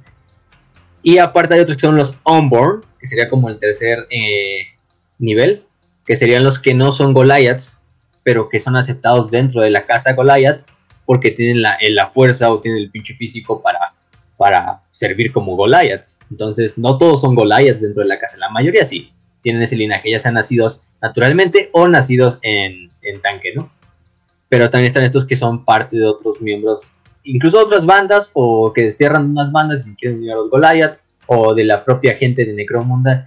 Pues también un trabajador de Necromunda, que a lo mejor come muy bien, a lo mejor la comida de Necromunda, esa mierda procesada, no es la más pinche nutricional, pero si te comes 50 de esas pinches piezas, a lo mejor vas a nacer más mamado, entonces vas a crecer más rápido quién sabe, y además el trabajo en la industria también va a generar que tengas un muy buen físico, y si vas con los Goliath, lo más probable es que nada más te huelan, te vean, y te estás aceptado. Puedes entrar, hermano, y ya te aceptan en el pinche, en el gym, en el gym que es la casa Goliath, ahí, pinche gym criminal, ¿no? Y Entonces- carnalito, ahorita te ponemos ponchando. ahora te ponemos más mamado todavía. Más mamado. Este... Échale. y- y de hecho, es- otro costal, güey. De hecho, hasta eso son bastante, en ese caso, tolerantes, en ese caso de que aceptan a mucha gente, si tienen, obviamente, pueden demostrar su fuerza, ¿no? Y su físico, y tienen un buen físico, obviamente. si eres un pinche flaquillo de la casa de like, pues, obviamente no te van a aceptar. Te, te digo Te van a matar ahí mismo. Ajá. Digo una anécdota de gimnasio que tengo, güey, que en mis primeros, en mis primeros meses, justamente cuando estaba iniciando no tenía nada de fuerza, güey. Entonces, todos los vatos del gimnasio ahí me estaban diciendo, échale, échale. Y me subieron otro pinche nivel de, de peso. Porque, ah, pues para que te pongas mamey, güey, para que te pongas bien ponchado. Entonces así me lo imagino a los Goliaths, así como en su ceremonia de iniciación de, a ver, bench, bench press ahí con, con 100 kilos y 5 costales, a la verga. ¿no? ¿Cómo se Sí, llama? no mames. ¿Qué? Ah, verga. ¿Cuál? Es que sí me lo imagino así, ceremonia de iniciación. Con bench press ahí es Ah, sí. cargando 50 mil kilos o algo así. Sí, no, esos güeyes están cabrones en ese sentido. De hecho, Sociedad todas sus tradiciones, todas sus tradiciones se basan en eso, o sea, de agarrarse a putados o de demostrar fuerza. De hecho, tienen su pinche, este, tienen sus fighting pits, o sus pozos de lucha, donde pues nada más es como su pinche pasatiempo cuando están así luchando con otras bandas, es nada más que se van y se van a agarrarse a putazos de todos, sí, y a comer y a la verga, eh. comer y madrearse y dormir, comer y volver a madrearse, hacer ejercicio, levantar, hacer bench press y volver a madrearse y volver a comer. Güey, ¿alguna vez has visto este y trabajar, obviamente. de- Te digo, ¿alguna vez has visto el TikTok de una chava que está diciendo, esta es una pregunta para los hombres? ¿Qué chingados quieren? Ahí No, está. los Goliath, eh. Pinches Goliath, así. Pinche sociedad perfecta, la verga. Ejercicio, trabajo. No tienes, te peleas con viejas feministas, güey. Ah, sí, también, güey. Este, no, mames, pinche, pinche. Así se, se comen todo así crudo, así a la verga. Se agarra una pinche rata y ahí mismo le arrancan y pinche batido de proteína. eh. 20 batidos de proteína cuando tienes ahí pinches ratas así. Y les tomas la sangre ya, ¿no? lo más que lo más que identifica a los estos, a los, em, los, a los Goliaths, pues obviamente es un moicano, eso es lo pinche más. Cuando ven un Goliath lo van a ver con su armadura roja.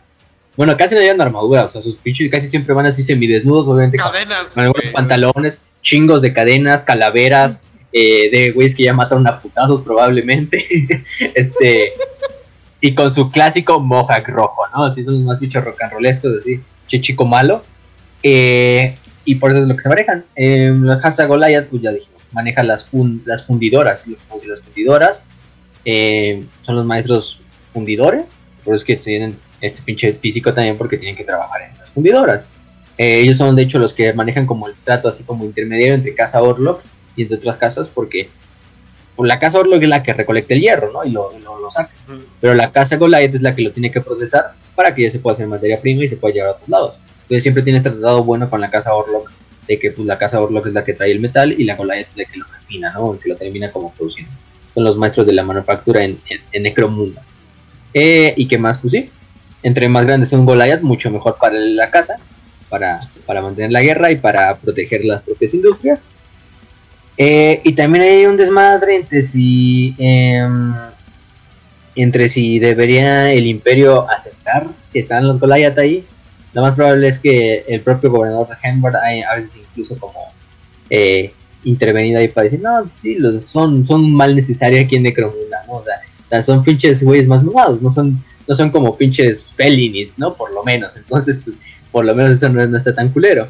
Eh, Mira, ¿y no qué más? caotas, así que yo estoy bien con eso, con que no sean caotas. Es que nunca sean caotas, o sea, los güeyes literalmente su diosa de ser la pinche, el pres de banca y ya, güey, o sea, quizás sí sean un poco herejes, pero eh, no le hacen daño a nadie. Bueno, sí, a las demás, a las demás bandas que se intentan meter contra ellas, ¿no? Obviamente aplastándole los pinches cráneos. Pero mm, incluso hay pinches Goliath que son más grandes que los propios Space Marines, o sea, en tamaño y pinche músculos. Quizá no, no llegan a un, al nivel de un, de un, de un Space Marine y además de que tienen su este corto periodo de vida, terminan muriendo jóvenes, de cierta manera. Y sí, ellos son también uno de los símbolos de Necromunda, son el famoso, de hecho, el, el que sale en la, en, la, en la edición de 1995 es un Goliath, ¿no? El que está ahí disparando al cielo, está gritando todo pinche, vamos a decir, todo pinche en drogas, y, en este caso, ¿no? Actualmente el líder es Barrangor, que es el primer, eh, bueno, es el actual Over Tyrant. Hefron fue el primer Over Tyrant. Ludwig Grimm, que fue un noble, Raigard Run, que fue otro, también fue otro gran Over Tyrant, este Atilus, que es uno de los mejores luchadores de pozo de toda la historia de los Goliath, y quizá el, el más grande de todos, Atilus. Eh, Rakan Fierce, que es un alfa, eh, Skullshank, Splitter, Kork, que fue el que mencionó este, este, em, este Raz, Bone Snapper, que es literalmente rompehuesos, todos estos Iron Lords, ¿no? Que es el título que luego se les da como siguiente, en este caso. Y también tienen estos, ya dijimos, los Sunburrocks. Ya, ya me acuerdo el nombre. Sunburrocks son los estos pinches cocodrilos, estos gigantes que utilizan como mascotas los Goliath, así como perros de casa, como perros de protección, y, los van agarrando ahí con sus cadenitas como si fuera el collar, como si llevas tu perro a pasear, pero es un cocodrilo ahí, y el Goliath ahí, ahí lo lleva en, en, su, en, la mano, ¿no? Güey, fíjate, o sea, en escala de mascotas épicas que podrías utilizar, mira, primero están los perros, Después están los Bulldog, después están los Doberman, después están los leones o tigres, todos esos species, este, animales exóticos que se traen de selvas, y después de eso, yo pondría un cocodrilo mecanizado, güey, donde están los Goliath. Gente mamada con mascotas cocodrilos carizados. No pido más. Y se agarran putados con feminazis, ¿no? Entonces, no mames, está bien cagado. La verdad es que sus pinches guerras son las más, las más cruentas de todo Necromundo entre los propios este, Goliaths y los, eh, los finalmente las, las Y tienen bastante rangos, ¿no? Tienen, por ejemplo, los Steamers, que son los güeyes que se meten simulantes además no poder, así, bichos ya. Ahí sí se meten los ochos. Eh, los nacidos de la forja, que son como otro rango. De hecho, el primer rango, el rango más bajo de un Goliath es Bully. Ese es el rango Bully. Este, y así van subiendo hasta nacido de la, de la forja, tirante de la forja, jefe de la, forja, alfa y finalmente el Overtire, ¿no? Entonces, sí, estos son los, los famosos Goliaths. Tienen unas. Sí, una, una, una mamada los Goliaths, la verdad. Chico cuerpo de albañil, gordimamado, Jim Bros, todo. Entonces aquí hay de todo, entonces, pues pinches.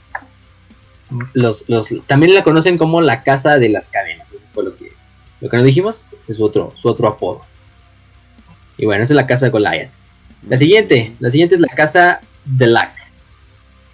La casa, sí, House Lack, la casa de Laque, de Laque, no sé cómo se pronuncia. La casa de Laque, la casa de Laque es principalmente una casa que se dedica al espionaje y al asesinato. Esos son como sus dos principales trabajos, ¿no?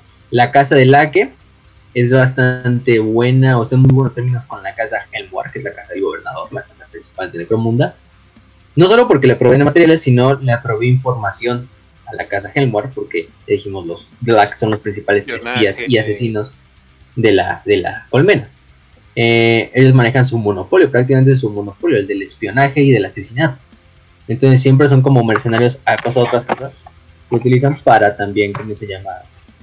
Manejar lo que es la, el asesinato. Aunque eso sí, tienen sus propias industrias y también tienen su patrimonio y tienen sus lugares donde lo sacan dinero de una forma más eh, legal, entre comillas, ¿no?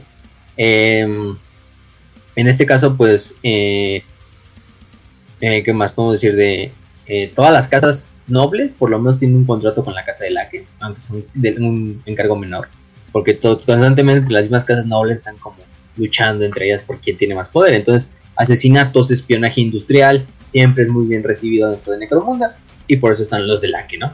Eh, la historia de los de Laque no es muy conocida, pero la historia de los de Laque creo que se remonta a eso mismo que dijimos de los Pisces. Eh, no se sabe muy bien la relación em, eh, que existe entre los Pisces y los de Lac, o esta famosa historia también de los del Imperio Ahogado, que es también esa misma leyenda de los Pisces. Pero estos como hombres pescado que eventualmente salían de los mares, se supone. Em, eh, que los de Lack eran de sus primeros como eh, cultistas que hablaban como estos hombres peces como si fueran dioses y les empezaron como a generar este como culto en base a estos dioses. Algo así muy parecido a lo de la del culto a Cthulhu, así en las de estas de mm, Lovecraft. así de que es, como esta de mm, Las sombras sobre Innsmouth. No sé si han leído esa novela de. Bueno, este cuento de, de Lovecraft que habla de estos hombres peces, que no me acuerdo su nombre pero que prácticamente servían como al, dios Dagon, que al final del día también eh, servía a Cthulhu en última instancia. Entonces eran como estos hombres pez que salían de vez en cuando del pinche mar y, agarraban a la gente del pueblito y ya. Y también se mezclaban con ellos para que nacieran más pinches hombres pez. Entonces sí. Eh, entonces por esta parte pues se dice que...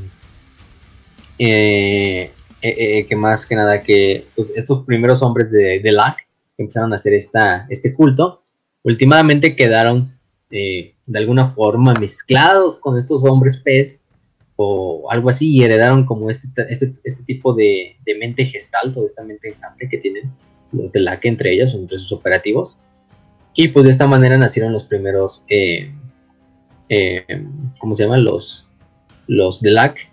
Y aparte también hay otra explicación de que, otra explicación de que, como la historia de, de la colonia perdida, que también se dice que de estos hijos mutantes nacieron los primeros necromundianos, eh, que nacieron los hijos de Helwar, que es la casa que tiene como este legado divino también, entonces también tienen este como eh, alianza con la casa Helwar entre los de la y los Helwar, porque la casa Helwar sería como los descendientes directos de los dioses, tienen como el derecho divino a la casa de, Necromundo y la desmadre, ¿no? Mm. Pero bueno, en este caso, eh, sin importar la verdad, ellos son la primera la casa que fue conocida como la sombra de Necromundo, porque, pues ya dijimos, siempre se necesitan espías industriales, asesinos, eh, todo esto, para ver y siempre tener un paso más adelante de las demás casas.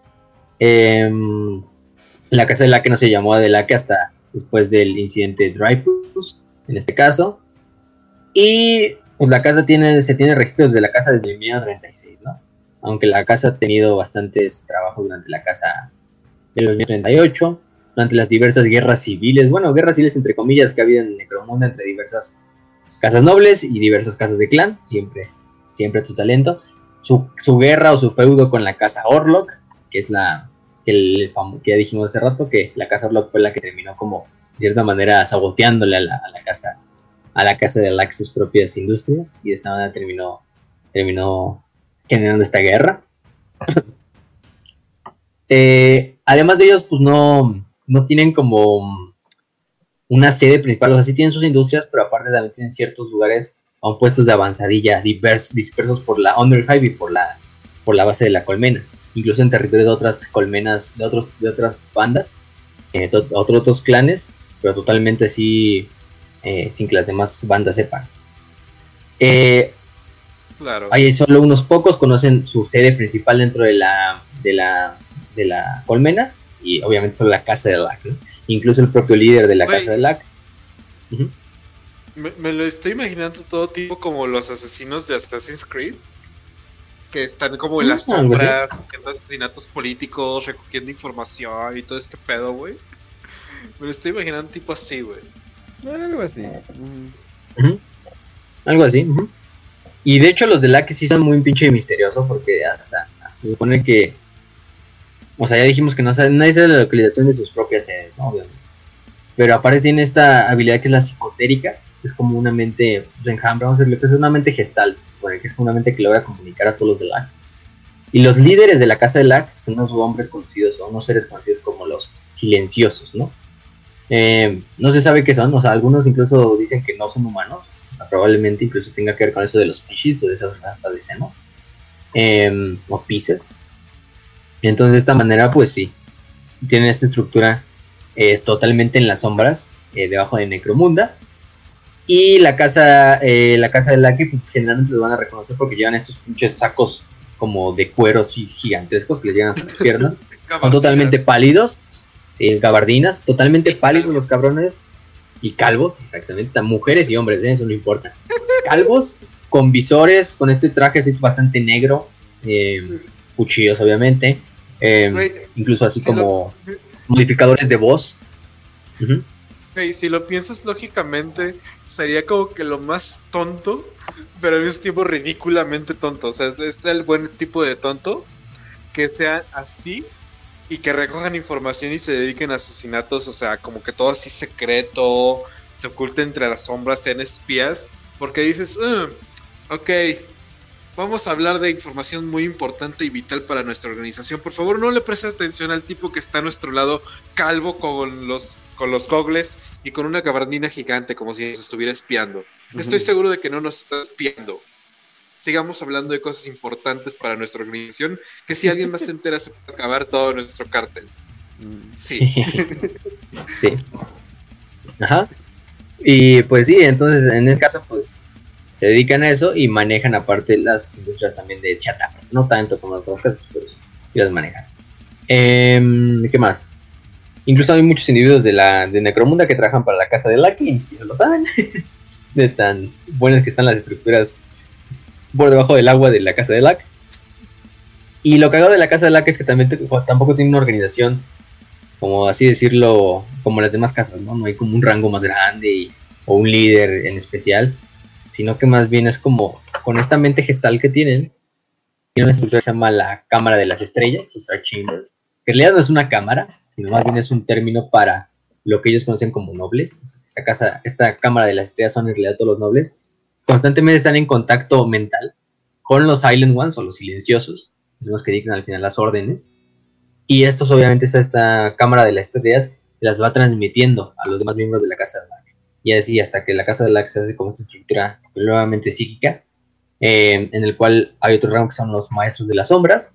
Estos maestros de las sombras son como los que manejan cada una de las, de las bandas o de las propias como de task- fuerzas de, de ataque o fuerzas de espionaje de la casa. Y esta manera es muy orgánico, simplemente no necesitan ni una sede, no necesitan nada, porque simplemente ellos lo hacen por a través del, del contacto psíquico con, la, con los silenciosos y con la cámara de las estrellas. Eh, aparte de otros rangos como los fantasmas, eh, los Nazguls, los Psygis y los fantasmas, son todos los rangos por ahí, y obviamente van siendo jerarquizados, ¿no? Ya en esa parte. Eh, y hay diferentes distinciones, ¿no? Hay propiamente los que son eh, los miembros del clan, o los miembros del clan que son estos hombres pálidos o mujeres pálidas, pelonas, y que parecen pinche Gene Stealers, pero no son Gene Stealers, no saben. Este, que trabajan y que son miembros de la sangre del clan o de las familias originales del clan. Y aparte hay otros miembros que se llaman los perdidos, que son güeyes que contrata el clan para que trabajen como, como, como gatos prácticamente, como espías, como, como los halcones, ¿no? Que utilizarían los, los cárteles aquí, ¿no? Algo así. Que simplemente es así como que les dan más información a los verdaderamente puros de Casa del Lag.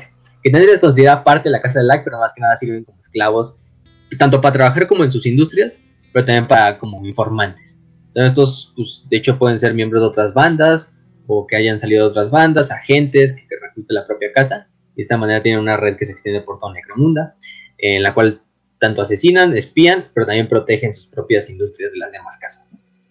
Y es la casa de las, de las sombras, que es la famosa eh, casa de Lack. Aparte eso tienen también sus estos Psychoteric Worms, em, los Piscian Spectors, que son los que dijimos hace rato, que son estos como tipos pulpos, eh, que están hechos en base del cerebro de un guerrero pisciano. Uno dice de un seno, ¿no? Pero por ahí no están prácticamente que es lo mismo. Eh, Eh, son cazadores y también sirven como asesinos, estos propios Piscian. Tenemos, por ejemplo, los, los psicoterics, las worms psicotéricas, son también como un tipo de gusano robótico eh, que es una mezcla entre tecnología y biología. Eh, también probablemente sacada de origen seno y que también sirven como principales como, como serpientes de espionaje y también asesinas. Entonces, pues se pueden estar, pueden, pueden infiltrarse a través de ferro concreto y de plastiacero y ponerse, meterse entre las más pequeñas aberturas y de esta forma llegar, llegar a objetivos. Y siempre los van a, este, acompañando al, van acompañando a estos psyches, que son estos psychers dentro de la casa, son como los, los maestros de las bestias, ¿no? Porque llevan estas dos formas, que son las, los, los Worms y también llevan a los Skeptors. Entonces, pues sí, en esta parte son los informantes, son los principales espías de, de la casa. Y pues miembros notables tenemos, no sé, a Nemos, que es uno, más, uno de los maestros espías, y a Eos Tres Uñas, y a Sich Gubros, que es un overlord. No es un líder de clan, pero es, un, uno de los overlords. Pero, por ejemplo, Eos Tres Uñas es un asesino de la Casa de Laque, uno de los más famosos asesinos de la Casa de Laque. Em, siempre deja prácticamente como una, una como símbolo de su este de, de su mano cuando mata a alguien va y le pone la mano y la deja así como eh, una impresión de la mano eh, roja de este de Eos en, la armadura o en el cuerpo del, asesinado, ¿no? Lo que hago es que Eos tiene solo tres dedos, porque perdió dos dedos pues, en sus combates, entonces por eso que le dicen el tres uñas, porque nada más deja esta como pinche señal así de tres dedos sobre las, las la carne de sus víctimas, ¿no? Pero ese es el famoso Dios, tres, tres uñas. entonces sí, esa es la casa, la casa, la casa Dalak. Es una casa bastante... Eh, personalmente yo creo que es de las casas que menos me, atraen, pero también tiene lo suyo. También una estética bastante... Sí, muy, muy única para ellos, porque pinches güeyes así pelones, así que nada más están ahí como espías.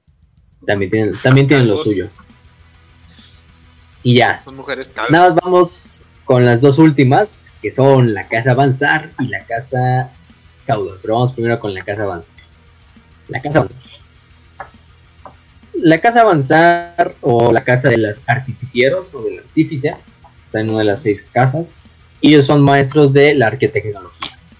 De hecho, ellos, su negocio principal es la recuperación de tecnología antigua, del perfeccionamiento tecnológico, de la artesanía de la tecnología, e incluso están en poder de una STC que permite que su equipo sea único para su banda y que sea solo de ellos. Incluso el mecánico ha enviado investigaciones a que investiguen personalmente a la Casa Avanzar. En el milenio 40 se envió una en el año 132 y misteriosamente la, el equipo del mecánico nunca regresó, nunca se le volvió a ver, nunca se le volvió a, ser visto. Entonces, imagínense. Incluso el mecánico dice, ah, cabrón, qué chingados, ¿no? Este, su frase de la casa, de hecho, es, este, eh, piensa, piensa mejor, eh, no, piensa, piensa brillantemente, mátame. En este caso.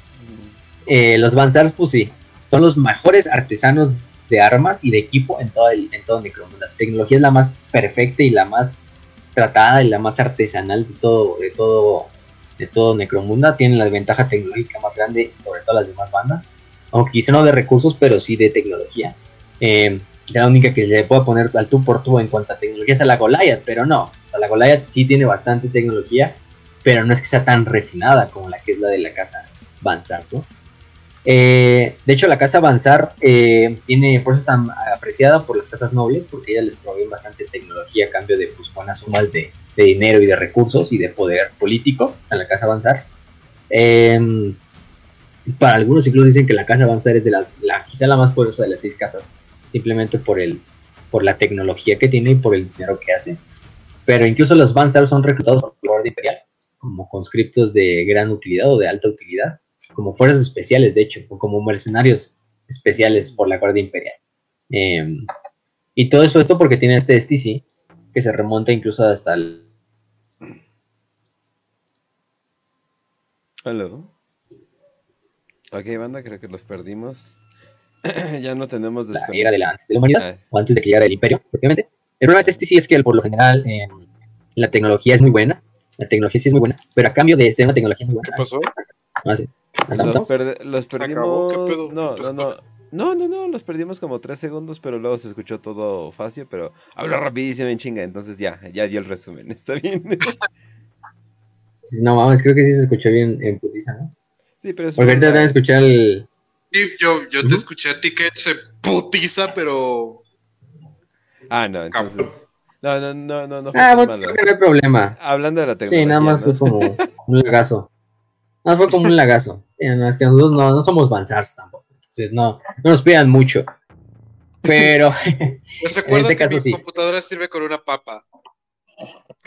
Sí, no. La mía con trabajos corre el pinche Civilization, imagínate. Entonces.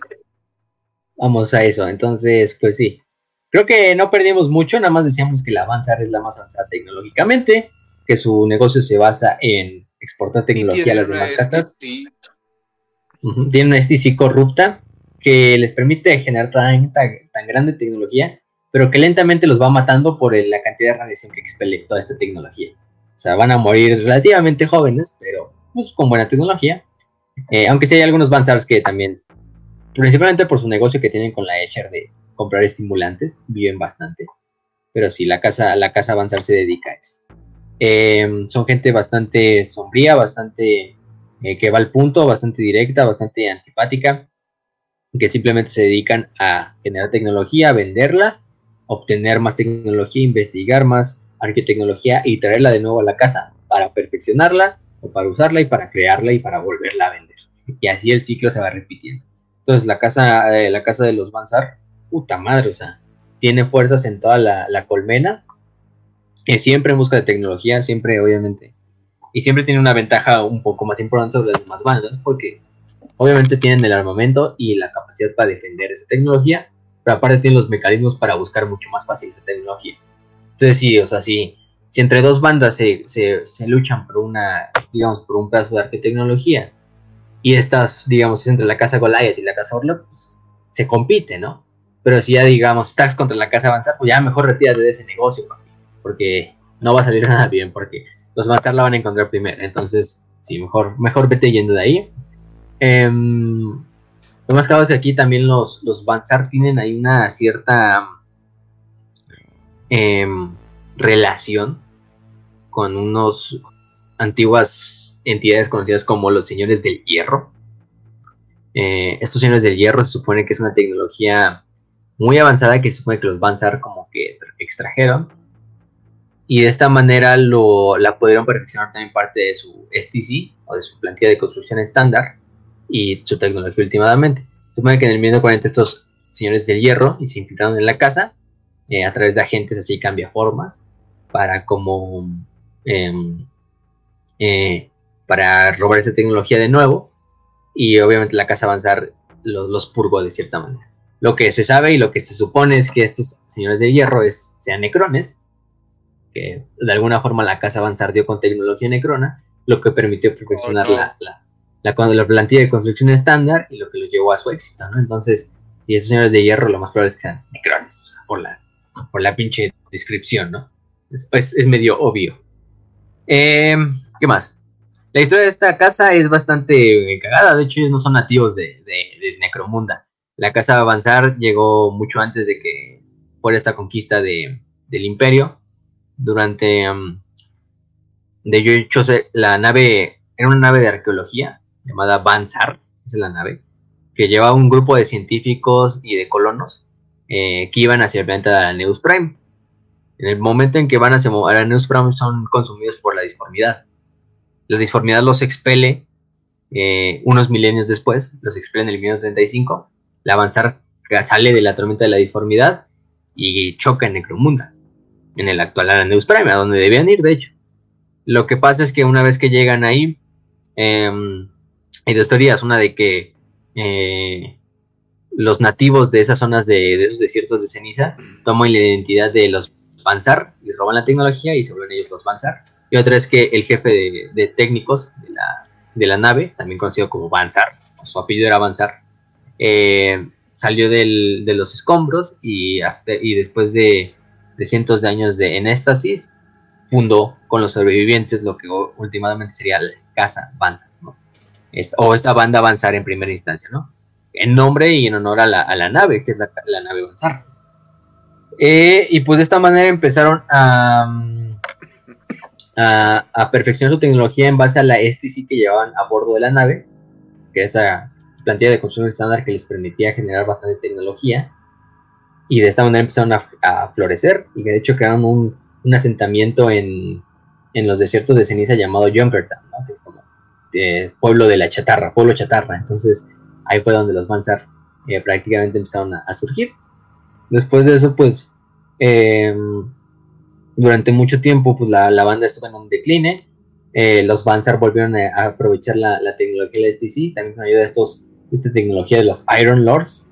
restauraron la, la, banda lo que era su antigua gloria y bajo uno de los liderazgos de, del arqueotec Sater Davos, eh, Junkertown prácticamente prosperó. Davos eh, fue el primero en crearlos como trajes de sobrevivencia dentro de la para el desierto de ceniza y también de los Bionics para resistir la radiación que les daba la, la STC y alargar un poco más sus vidas.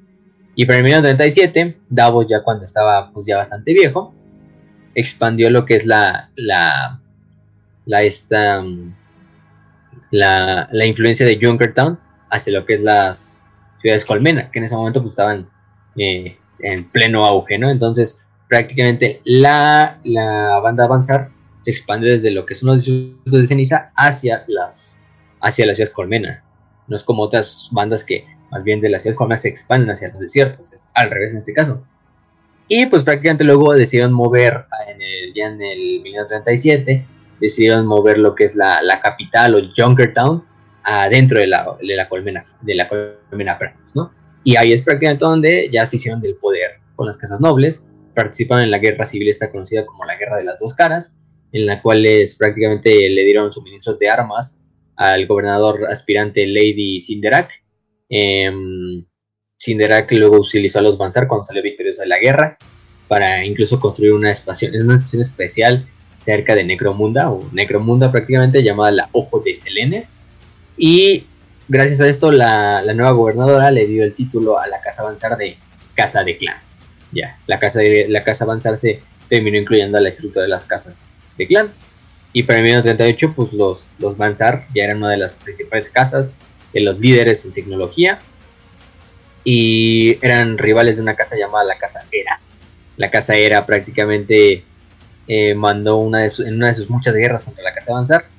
Eh, mandó lo que es este un tipo como de código asesino, un código caníbal de las computadoras de las de la casa avanzar. De hecho, una de esas, sin saber la casera, la envía hacia la que es la plantilla de construcción estándar. Eh, y lo que hizo la STC es que la STC es algo cagado, porque la STC es como pensante. La STC en ese momento en que detecta los códigos caníbales de los de la otra casa de rival, decide como enviar un, código de, regreso o de contraataque mm. para que sucedan accidentes industriales en todas las industrias de la casajera. Entonces prácticamente toda la industria de la casajera empieza a explotar de repente y a sabotearse y a dejar de trabajar de repente. Y en ese momento es cuando la casa avanzar aprovecha su contraataque y termina exterminando toda la casajera. Y ellos se quedan como los líderes del monopolio tecnológico de, de Necromunda. Qué curiosa tecnología, qué curiosa, hombre. Sí, no, pues de quién. ¿Por qué brilla verde, chinga? Aquí será. ese es el máximo punto de un Norton antivirus que quiero ver. Fuera de mame, o sea, si le voy a poner Norton antivirus a mi computadora, es para que el vato que me quiera meter un virus le estalle en la computadora el CPU y termina siendo un pinche gemido, sonido literalmente, Literalmente antivirus. Ajá, o sea, ese es el mejor antivirus que yo me imagino. Sí, sí, sí, no. Aquí la pinche STC hizo el trabajo de toda la casa avanzar solo y le dio tiempo a la casa para que ayudara. Eh, la casa avanzar tiene arqueotecnólogos, arqueotecs, no sé cómo lo podemos traducir, que son los maestros de la, del lore tecnológico de la casa y que son los que revisan y los que manejan como a la STC, a la plantilla de construcción estándar. Eh, aunque son similares a la de estos mecánicos, no le rinden culto a los designers. Y le rinden culto al dinero como tal las demás bandas de Necromunda. Entonces no se preocupen. Em, después hay otros como otros, otros líderes como debajo de los architects están los primes, debajo de ellos los outmex, los techs y los subtechs, que son eh, prácticamente términos para eh, trabajador y guerrero eh, este, respectivamente.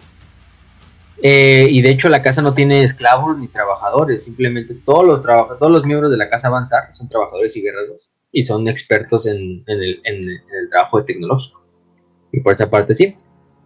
Sus, dominios se extienden por todo lo que es la parte de la base de la ciudad colmena y también por la Underhive, donde tienen cientos de bóvedas y de almacenes y de factorías, hasta lo que es la, hasta incluso partes de la, de la parte de arriba de la, de la Hive.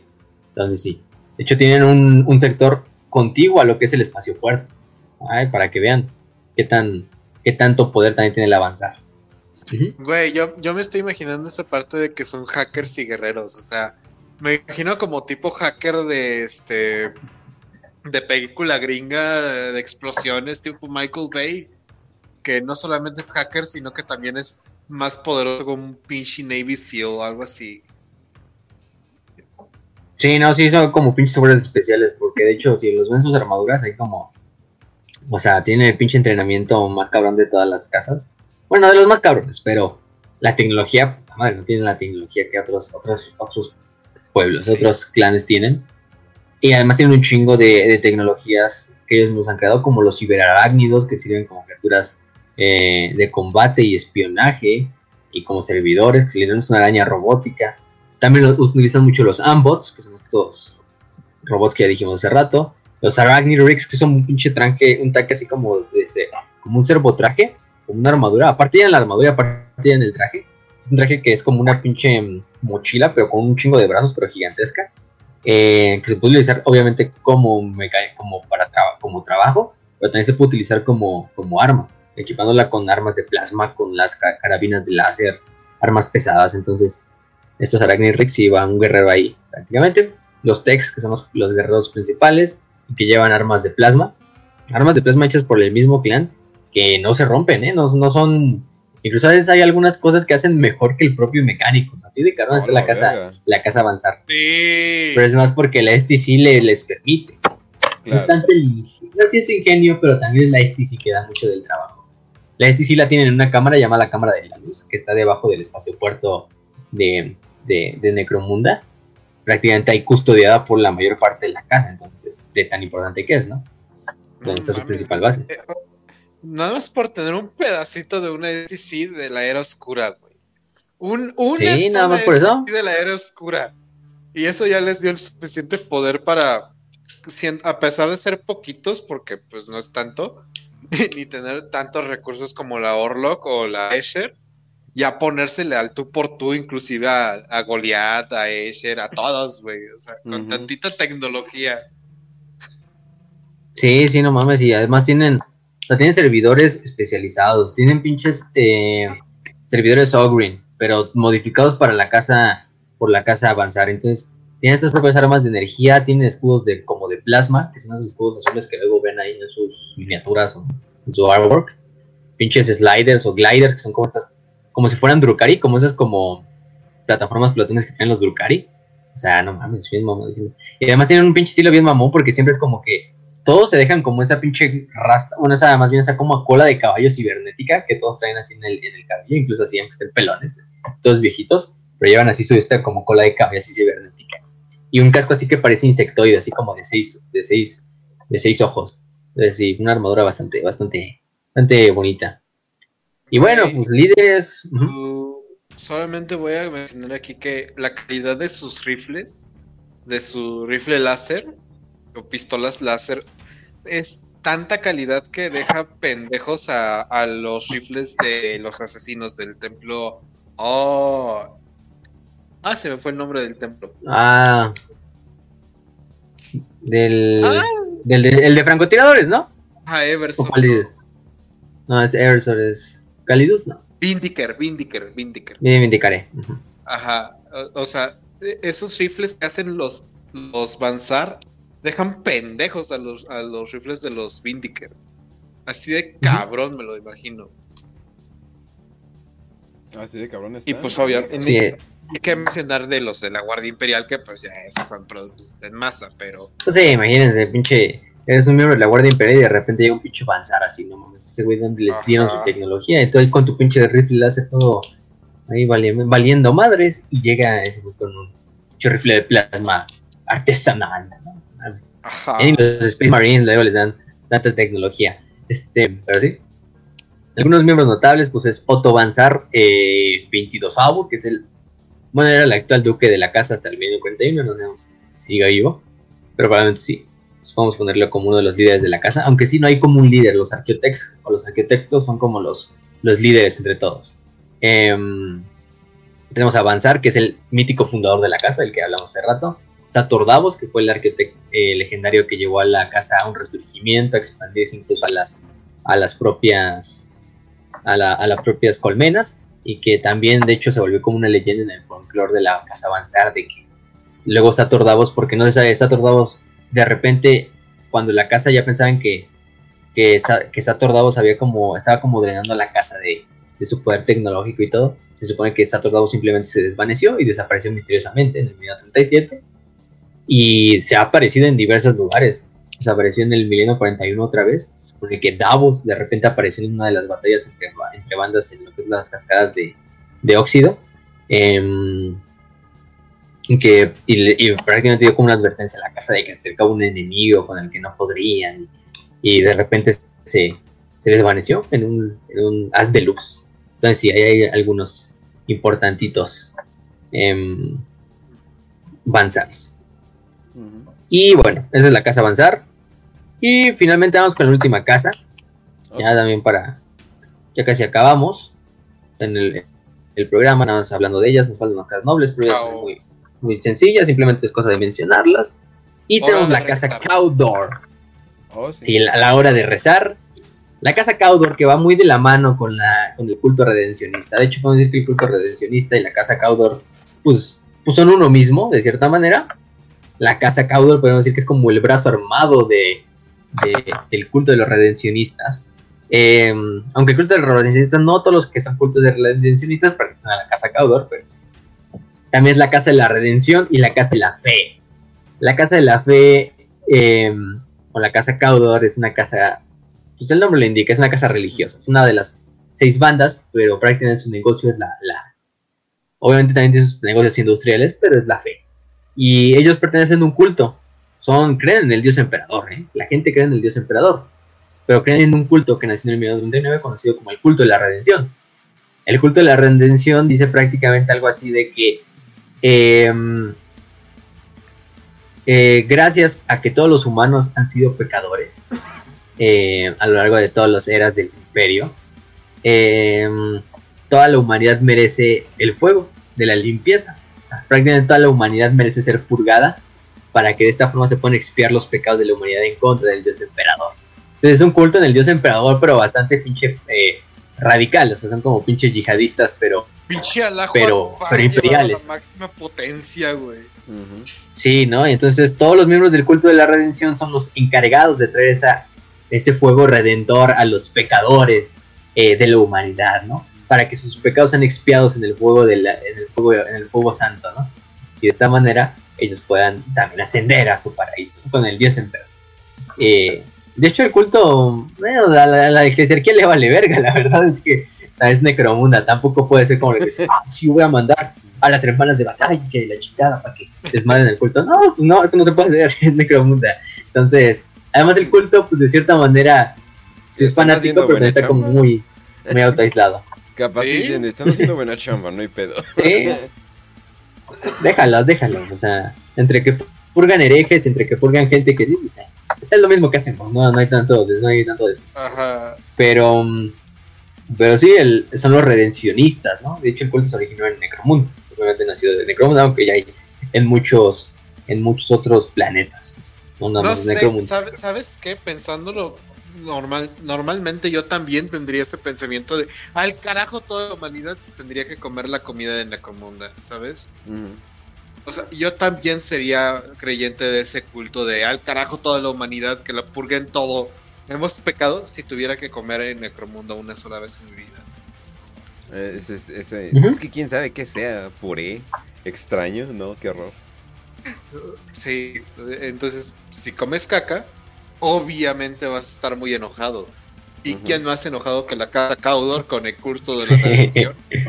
sí, el culto de la redención. Y de hecho ellos tienen tres pecados, ¿no? Tres pecados son los que hacen que la humanidad no sea pura y no pueda ser parte del emperador, los cuales se supone que tienen que ser purgados.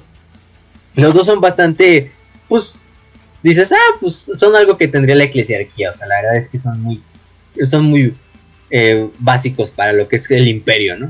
Que es ser mutante y ser un Psyker. Aunque el Psyker ya, el segundo ya los puede algunos debatir, ¿no? Pero sí, los Psykers siguen siendo mutantes. Entonces, ellos dos son los dos primeros pecados. El mutante y el Psyker. Y el tercer pecado es la herejía. Pero no la herejía en el término de, ah, negar al dios emperador, ser un dios del caos, ¿no? Supone que para ellos el hereje es todo aquel que no crea en la verdad de los redencionistas y todo aquel que trabaje en contra de los redencionistas. aunque creen en el dios emperador. Aunque creen en el dios emperador. Entonces, pues puta madre, entonces son todos menos ellos. Todo el mundo menos ellos. Entonces, pues sí. Ese es ser super sigma, güey. Al carajo todos menos yo. Exactamente, sí. Todos están mal excepto yo, basado. sí. Basado. Sí. Em, lo que es que sí, pues el, culto siempre habla de la destrucción universal, del apocalipsis, de la pinche de la, de la redención. Y los seguidores del culto se ponen en un, tienen un, código de conducta bastante, bastante estricto, que es prácticamente el diario, hacerse autoflagelación, rezar para permanecer puro, pero aparte no se permite el consumo ni de alcohol ni de narcóticos, incluso ni de drogas de combate. No, para... ¿cómo aguantan todo eso? Pues con FEPA, es la mejor droga. este, y en Necromunda, y en Necromunda, ¿eh?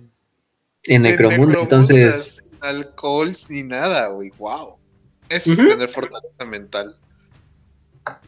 Y pues prácticamente la casa Caudor es como la religión oficial de la casa Caudor es la, el culto de los redencionistas. O sea, no todos los cultos de los redencionistas ya pertenecen a la casa Caudor, pero toda la casa Caudor sí pertenece al culto de los redencionistas. Entonces sí, es en este momento en el cual, bueno, de hecho el fundador, el padre fundador de la, del culto fue el gobernador Rain, este hombre que era un trabajador de, fábrica, así como muchos otros necromundianos, fue el que a partir de ver lo que es el, eh, la avaricia de las casas nobles, em, empezó a llevar como una revolución en contra de los ricos, así de llevando sermones en contra de, la, de las casas nobiliarias de, Necromunda. Em, se dice que también que les dijo que los, los, habían perdido a la luz del emperador todos los trabajadores de Necromunda. Y que incluso él había sido salvado por el emperador de un accidente industrial, en el cual el emperador pues por algo lo salvó.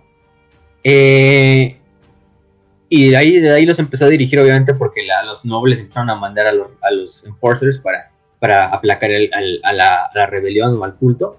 Y entonces, entonces fueron yéndose a, em, a lo que fue la Underhype para de esta manera fundar el culto. Algunos dicen que pues, simplemente Brain era simplemente un, miembro de una, de una banda que quería hacer su propia banda y usó esa pinche mentira de que era un trabajador de una fábrica para fundar su religión, entre comillas. O que simplemente era un güey que, eh, que, quería encontrar dinero para seguir este eh, eh costeando su, adicción al, al, juego y a la apuesta a través del culto. Entonces sí. Pero bueno, lo que hago de esto es que, bueno, no importa se la verdad, el culto empezó a crecer en la Underhive. Y eh, este culto empezó a entrar en guerra con, con la casa Orlok. Em, eh, entonces las casas les dieron algunos eh, tratos o contratos a, las, a los, pues al gremio de comerciantes. Güey, ¿no se te hace gracioso que justamente sea la casa que tiene la destilería? ah, también. Oye, sí es cierto, no lo había pensado. También con la casa de Escher tienen alguna rivalidad, ¿eh? Porque pues, la casa de Escher son los. Los religiosos tienen problemas Los que hacen las droguitas ahí. Sí, sí, no, no. Este. Mm, y bueno, o sea, de hecho, por un tiempo, entre, los, entre los comerciantes, entre la casa Orlok, desmadraron a todos los cultos redencionistas. Hasta que en el 1940, a Ornat VI, el primer noble en ese tiempo, eh, se volvió líder de esa casa, aprovechó y se volvió líder de la casa. Eh, hasta seguir esparciendo el culto de los redencionistas, que fue intentado destruir, no, no se pudo consumir. Eh, y se le fueron uniendo bastante gente pobre, bastante gente que ya estaba desposeída, gente que venía de los trabajos, que, pues, vivía en la puta mierda, y que pues en la, única forma en la que encontraron refugio fue en la fe, en este culto a la redención, ¿no? Eh, donde se les puede ofrecer una vida un poco mejor, una salvación a través de, la limpieza de los, de los impuros, y de esta manera pues se fueron uniendo. Hasta que, mm, hasta que prácticamente eh, la casa terminó subiendo. Eh, luego cientos de cultos iban y venían hasta que eh, en el 1941 prácticamente ya se unifican. se unifican en una sola casa. Se unifican en la casa, en la casa, ¿cómo se llama? Este, y de esta manera ya exertan ese poder, en el cual prácticamente aparte también de otras guerras como de pureza eh, de pureza hacen, no iba a decir pureza racial, porque casi casi también parecen guerras de pureza racial, de limpieza étnica de los, de los estos, de, la casa Caudor, pues también empiezan a tomar poder sobre otros lugares a los que les quitan a otras bandas, otras bandas menores que destruyen, eh, y se vuelven todavía más dogmáticos de lo que ya llevando este, este me, me, lo estoy imaginando tipo como esos videos que sacaba Isis en el 2014, güey. De, ah, sí, este güey no creía en el dios emperador, por eso le cortamos la cabeza. sí, no mames. Y grabándose y así, no, vamos a destruir este pinche edificio hereje, así que crearon los pinches golayas, así, este pinche símbolo de, Sí, en el nombre. Y nada más la canción. No, no, no, no, no, no, no, Este, Estoy en cámara lenta, güey, así con las panorámicas, bien loco. Chivida así con producción bien cabrona. Ajá. Sí, como los que tenía esos pinches casi producción bien cabrona que tenían así de en el desierto, en medio del desierto.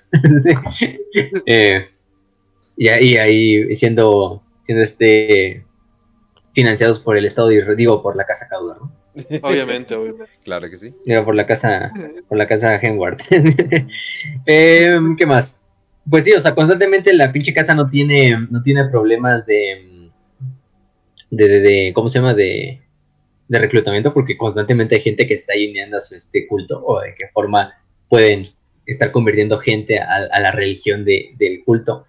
Eh, y siempre van a... el nivel de vida que hay en Necromunda tiene lógica sabiendo el nivel de vida que hay ahí, güey.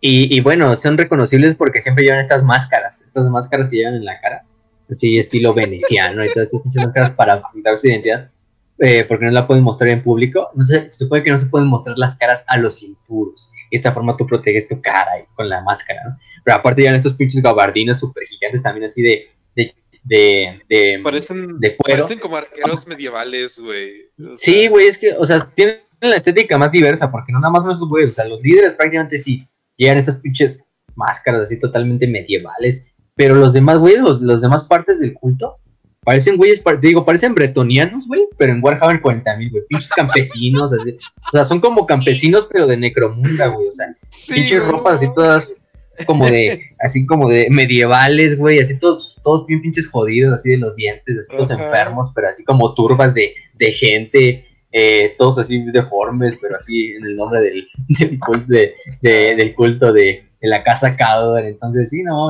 son como puros peregrinos, güey, también hay cultos casi como de puros peregrinos, güey, que se van azotando así la espalda y, y todo este desmadre, ¿no? Este, flagelantes y... Entonces tienen una, una, una, una cualidad bien diversa o traen velitas. De hecho, hay uno, hay uno que mandé a Kelch también, que es uno de las. que es como un enanito, que va arriba como de la espalda de un troll. Así que es, así como su pinche güey que lo va, lo va cargando así. Ahí llevan sus velitas, así que son como en el nombre del culto de la redención, que es el fuego, ¿no? El fuego que es un símbolo santo para la, religión. De esta forma, pues van ahí haciendo sus pinches procesiones y sus peregrinajes en el camino, van encontrándose a cualquier cabrón y lo van quemando ahí mismo, así sus, sus piras, sus piras para purgar al hereje. Y, y, pues de ahí se van peleando con las demás, con las demás, las demás, las demás bandas, ¿no? Y también van luchando por territorio en el Underhype, en la, en la base de la esta, y para expandir la religión, ¿no? Más que nada ellos no es como que tanto vayan por el dinero, más que nada no les importa tanto el dinero, si tienen sus territorios, si tienen sus, sus industrias para proveer de, de armas y de, y de a sus cultistas, pero simplemente como que su, su única pago es así de quemar a todos los impuros de Necromundo. Entonces, sí. Em, por eso ven a todas las demás casas como pecadores y no las ven así como simples aliados, ni, siquiera los ven como aliados o como, como enemigos, simplemente son pecadores que necesitan ser purgados ahí. Este. De infidels. este casa. Em, aunque sí se llevan medio bien con la casa. O bueno, no se llevan bien, pero se llevan en términos pacíficos porque ellos tienen su territorio en frontera con la casa Orlok. Em, ¿Qué más? Mm, dijimos que también muchos de ellos también se dedican como a lo que es el trabajo de mecánicos. Es algo así que podemos decir. Se puede tener uno de sus trabajos, así como arreglar máquinas, eh, tanques, eh, robots, en este caso. Entonces es como una mezcla de pinches mecánicos eh, fanáticos, así, en el dios emperador, en este desmadre, y además como campesino. Eh, su principal base es el Palacio de los Huesos, en High Primus, que es una fortaleza que tiene forma de una catedral. Eh, bueno, es una catedral prácticamente. Y también tienen eh, bastantes, bastantes bases en otros lados. Entre ellos, por ejemplo, la, la colmena Temenos, que también es la, casa de un convento de las hermanas de batalla, que es la orden de la Rosa Sagrada que tiene un convento, quién sabe por qué chingados en la, en, la, en la, colmena Temenos, ahí la semana de Temenos para exciar ahí. Así de, ah, tenemos aquí un territorio. Pero, pero sí. Em, ¿Qué más? Eh, Celots son el principal rango de los, de los estos ocelotes, que son estos, que dan este rango hebreo de sacerdotes, de sacerdotes, eh, que es como super fanáticos. Eh, entre ellos hay muchos cultos, de hecho no es muy centralizada lo que digamos la casa, al final del día todos responden al culto de la redención, em, pero hay bandas independientes que manejan o que tienen su propia agenda de ir a quemar a estos. Nosotros quemamos los herejes del sector oeste, mientras ustedes queman los, los herejes del sector este, ¿no? Entonces, pues sí. Em, entonces son prácticamente turbas de pinche gente lideradas por algunos de los más grandes sacerdotes del culto entre ellos, el, más famoso es Clovis el Redentor. Clovis Redentor, que lo, lo pueden ver ahí en las imágenes porque es el clásico güey que tiene su pinche como pira funeraria, digo, su pinche pira de fuego ahí en la cabeza. Su pinche casco es una pira así de fuego, no, es prendido el cabrón. Este es uno de los más grandes, uno de los más grandes fanáticos y más eh, pinches criminales eh, de lesa humanidad que ha visto Necromunda, porque fue a purgado incontables millones de cabrones en todo el pinche, en toda la colmena. Es uno de los más respetados en el culto y es uno de los más reconocidos y más temidos. Porque el güey sí es pinche homicida, pero cabroncísimo. Clovis de la casa Caudor, que vive en High Rainbow, o bueno, ahí es donde lidera sus estos miles de seguidores, simplemente, em, para llevar esto a cabo, ¿no? Estas purgas, en este caso. Eh, lleva a cabo una, su famosa espada de la persecución, que es esta espada como eh, sierra que lleva, en la cual va eh, em, a bordo también de un carro que se llama el Pulpitec, o sea, como el, el de los, del púlpito, de hecho, a partir de ahí se deriva la palabra, es literalmente un carro así como, imagínense el carro del Papa, pero con autocañones. en, el cual, ahí va recitando los pinches letanías y aparte quemando cabrones y así con sus lanzallamas. Entonces, pinche papamóvil, pero así, ¿no? En este caso. Entonces ese es el, famoso Clovis, Clovis the Redeemer. Em, actualmente, pero él no es el líder, el líder actualmente es Mormaer Caudor, que es el, el alto sacerdote de la, de la casa Caudor. Y pues prácticamente totalmente él siempre está en, el Palacio de los Huesos, eh, custodiado por sus, sus miembros de seguridad, por sus este, ejecutores. Y pues sí, em, hay otras órdenes como los, los, los que mantienen la palabra, que se llama, que es otra de las eh, órdenes religiosas dentro del propio culto de la propia casa y otros, ¿no? Como los Firebrands, que son campeones de cada World Keeper que sirven como sirvientes y como luchadores de, la, de la, banda.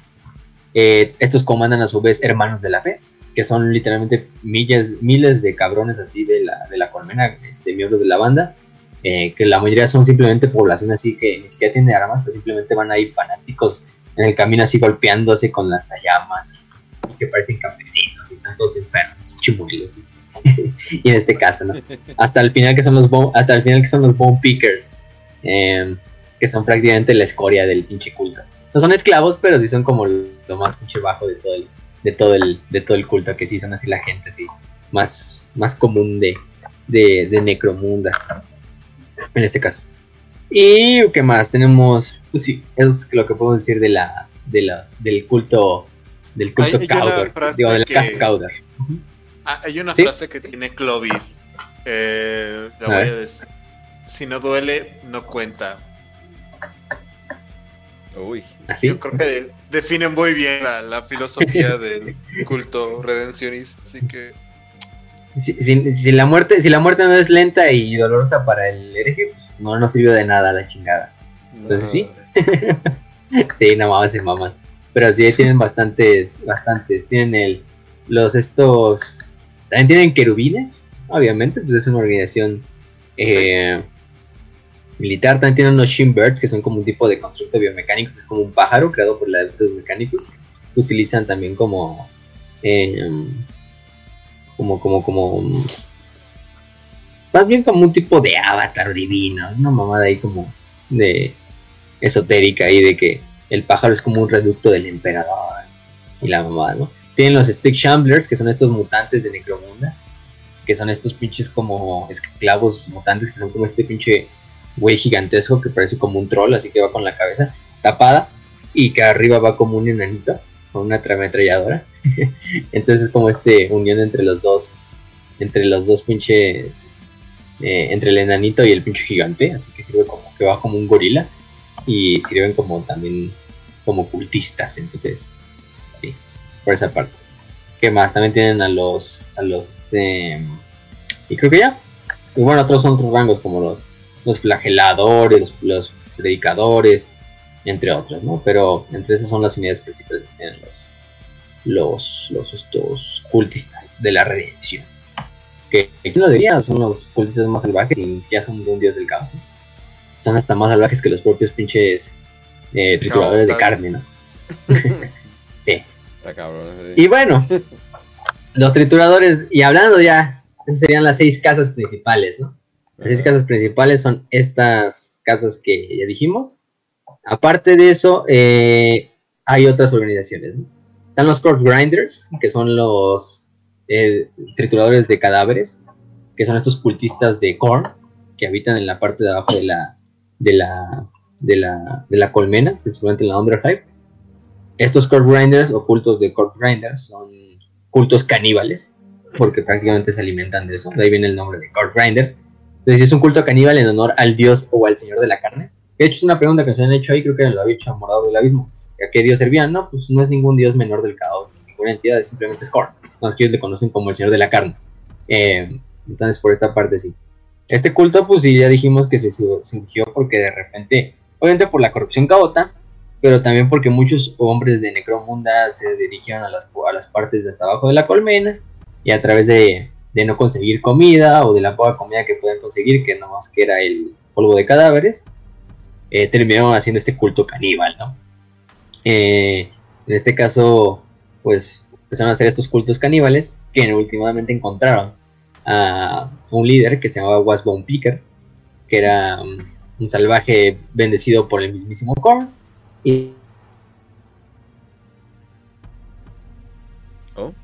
Creo que lo perdimos como por 5 segundos como la otra vez. Pero no se preocupen, ahorita regresan, banda. Y de ahí empezamos a los puntos. Pues el problema que incluso Lady Helmar, que era una de las gobernadoras, envía a todos los pinches, este, a todos los enforcers, a los como okay. del planeta, a desmadrar el culto. Y lo lograron. Pero. Ya. Ahí está, ¿no? Debería de estar. ¿Se creó? Sí, ¿no? Ya, ya se escuchó. Sí. No, no. Sin pedo, sin pedo. Ok. ha habido mucho viento en esta zona, así que Está un poco cabrón. Sí, pero los core grinders, pues al final de cuentas son este culto que le sigue y también forman parte de la dinámica. Aunque fueron totalmente casi exterminados por el, por el este, por los, los enforcers. No, no, no, no, en realidad no lo fueron. Y hasta el día de hoy siguen. Y, eh, ¿qué más? También hay otros, o sea, eh, ahí no hay que confundir a los trituradores de carne o de cadáveres de corn con los trituradores de carne. Los trituradores de carne, de hecho, ahí hay la relación que decían ahí. Porque está el gremio de los, de los, de los cadáveres, ¿no? Que dijimos que se lleva el, los cadáveres. Tiene un tipo de unidad o de un tipo de trabajador que se llaman los eh, desgarradores o destructores de carne. en este caso, ellos son los encargados de estar cortando todos los cadáveres para, que sean más fáciles de meter a las máquinas y se pueda hacer el polvito, ¿no? De cada Pero muchos de estos güeyes quedan locos y aparte de buscando mejor comida de la que comen, pues se comen los cadáveres y terminan uniéndose a los cultos de Korn, de Grinder Cults, o de trituradores de carne. Entonces, pues por esta forma termina uno llevando al otro. Entonces tiene una relación ahí de que, pues el gremio de los cadáveres es en cierta forma el que generó últimamente a el culto de estos destructores de carne, ¿no? O de eh, desbaratadores de carne, los eh, y pues sí, entonces esos son los, los de carne. Ya dijimos que está el culto del segundo hijo, que son Gene Stealers. Hay otros cultos de, del caos, también hay por la, la, colmena, o sea, no son las únicas dos fuerzas. Eh, también hay unas unidades que se llaman los Spires, que probablemente vienen de la aguja. Eso es lo que significa más o menos, que provienen de la aguja, que es una unidad especial que es como el rito de iniciación de las casas nobles. Casas nobles, cuando uno de sus miembros llega a una, casa, a una edad adulta, su rito de iniciación es como que lo mandan a la Underhive para que sobreviva un tiempo determinado o mate un número de enemigos. Y no puede regresar hasta que no haya hecho, no haya hecho esa tarea. Una vez que regresa ya se le induzca en el clan, en el clan noble, en las casas nobiliarias, y de esta forma tienen como el poder para, para, para, para ascender políticamente, ¿no? Entonces sí es como un rito de iniciación de todas las casas eh, nobles. Obviamente van equipados con el mejor equipamiento que pueda conseguirse y que el dinero pueda comprar en Necromunda. Eh, y digamos, es como un tipo de. Como si los riquillos así del planeta simplemente fueran como a cazar, como si fueran un tipo de cacería, ¿no? Pero en este caso es una cacería humana. Así, en el caso, pero en la Underhive. En este caso. Además, un rito de iniciación hacia el tipo, no sé, Spartan, así. vamos a mandar ahí a matar pinches bestias. En este caso va a ser a matar bestias humanas, ¿no? Como pinches colaidas. Creo que hay pueblos de. O hay pueblos de Tailandia que te llevan a sobrevivir a, la ciudad, o sea, se supone que debes de sobrevivir en la ciudad un rato y como que no debes de perder e, el honor y pero también sin dinero y la madre no sé qué, es algo muy parecido, o sea, te envían a un lugar más feo nada más. sí. Exactamente. Esos son los, los, los Spires, o sea, son simplemente ahí que los envían. Pero algo así como como pinche, ahí aprovechate los pobres ya de por sí están matando y tú matas con unos cuantos. Y ahí, y regresas acercando, dices cómo te ven para criarlos. Eh, hay otros elementos criminales como los cold traders, que son prácticamente los, los, güeyes que llevan contrabando, impostores imperiales, que son güeyes que se hacen pasar por autoridades imperiales para, pues, hacer fraude, para quitar dinero, así, ah, soy recaudador de impuestos del administrato, este, creo que le debes al administrato 7000 tronos. Entonces, pues, hágaselos o cuello. Y en realidad no son, y en realidad no son recadores de impuestos oficiales, simplemente es un pinche güey que se puso, encontró un, aquí se ha matado un güey del, del administratum, se puso su ropa y dijo, ah, ¿qué sí, es como ese capítulo de Esponja cuando se, eh, un güey se hace pasar por inspector de salubridad para comer gratis y, y ah, casi matando al que sí era. ah, sí, sí, ya me acordé, güey. Le dan una pinche bolsa toda culera, ¿no? Ajá. sí, no, sí.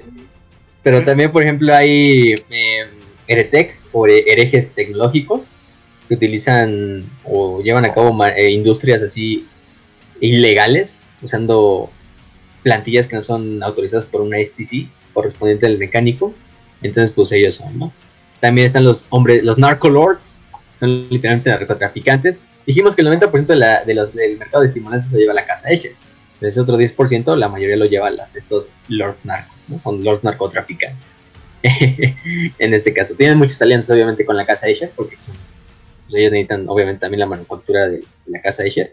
También hay otros llamados los Rebel Lords o los rebeldes, que son básicamente rebeldes que se están rebelando contra el gobierno imperial o el gobierno de Necromunda, más bien del gobernador o de la casa, el War.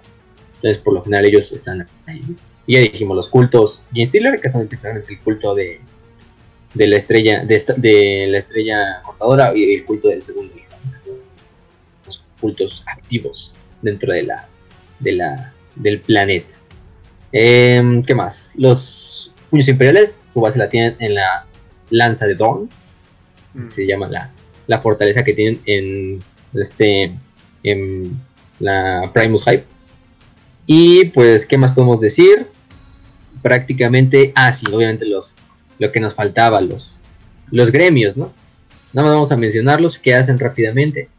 Pero los gremios actúan fuera de lo que son los clanes, de, las, de los clanes, tanto nobles como de clan, eh, porque ellos operan eh, en su propio nivel.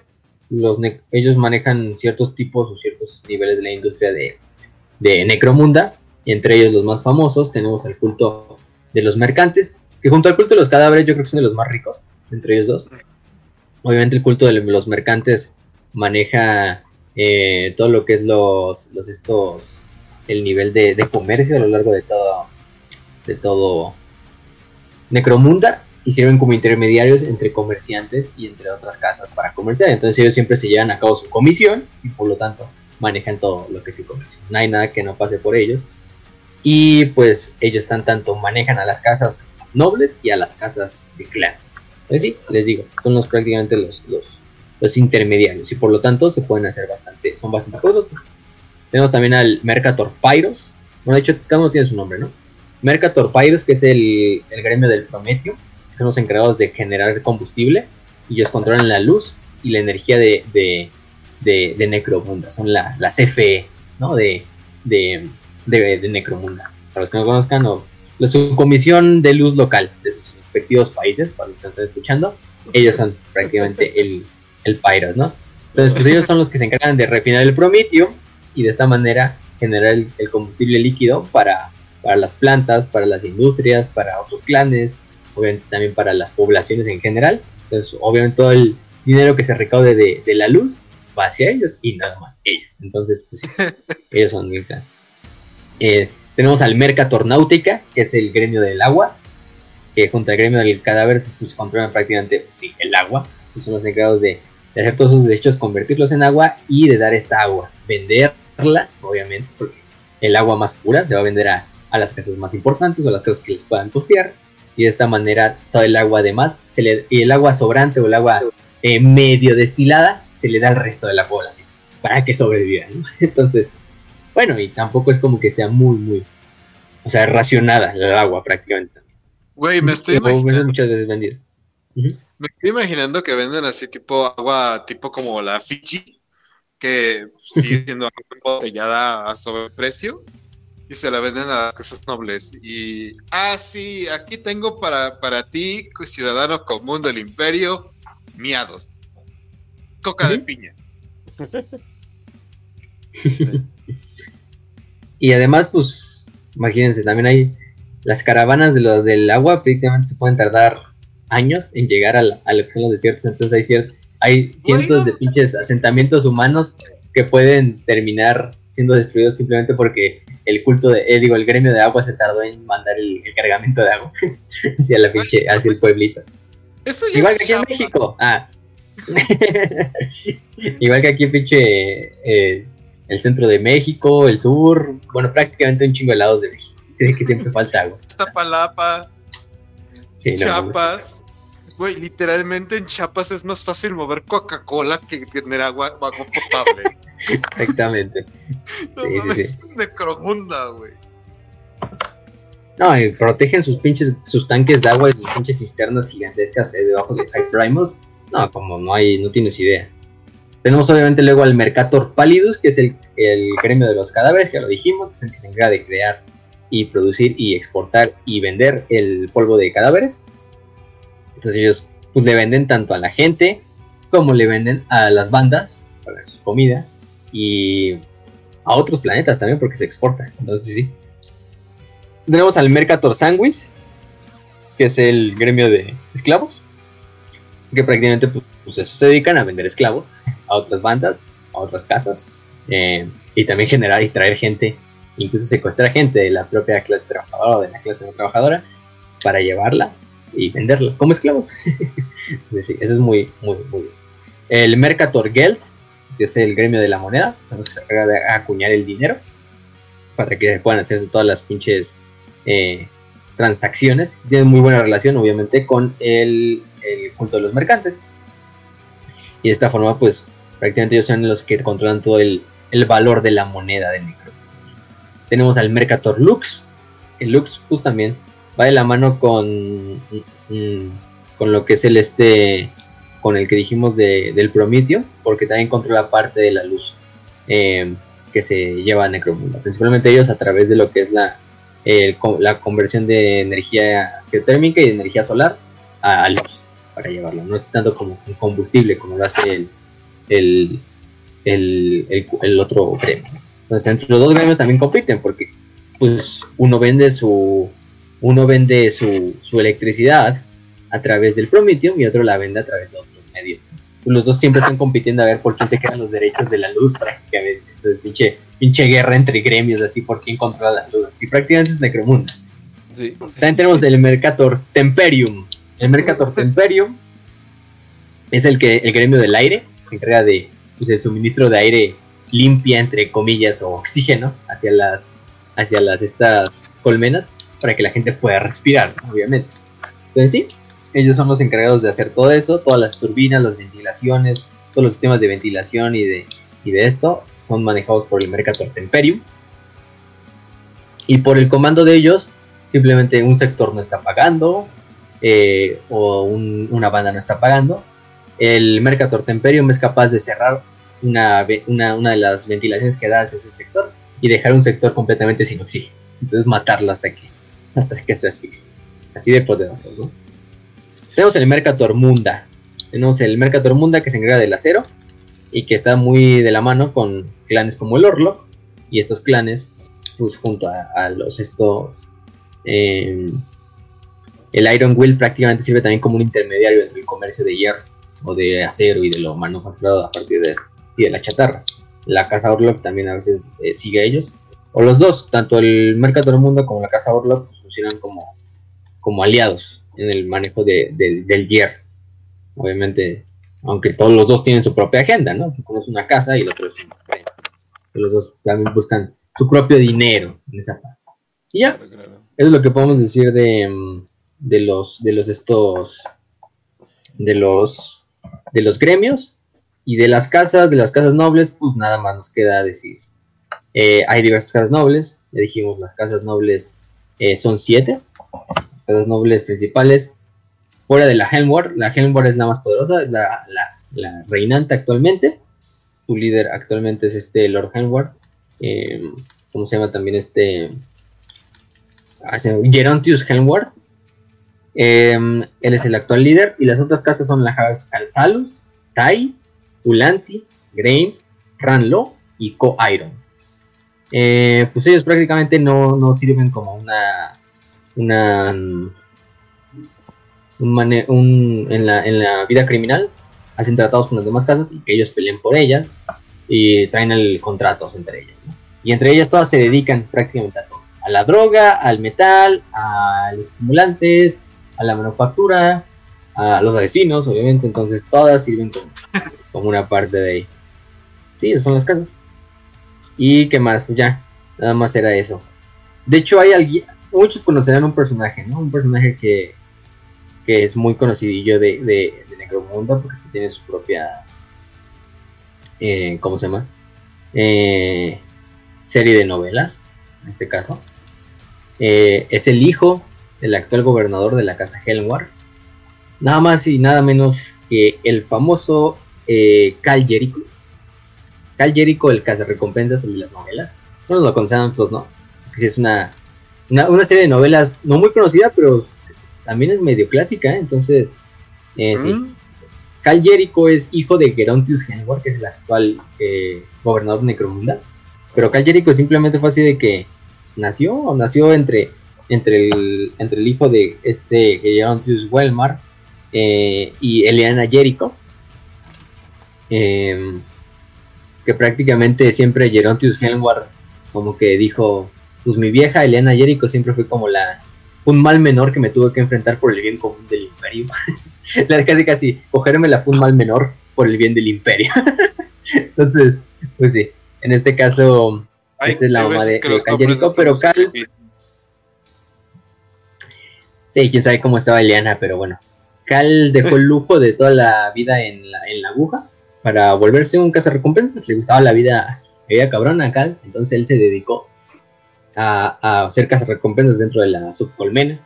Desde ahí ha llevado, obviamente, pues, lo que hace, cazar recompensas, matar objetivos, eh, llevar información a través de métodos muy eh, poco ortodoxos.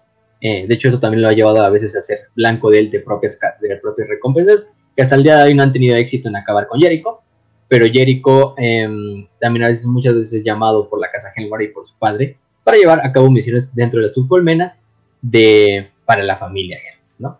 Entonces es un, es un personaje que es bastante eh, épico porque lo hago de Helmar es que, yo de Cal, es que pues Cal Jericho de cierta manera pues se quiere deslindar de toda la familia Helmar, sabe también la corrupción que existe ahí.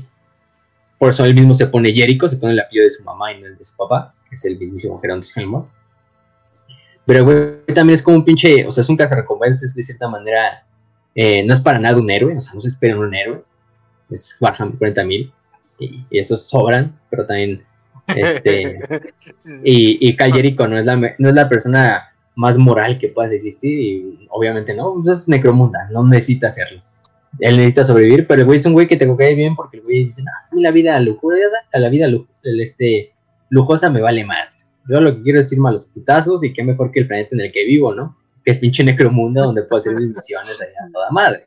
Entonces sí, este Cal pues es el, protagonista de estas eh, novelas, tanto novelas gráficas como novelas propiamente, ¿no? Como Blood Royal, que es la primera novela de, de Cal escrita por Gordon Rainey y por Will McDermott.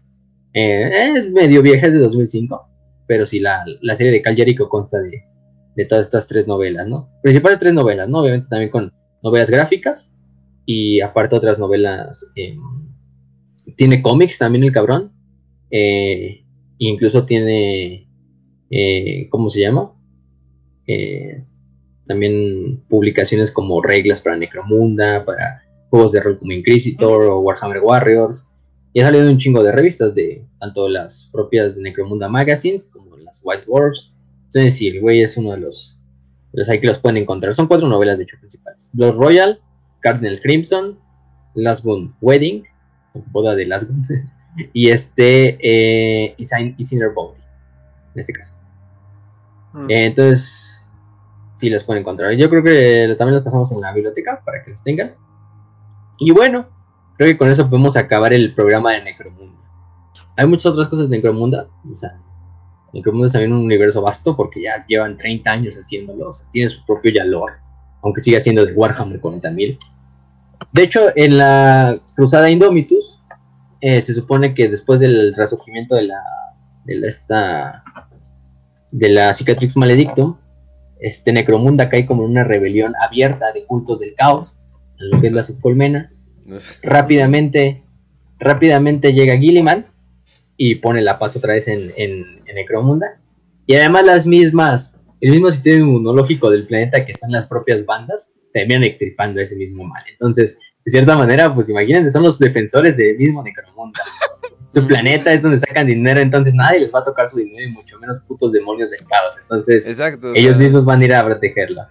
no, es tanto porque sean nobles o salvadores, pero es así de, ah, no, ese es mi territorio, ese es mi recurso. No, no, no, no, no, no. Momento, si matas a toda la población, nadie va a comprar alcohol, ¿verdad?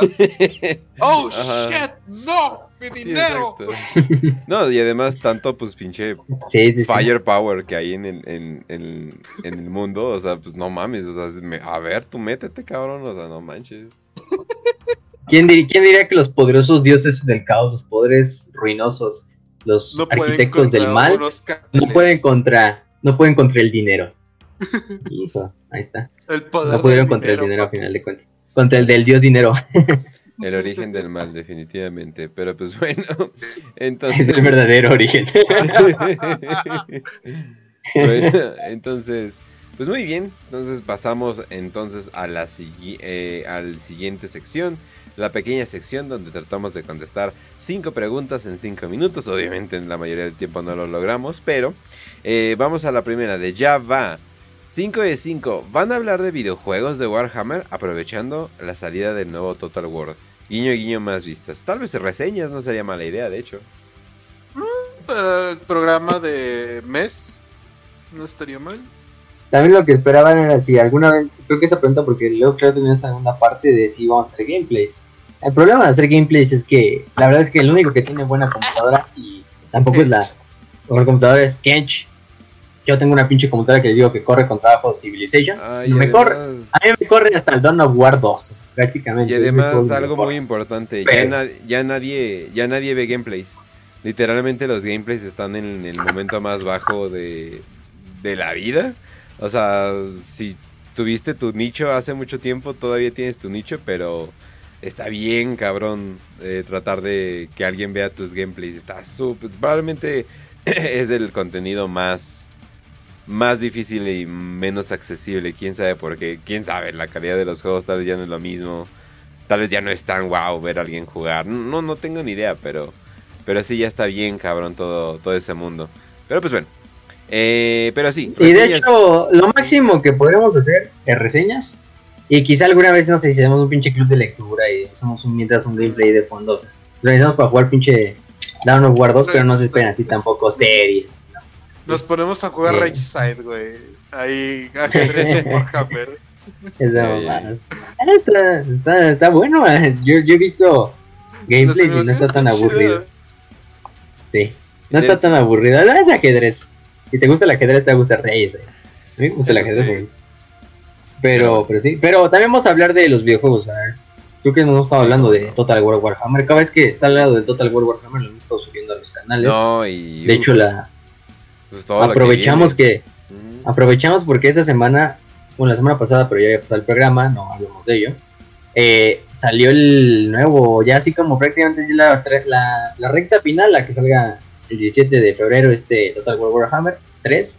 En este caso se reveló el último Lord Legendario y la última facción que es el Caos eh, Absoluto. Eh, al mando del príncipe demonio, de un príncipe demonio que tú mismo vas a poder personalizar en el juego. Le vas a poder hacer poner piezas del cuerpo como si lo quisiera hacer de Nargol, de Sinch, de Korn, de Slanesh de un solo dios y manejar a los cuatro a los cuatro dioses en una sola facción. Además de las facciones de los propios dioses, Kislev, Akatai y, y, y ¿cuál me falta? Y los ogros, ¿no? Y los ogros. Además de sacaron un pinche trailer muy mamón así de al príncipe demonio, que o sea, empieza así con su este pinche power metal, porque es la canción que le pusieron así a, al tráiler, que es la que ya de hecho habían puesto en el primer tráiler de Total War Warhammer. Pero hay una parte de la canción donde parece pinche canción así de, de, de Dynasty Warriors, o sea, parece pinche anime shonen, así de cuando el pinche protagonista así logra eh, desbloquear su poder así máximo y derrotar al enemigo, pero en el momento va saliendo un pinche demonio, de, un gran demonio del Dorgol ahí desmadrando ogros, pero parece pinche canción de anime, ah, les quedó muy chingón el trailer, la verdad. Em, la verdad. Y la canción está chingona, la canción es, o sea, es power metal, pero pero parece pinche canción de Dynasty Warriors de los Power Rangers así bien mamá. La verdad es que les queda muy chingón. O sea, muy, muy irónico así el pinche demonio del caos ahí. Así como si fuera el héroe de la pinche historia, así, protagonista de Shonen. en este caso. Pero sí, la verdad es que. Ya me están subiendo todos los, los, los, youtubers de Total War. Vayan a verlos, los previews. En español está el Kai, Hugo Tester. Mm, son los mejorcitos. Este, Laura del Saqueo también es muy bueno en español. Si les gusta inglés, pues está The Place, Turing, Milk and Cookies Total War, Legend of Total War, este, The Great Book of Grudges, que también hace libro, eh, videos de Lord de Warhammer Fantasy, también está, sacando gameplays. Entonces hay un chingo ahí con. Oh, sí, oh, sí. Pero bueno, entonces vamos a la siguiente eh, de las pocas palabras de Prol Phoenix 5 de 5. ¿Existirá alguna manera de que la humanidad instrumentalizará el poder del WA? O sea, tener acceso a él. Es decir, No existe ningún poder disforme exclusivo de una especie. Por ejemplo, técnicamente Slanesh es una deidad elfa y cualquiera es bienvenido en su seno, guiño guiño. Siempre y cuando dicho ser haga algo que lo alimente. Asumo que es cuestión genética única de los orcos, pero existe el caso del comisario Jarvik, que bien podría ser así de fuerte precisamente porque los orcos así lo creen. Ese es un mito general, pero bueno. Eh, con toda la superstición que ellos tienen alrededor de la figura del anciano comisario y así del Wa, podría ser tener algo de culpa en las hazañas del comisario o cuando se combatió a la bestia de Ulanor, que entre su elite había Ogrins que enfrentaron la punta de lanza de Horus, o cuando los Stealers infectan los orcos, el poder del Wa. Eh, parece, parece, parece que puede ser usado por algunos que no son orcos. Al final me parece extraño que viendo tantos poderes disformes, unos más esotéricos y snob que otros, sea precisamente algo tan simple y directo como el Wa, el único de todos ellos que sea tan racista como para ser exclusivo de los orcos y yo. Eh, de los orcos y yo, ah, caray. Eh, como inquisidor de los océanos existe ese poder para gloria del dios emperador. Pues no, tú tienes algo mejor que se llama la voluntad propia y eso es creo que uno de los poderes más grandes, que es básicamente el Wa, solamente que es como un tipo de voluntad colectiva, pero no, e, el Wa eh, viene exclusivamente de, de dioses de Gorkan Mork, Gorkan Mork son, fueron creados por los orcos y, los, y nada más atienden a los orcos. Eh, eso, hay muchos rumores de que eh, los ultramarines como son azules son muy suertudos, ¿no? el Jarrick, los orcos creen que es muy bueno, entonces es muy fuerte, ¿no? El emperador sigue vivo porque los orcos creen que... No, no, no, no, no, no, así no funciona. El Gua es una energía eh, que para muchos eh, de los... ¿Cómo podríamos llamar? De los Weird Boys es tangible. De hecho, se puede ver el, eh, el gua, o sea, se puede ver la pinche niebla verde cuando hay un chingo de orcos, cuando están en peleas eh, casuales, cuando están en competencias de tomar, el gua literalmente se ve ahí, explotan cabezas y un, si un Weird Boy no está preparado para, para lidiar con toda esa energía. Los Weird Boys son elementales para toda, esa, para toda esa energía y los Weird Boys no entienden algo fuera es que lo que deben de entender es de que tal vez no sea un tipo de racismo, o tal vez sería como que el último, el racismo más racismo que hay, eh, pero los orcos no ven una, una mentalidad fuera de ellos. Es como...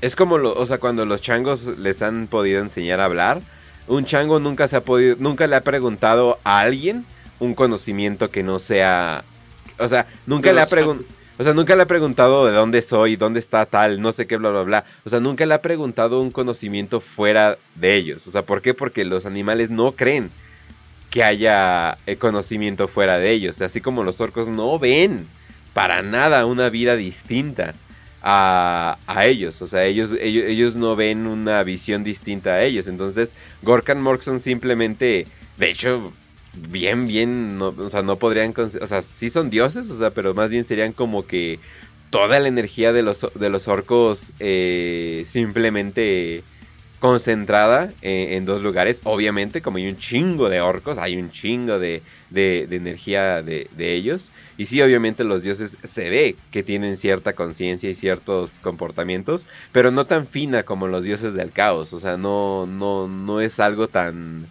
tan...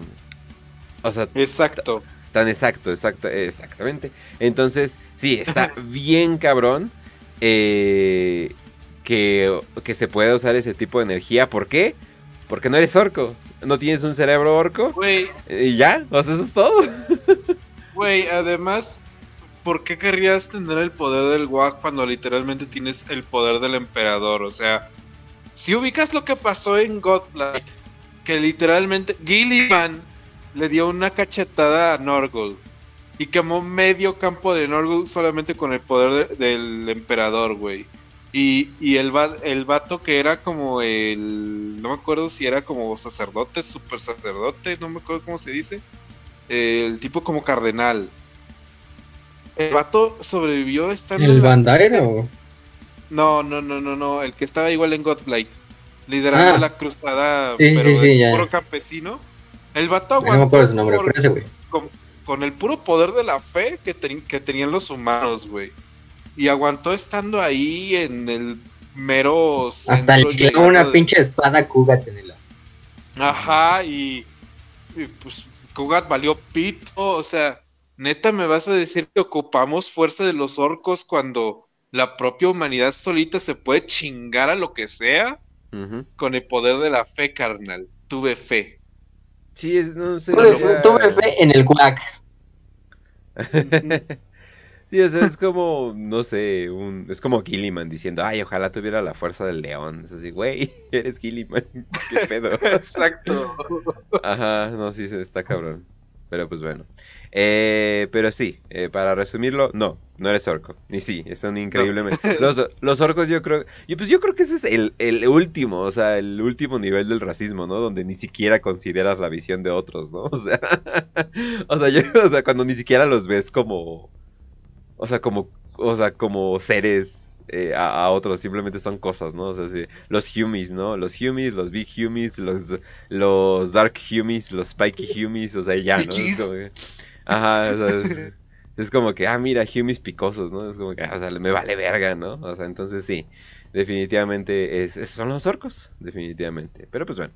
Vamos a la siguiente de Magnus, 5 de 5. ¿Cree que un Goliath podría ganar en una pelea contra un eh, creo que un Goliath podría ganar una pelea contra un marino espacial en cuerpo a cuerpo. Ay, yo creo, yo creo que sería una pelea. Mira, los dos tienen armadura, yo creo que sí. Ajá, exacto. Yo creo que sería una, una pelea digna, una pelea digna de ver. Eh, sobre todo por las, por las drogas y, todo eso. Mira. Pero sin armaduras. Sí, sí, sin armaduras. Sí, yo creo que la mayoría de las veces ganaría el Space Marine. Pero yo diría así como un 6, un 6 de cada 10 las ganaría el Space Marine. Un 7 de, no, un 7 de cada 10. Pero sí habría que, el Goliath sí podría ganar. No mames, eh, si alguien, si alguien de Games Workshop está escuchando un Space Marine sin armadura, eh, le da amnesia y es reclutado a huevo por los Goliaths y tiene que luchar en sus en sus en sus, en sus estadios y la madre. ¿eh? no mames, digo, mames, este güey está bien OP, qué pedo, ¿no? Y así de, es que tiene aumentos, ¿no? Es como que sí, pero ¿de quién? Está muy bien hecho, ¿no? Y de repente va descubriendo que es un pinche, no sé qué podría ser. Un puño, un puño imperial ahí que se tropezó, ah, un puño imperial por ahí. Se cayó por un barandal, güey, se cayó por un barandal así hacia, hacia el pinche Underhype y de putazo se quedó amnésico, güey. Güey, que se vaya tropezando por las escaleras de au, au, au, au, au, y más para abajo, güey. Sí, has de contar algo así, pero sí. Y ya, queda, Games Workshop, historia gratis, ahora le dénsela, pero bueno. Entonces, vamos al siguiente. Nuevo capítulo de Hammer and Bolter, güey. Oye, sí. No, y además funciona como el perfecto pez fuera del agua. Así, ¿qué es eso? Ah, y es la pandilla, no sé qué, bla, bla, bla. ¿Y ustedes quién son? Ah, somos la pandilla, bla, bla, bla. Y nuestro lema. O sea, sí, no mames, funciona. Personaje con amnesia siempre funciona para ese tipo de cosas. Pero bueno. Vamos al siguiente de Jonah, 5 de 5. Si estuvieran a cargo de un juego de Warhammer, ¿de qué temática sería? ¿Y sobre quién les oh. gustaría hacerlo? Eh, Dawn of War 3. me gustaría hacer, me gustaría hacer Dawn of War 3. Nadie, nadie en su vida todavía juega RTS, me vale madre. Eh, pero sí, Dawn of War 3, que sea básicamente un, como un más Dawn of War 1, pero sí, sí todavía con las unidades héroe eh, presentes que estuviera, que estuviera bien hecho, nada de esos putos MOBAs o que dicen, ¿sabe qué chingados quería hacer Dawn of War 3? Pero sí, Dawn of War 3 básicamente rehacerlo, eh, que las unidades Elite se sientan Elite, pero de todas formas que haya pues, construcción de base, chingo de, eh, chingo de unidades, nada de que seis unidades y ya, no, no, no mames, nada, un chingo de unidades a la verga, sí. A ver ustedes. Mira, yo, yo, yo aprovechando que hablamos de Necromunda, me gustaría hacer un pinche juego así. Va a, va a ser así como el Hard Gun, o sea, first person, una mamada así.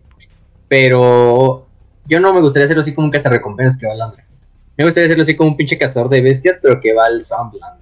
El pinche, la parte todavía más culera del, que el Underhive, así nada más para cazar monstruos. No tanto humanos ni nada, sino nada más monstruos. Así como un tipo pinche Monster Hunter, pero ahí en el, en el pinche Swamp de, de, de Necromunda.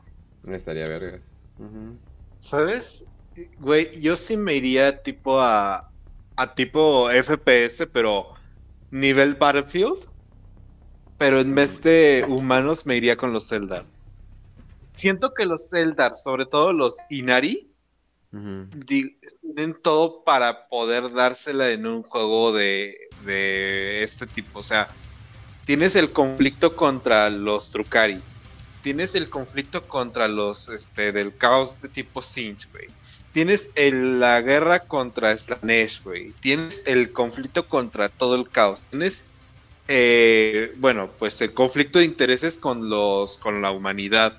O sea, te, te da todo perfecto para tener un FPS.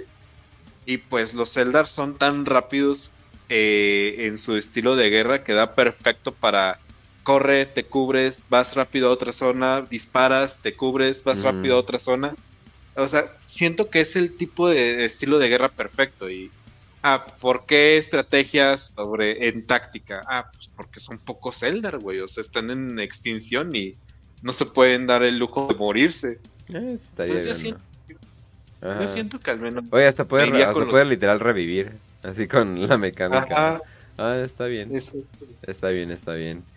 Sí, o también se pueden ir por un camino de horror, tipo amnesia. Ah, Eso estaría chido. Un estilo. Un ciudadano atrapado en una ciudad infestada por el caos o algo por el estilo. O algo por algo así estaría Sí. chido. Sí, no hay muchos juegos de horror. No, no, no, Hay, no. hay potencial, ¿eh? Hay mucho potencial. Sí, un chingo. No, yo creo que para eso. Yo creo, no creo que Games Workshop sea pendejo.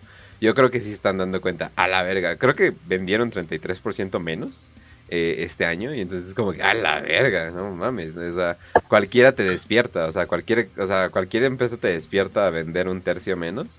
Yo creo que ya se dieron cuenta. No, creo que a lo mejor nos vamos por, por juegos. O sea, por el IP. O sea, Pues este literalmente. pinche, por- este pinche año, es, este año es el oro para pinche Warhammer, juegos de Warhammer. Tenemos el Sí. Total War, tenemos el Chaos Gate, ya apenas va iniciando el año, tenemos el que todavía faltan los que se anuncian en el resto del año. Yo creo que Tenemos el Chaos Gate, tenemos el Space Marine, el Space pro- Marine 2, El proyecto, el- ah, el proyecto el secreto. nuevo, ¿cómo se llama? El proyecto secreto. proyecto que, este, secreto. que dijeron, Sí. este va a ser un juego súper chido. Que tal vez era Space Marine 2, pero no creo que Dan Abnett esté escribiendo Space Marine 2. Pero bueno.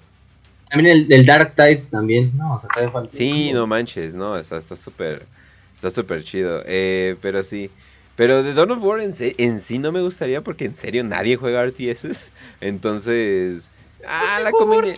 La comunidad de mods, es que bueno, muy poquito. La comunidad de mods que hagan su trabajo. Han salido muy buenos mods de Dawn of War. Entonces, ah, que, que hagan su trabajo y ya le ponen ahí todas las facciones que quieran. Que ya se dejen de hacer fresas. Ya he visto las pinches peleas que tienen los de Elite y los otros, ¿eh? No sean mamones, júntense y trabajen juntos. Pero pues bueno. Entonces, eh, vamos a la siguiente. Eh, Demorador del Abismo. 5 de 5. ¿Cuál es su facción de Necromunda y por qué? Ahí Oh, Yo creo que me voy a ir con casas así del clan, pero yo mi casa favorita sería las, Ba- los Bansar. Nada más por la estética. ah, por la estética. Uf. Híjole, yo estoy, yo estoy entre dos. La Orlok y la Escher. Pero sabes que me voy a ir con la Escher. ¿Por qué? Porque me gusta mucho cuando pones mujeres a pelear, güey. O sea, estéticamente me gusta bastante. Y no sé, güey, tiene, tiene un algo que me agradó. Siento que sí sería, sí sería un, una buena referencia de chicas pesadas en 40k. Ah, no más, la, la nueva serie de Netflix. Pero. Chicas sí. mal. eh, pero yo diría Casa Cawdor. Pero eventualmente terminaría en Goliath, por cansado por las mamadas de los Cawdor. Así de, ay, no manches. Todo tienen que hacerlo así, puta madre. Oye, camarada, Sí, no, creo que camarada, ¿ya la- vio? O sea, creo que la F, o sea, como dicen de los ENTGs, de que la E no es de extrovertido, es deficiente, entonces sí, no, o sea, no, definitivamente me iría por los Goliath. Ellos entienden qué pedo. O sea, ellos entienden qué pedo, ellos entienden que, o sea, cómo se deben de hacer las cosas. Probablemente es el lugar donde menos burocracia habría. O sea, no, hombre, encantado yo. Sí, no, sí, definitivamente. Pero pues bueno. Eh, hay, por cierto, una que vi que se me hizo interesante. Eh, les vamos a dar una plus en, en el chat, banda. Pero dice 5 de 5. ¿Qué pasará con la saga cuando acabe la historia? O sea, ¿qué creen que saquen después de que acabar con Warhammer 40k? Eh, pues no matas a no matas a una vaca que te sigue dando leche, ¿no? O sea, es como que bastante pendejo hacer eso. 40k es definitivamente la propiedad que mejor le está yendo a, Games Workshop. O sea, lo van a respetar con un, un chingo, a pesar de la baja de las ventas, a pesar del, de que todo el mundo va a tener una impresora 3D en su casa, a pesar de todo, a pesar de todo lo que va a pasar. eh, sigue siendo la compañía que más les está dando. Hasta Henry Cavill les está haciendo caso. O sea que eso definitivamente va a ser. No les envíen directas y todo. Así sí, no contraten, Vato, vato, hay una entrevista que tiene Henry Cable con el de Spider-Man, no me acuerdo su nombre. En la que ah, los dos están ah, diciendo, oh sí, me gustaría jugar Warhammer. Sí, de, uy, o sea, ¿no estaría bueno eso para Warhammer, para Warhammer Plus? Así, partida especial, Henry Cavill contra Tom Holland. No mames, o sea, todo el mundo quisiera También en la de... También en la de... Cuando estuve en una entrevista para lo de Witcher. Ahí junto al... Junto al güey que está... Junto al güey que le hace de Cajir, en The Witcher. Igual le dice... Fortaleza Negra, ¿no? no, no es otra. Yo juego, yo juego, dice, no, pues es que me, les preguntan así, ¿cómo es su pinche vicio así como geek? Madrid, no, pues el, el Henry Cavill. ¿The Witcher o Dot Universo? Mi pinche mamoncísima así, no, pues Warhammer, no tengo mi crédito de custodes y la verga. Y el otro güey dice, no, pues cuando una partida, ¿no? Yo tengo mi crédito de Necron, le dice el, el güey que le hace de Cajir en la, en la serie de Sí, no mames. No sé cómo se llama el güey. Sí, o sea, eh, sí, o sea, Henry Cavill es el güey que está todo chad y varios tipos le están, le, están pelando. Y él así de, güey, güey, güey, pero déjate termino, te cuento qué pasó en Necromunda, ¿no? Es como que... Es como Ajá.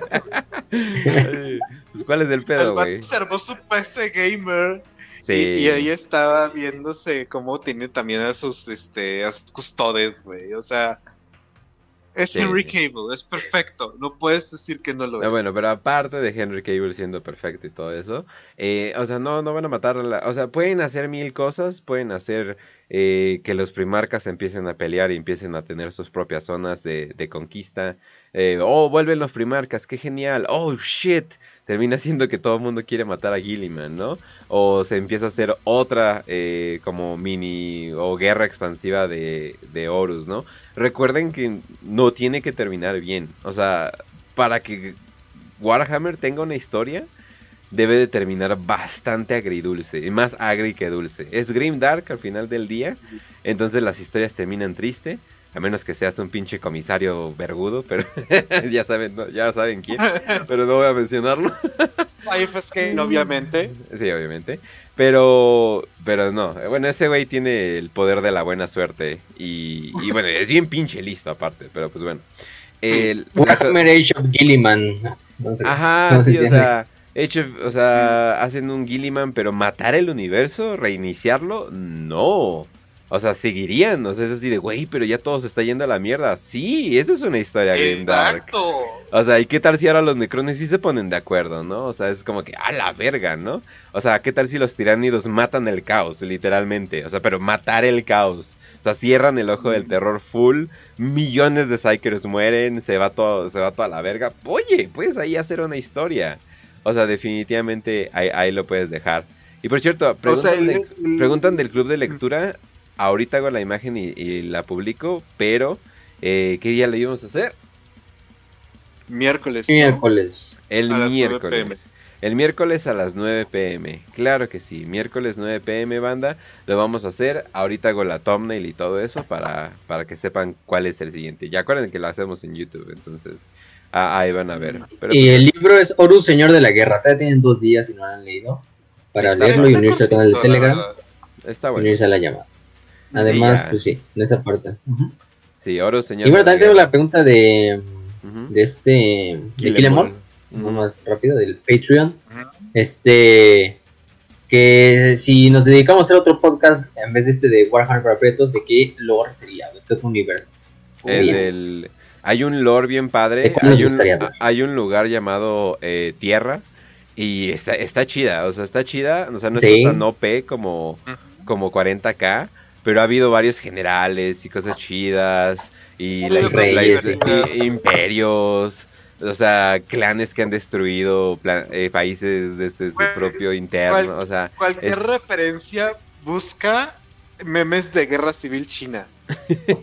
De pinches guerra civil china parece pinche guerra de Necromunda, güey. Así pinches 80 millones de casualidad, 80 millones de muertos, a la verga. Sí, no mames. Sí, entonces, sí, de, eso me gustaría. Honestamente no me gustaría meterme de lleno a otro universo, porque shit, ni tengo vida, o sea, o sea no, no puedo, no, no puedo, o sea, traté, yo dije, no mames, Mollyfox se ve bien chido, me voy a meter, ah, ¿cuál, güey? Lo abandoné luego, luego, no mames, no, no se puede. El universo de Warhammer es suficiente como para absorberte completamente.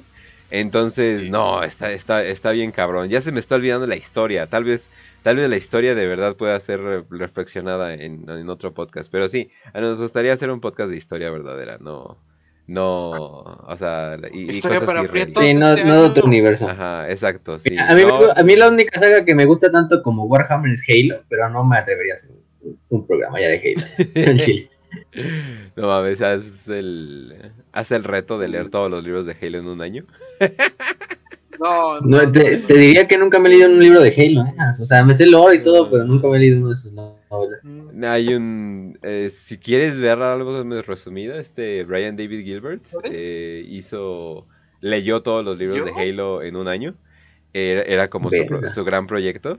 Eh, porque él decía, sí, voy a jugar todos los juegos de Halo, ¿no? Y de repente así la, oficina le llama y así, no, son los libros. Y él así, no, chinguen a su madre. así, de, así de, leo cero libros al año. Y de repente quieren que lea, lea un chingo de libros en un año. Y sí, y se los echó todos. Y pues básicamente se volvió el Chief Master del conocimiento de Halo, pero nadie lo quiere, pero, pero está bien cabrón, o sea, porque es así de, eh, o sea, te puedes expandir. Le pasó más o menos como lo que nos pasa en Warhammer cuando queremos explicar algo pequeño, de, que, ah, sí, pero, ah, bueno, déjate explico, déjate explico rápido que es un Necron, ¿no? Bueno, un Necron, eh, había algo en la guerra del cielo, es como que puta madre, ya se fue otro tangente. Sí, es pinche rabbit hole ahí. Sí, le pasó más o menos eso, porque al parecer sí está bastante expansivo eh, ese universo. Pero no. ¿Sabes, de qué lo haría yo? y, te lo digo por mi lado de gordito rolero, El Señor de los Anillos. Ah, el Señor de los Anillos es bueno, pero sí. pero, el, Señor, de los Anillos está fácil, o sea. o sea, no es como que Tolkien no, Tolkien no sigue diciendo libros. Entonces, con lo que tienes, pues ya. detalles. No, pero. Bueno, sí, pero. Pero no al nivel de Halo. hay muchas cosas. Y aparte ya la van a cagar con la serie. Entonces, nada, güey, no. No, yo, yo, ah, sí, cierto. Yo, si yo no entiendo esos como, no sé, que agarran universos chiquitos y se obsesionan toda su vida. Es como los güeyes de Harry Potter. Perdón, Angie. Perdón, Angie Snake. Tengo a tus gatos. Perdón, perdóname. Te cuida a tus gatos bien si no me, si me perdonas. Pero sí, o sea, yo no entiendo para nada esas personas de que se obsesionan con universos chiquitos. Es como, güey, son unos libros. Y ya. O sea, es como que, no, o sea, no entiendo eso de... Como siete libros, ¿no? Ya la verga. o sea, revives, revives párrafos una y otra vez, te las pasas haciendo teorías, o sea, ¿qué pido? ¿Qué haces? O sea, o sea, no entiendo. Como que Warhammer, si vas a tener un hobby, pues sí, definitivamente es el, el hobby. O sea, porque sí te, sí te absorbe, definitivamente. Pero Digo, no, pues tenemos una biblioteca llena de libros. Quiero aprender algo que sí me sirva a la verga, no mames, enseñen mi historia, Pues va, ojalá. Les siempre les decimos ahí de siempre las pinches mejores enseñanzas no las van a encontrar en, ni en Señor de los Anillos ni en Warhammer, sino en la pinche historia universal. Pinches vidas así, pero. O sea, hay cuántos cabrones que les podemos hacer películas así de Hollywood y pinches novelas. pero, eh, pero le temen al éxito. O sea, pueden hacer una pinche película de Genghis Khan chingona. Que ya hay como la de Mongol, la de está chingona. La de, la de pinche eh, Aureliano, güey, pinche película de Heraclio, pinche película de Harun al-Rashid, pinche película de, ¿Has visto Dios, Dioses y Generales? Es de la Guerra Civil Gringa y está muy buena. Muy, muy ah, buena. sí, sí, sí, sí, sí, sí. sí Entonces estás, pues estamos hablando del pinche... Sí, pero eh, no sé. Pero sí, sí. Ay, es que eso sí, me caga, eso sí me caga de la historia, de que se obsesionan con dos guerras, más bien con una guerra y conflictos civiles de Estados Unidos. Ah, el, güey, el, güey, que te dice que le gusta historia y nada más habla de la Segunda Guerra Mundial es porque no sabe ni verga. sí. le hagan caso a ese güey. Sí, es como que, ¿cuál es tu tanque favorito? Y yo, ah, mi verga, güey. pedo, ¿cómo vas a ver, güey? el Tiger, güey, se ve bonito, güey. Lo jugaba, en, lo jugaba en Company of Heroes, estaba bien bonito esa madre.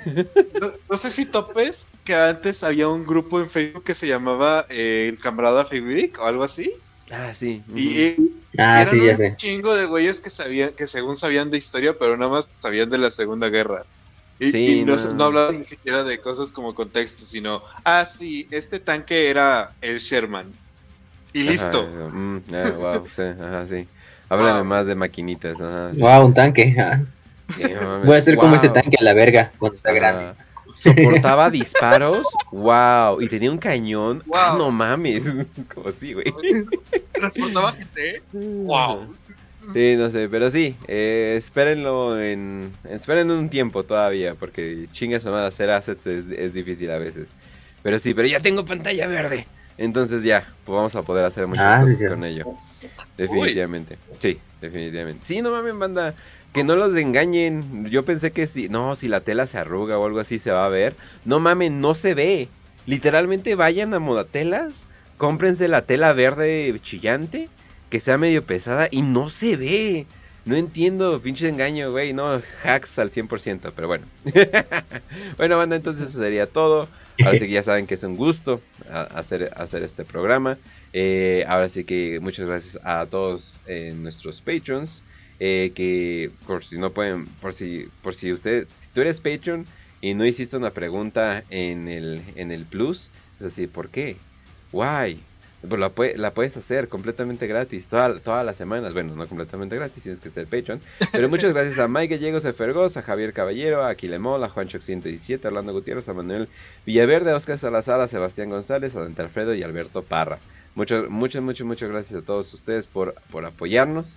Eh, yo creo que lo siguiente que va a hacer va a ser una computadora que no le explote el RAS. Eh, y,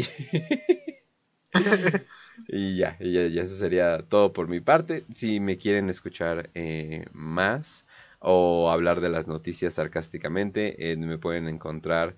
eh, bueno, busquen La Marranera si me quieren encontrar en, en YouTube o el canal de Kenchu. O si me quieren ver en vivo, simplemente Twitch, en Twitch, Kench Streams. Y ahí me pueden, y ahí me pueden encontrar. Vamos a estar variando mucho el contenido ahora que ya tengo pantalla verde. Entonces no va a ser solamente reacciones. Aunque hija de la chingada, como a la gente le gusta ver reacciones. Pero pues bueno. Entonces, eh, pues ya, eso sería todo por mi parte. Y Facio. Bueno, Raz, antes de despedir, ¿tienes algo que recomendar? Ah, sí, decirnos? ras, ras, ras. Ujú. Este, pues bueno, gente, ya saben, eh, acabamos de estrenar en estas últimas semanas eh, capítulos del diván. Eh, así que, pues ya saben, pueden checarlos en YouTube. Eh, Ras Podcast, el diván de Ras, bla, bla. Se estrenó la segunda temporada. Esta semana tuvimos problemas con el internet, pero se salen eh, segundo y tercer capítulo eh, este dominguito. Y pues este, esta semana también se estrenan los primeros escritos de Tecolotes del Desierto. Sigan el Blogspot. Y este, pues sí, creo que eso sería todo por mi parte, gente. Espero que tengan una excelente y hermosa semana. Pásenla muy bonito. Eh, créanme que los queremos un montón. Y no tienen idea cómo agradecemos que estén todos los capítulos, todos los episodios. Y ya saben que pueden buscarnos en el grupo de Telegram de Prietos Imperiales, donde pueden platicar con nosotros, chatear, hablar, mandar audios, de repente platicar. Ahí está el Morador del Abismo, este está eh, algunos otros algunas otras personitas que también queremos bastante del programa. Y pues aquí eh, yo me despido. No sé si tenga algo más que decir, honestamente. Así que, Facio, muchísimas, este, pues ya, ya, ya, ya. Ujú, Ok. Entonces, pues, gente, nos vemos la siguiente semana. Vamos a tener programa especial, ahora sí, el, mi- el especial de mis suscriptores. Les decimos con quién van a ser los invitados. Bueno, no, se los dejamos como sorpresa. Eh, Sí. Unos ya los conocen y otros son nuevos. Bueno, no han estado con nosotros en el canal, pero yo creo que muchos los conocen. Solamente Eh. vamos a decirles esto, traemos gente del otro lado del charco. Sí. Exactamente. Entonces, esperen el programa. Todavía no hay horario confirmado porque tienen que adecuarlo para que ellos puedan estar y el horario no sea un desmadre. Entonces, ahí vamos a estar viendo. Incluso no sé si- no sabremos si lo hacemos el mismo lunes. Pero bueno, les vamos diciendo, va a ser la siguiente semana. Entonces, espérenlo. Ahora sí. Eh, esperamos que les haya gustado este programa de Necromunda. Eh, nos pueden encontrar en Twitter como arroba kench1611, arroba facio-eterno y arroba podcastras. Ahora lo pueden encontrar en su propio canal de, de YouTube, donde sube los divanes, en su blog eh, de los tecolotes, a Kench en su este, plataforma de Twitch y en YouTube de Kench, y en Telegram también, de Kench Streams. A mí me pueden seguir pues, por Twitter, también por la página de Facebook y por este, ¿cómo se llama? mi canal de Último Romanarum, no lo he actualizado, pero ahí anda. Luego, se me, se me ha ido el tiempo. Eh, una recomendación para el programador y de Cal Jericho, lean las novelas de Cal Jericho, la, la tetralogía principal, son las novelas, yo creo que mejores de Necromunda, en este caso.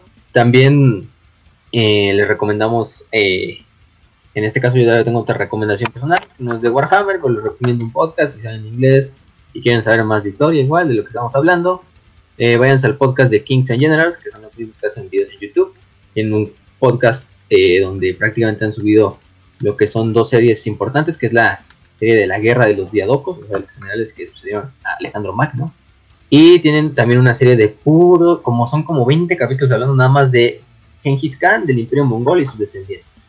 Y así cada capítulo tiene diferentes periodos de tiempo. Entonces, si les gusta la historia, les recomiendo ese podcast. Está en inglés, ¿no? Pero bueno, en este caso es lo que les recomiendo.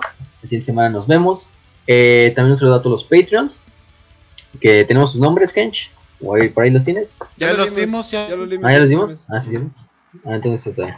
Eh, ¿Qué más? Ah, sí. el- También estén ahí atentos a los de Warhammer Minus, a nuestros compañeros de Warhammer Minus, Ujú. que van a estar subiendo los videos. Y nosotros también esperen a los Patreons nuestro video de Warhammer Sí. Minus, bueno, analizando Warhammer Plus o los capítulos. Oigan, Yo creo que en vatos, unas dos semanas. Vatos, vatos de Warhammer Minus promociones a nosotros más bien. Sí, sí, también, también. Ya casi este- tienen 5k de suscriptores a la verga. en A Telegram. la verga. Es como, ah, chinga. Sí. Sí, sí, sí, no. Ya, ya está, tienen ahí en YouTube inclusive. ¿Eh? Guacha esto. Ah, cabrón. Yo me los, yo me los encontré esta mañanita en YouTube. En YouTube. cabrón. Ah, cabrón. Sí, Sí. bien loco. Ah, ya. A ver, a ver. Guacha, esto. Ah. Así que pues, No mames. No, bro, no lo hagas. En YouTube no. Oye, pero sí. No, pobre, descansa en lo paz. tuvo, en lo paz. tuvo hasta las 6, lo tuvo hasta las 6 de la, de la mañana, pero sí. Ah, bueno. Ah, es que YouTube, su pinche, despertar. su pinche sistema está bien cabrón. Pero sí, uy, hace música. Sí, es este. Uy, De hecho, lo iba a recomendar la próxima semana. uy. O sea, subtitula la música que, que hay Oh, de, de los fans y todo. Recomiéndalo de una vez, recomiéndalo de una vez. Eh, pues, pues ya saben, gente, pueden seguir a Adeptus Música Imperatoria. Ah, estoy Así se llama. Así se llama el canal y Adeptus este hace Imperatoria. Hace subtítulos de bandas que- o de música que allá hay dentro del mundo de la comunidad, ¿no? Eh, Eh, qué joda. eh. HMK, eh, HM Kids, este, Bro, también hay de otros. Bro, mis Sí, respetos, es que- eh. Qué, qué, qué joda. Es subtitular, holy shit. Entonces, vayan a seguirlo, denle un poquito de amor, tiene poquitos seguidores, o sea, y creo que Ah. le podríamos saltar un poquito de apoyo. Así que, pues, y es- esta mañana estuvo repartiendo, ¿no? De contrabando, pero... shh, no, ma. Está bueno ese episodio. Pero pues bueno. Sí. Eh. Y bueno, ya, para ahora sí. despedir, ahora sí. Nos pueden encontrar en Telegram, en YouTube, en Spotify, en Evox, en Anchor, en Apple Podcast y en otras redes sociales de podcast.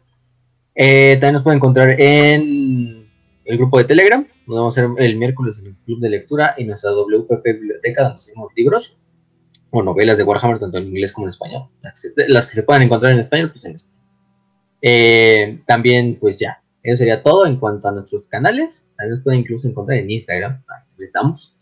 Pero, pues, entonces esperen la siguiente semana. Nos vemos en el siguiente episodio, en especial con los invitados de lujo. Algunos ya conocidos, otros muy buenos. Ujú. Ah, también dejen muchas preguntas. Tanto aquí en el chat, bueno, de preferencia en los comentarios de este video, no en el chat en vivo, porque Sí. así es muy difícil encontrarlo. Entonces, mejor déjenlo en los comentarios. Eh, si quieren que su pregunta salga, de todo estar juntando las que alcancemos, ¿no? Porque también depende ahí de cuánto nos tardemos en cada pregunta. Pero bueno, Ajá. sin nada más que decir, les deseamos salud y victoria y que el culto de la redención los acompañe.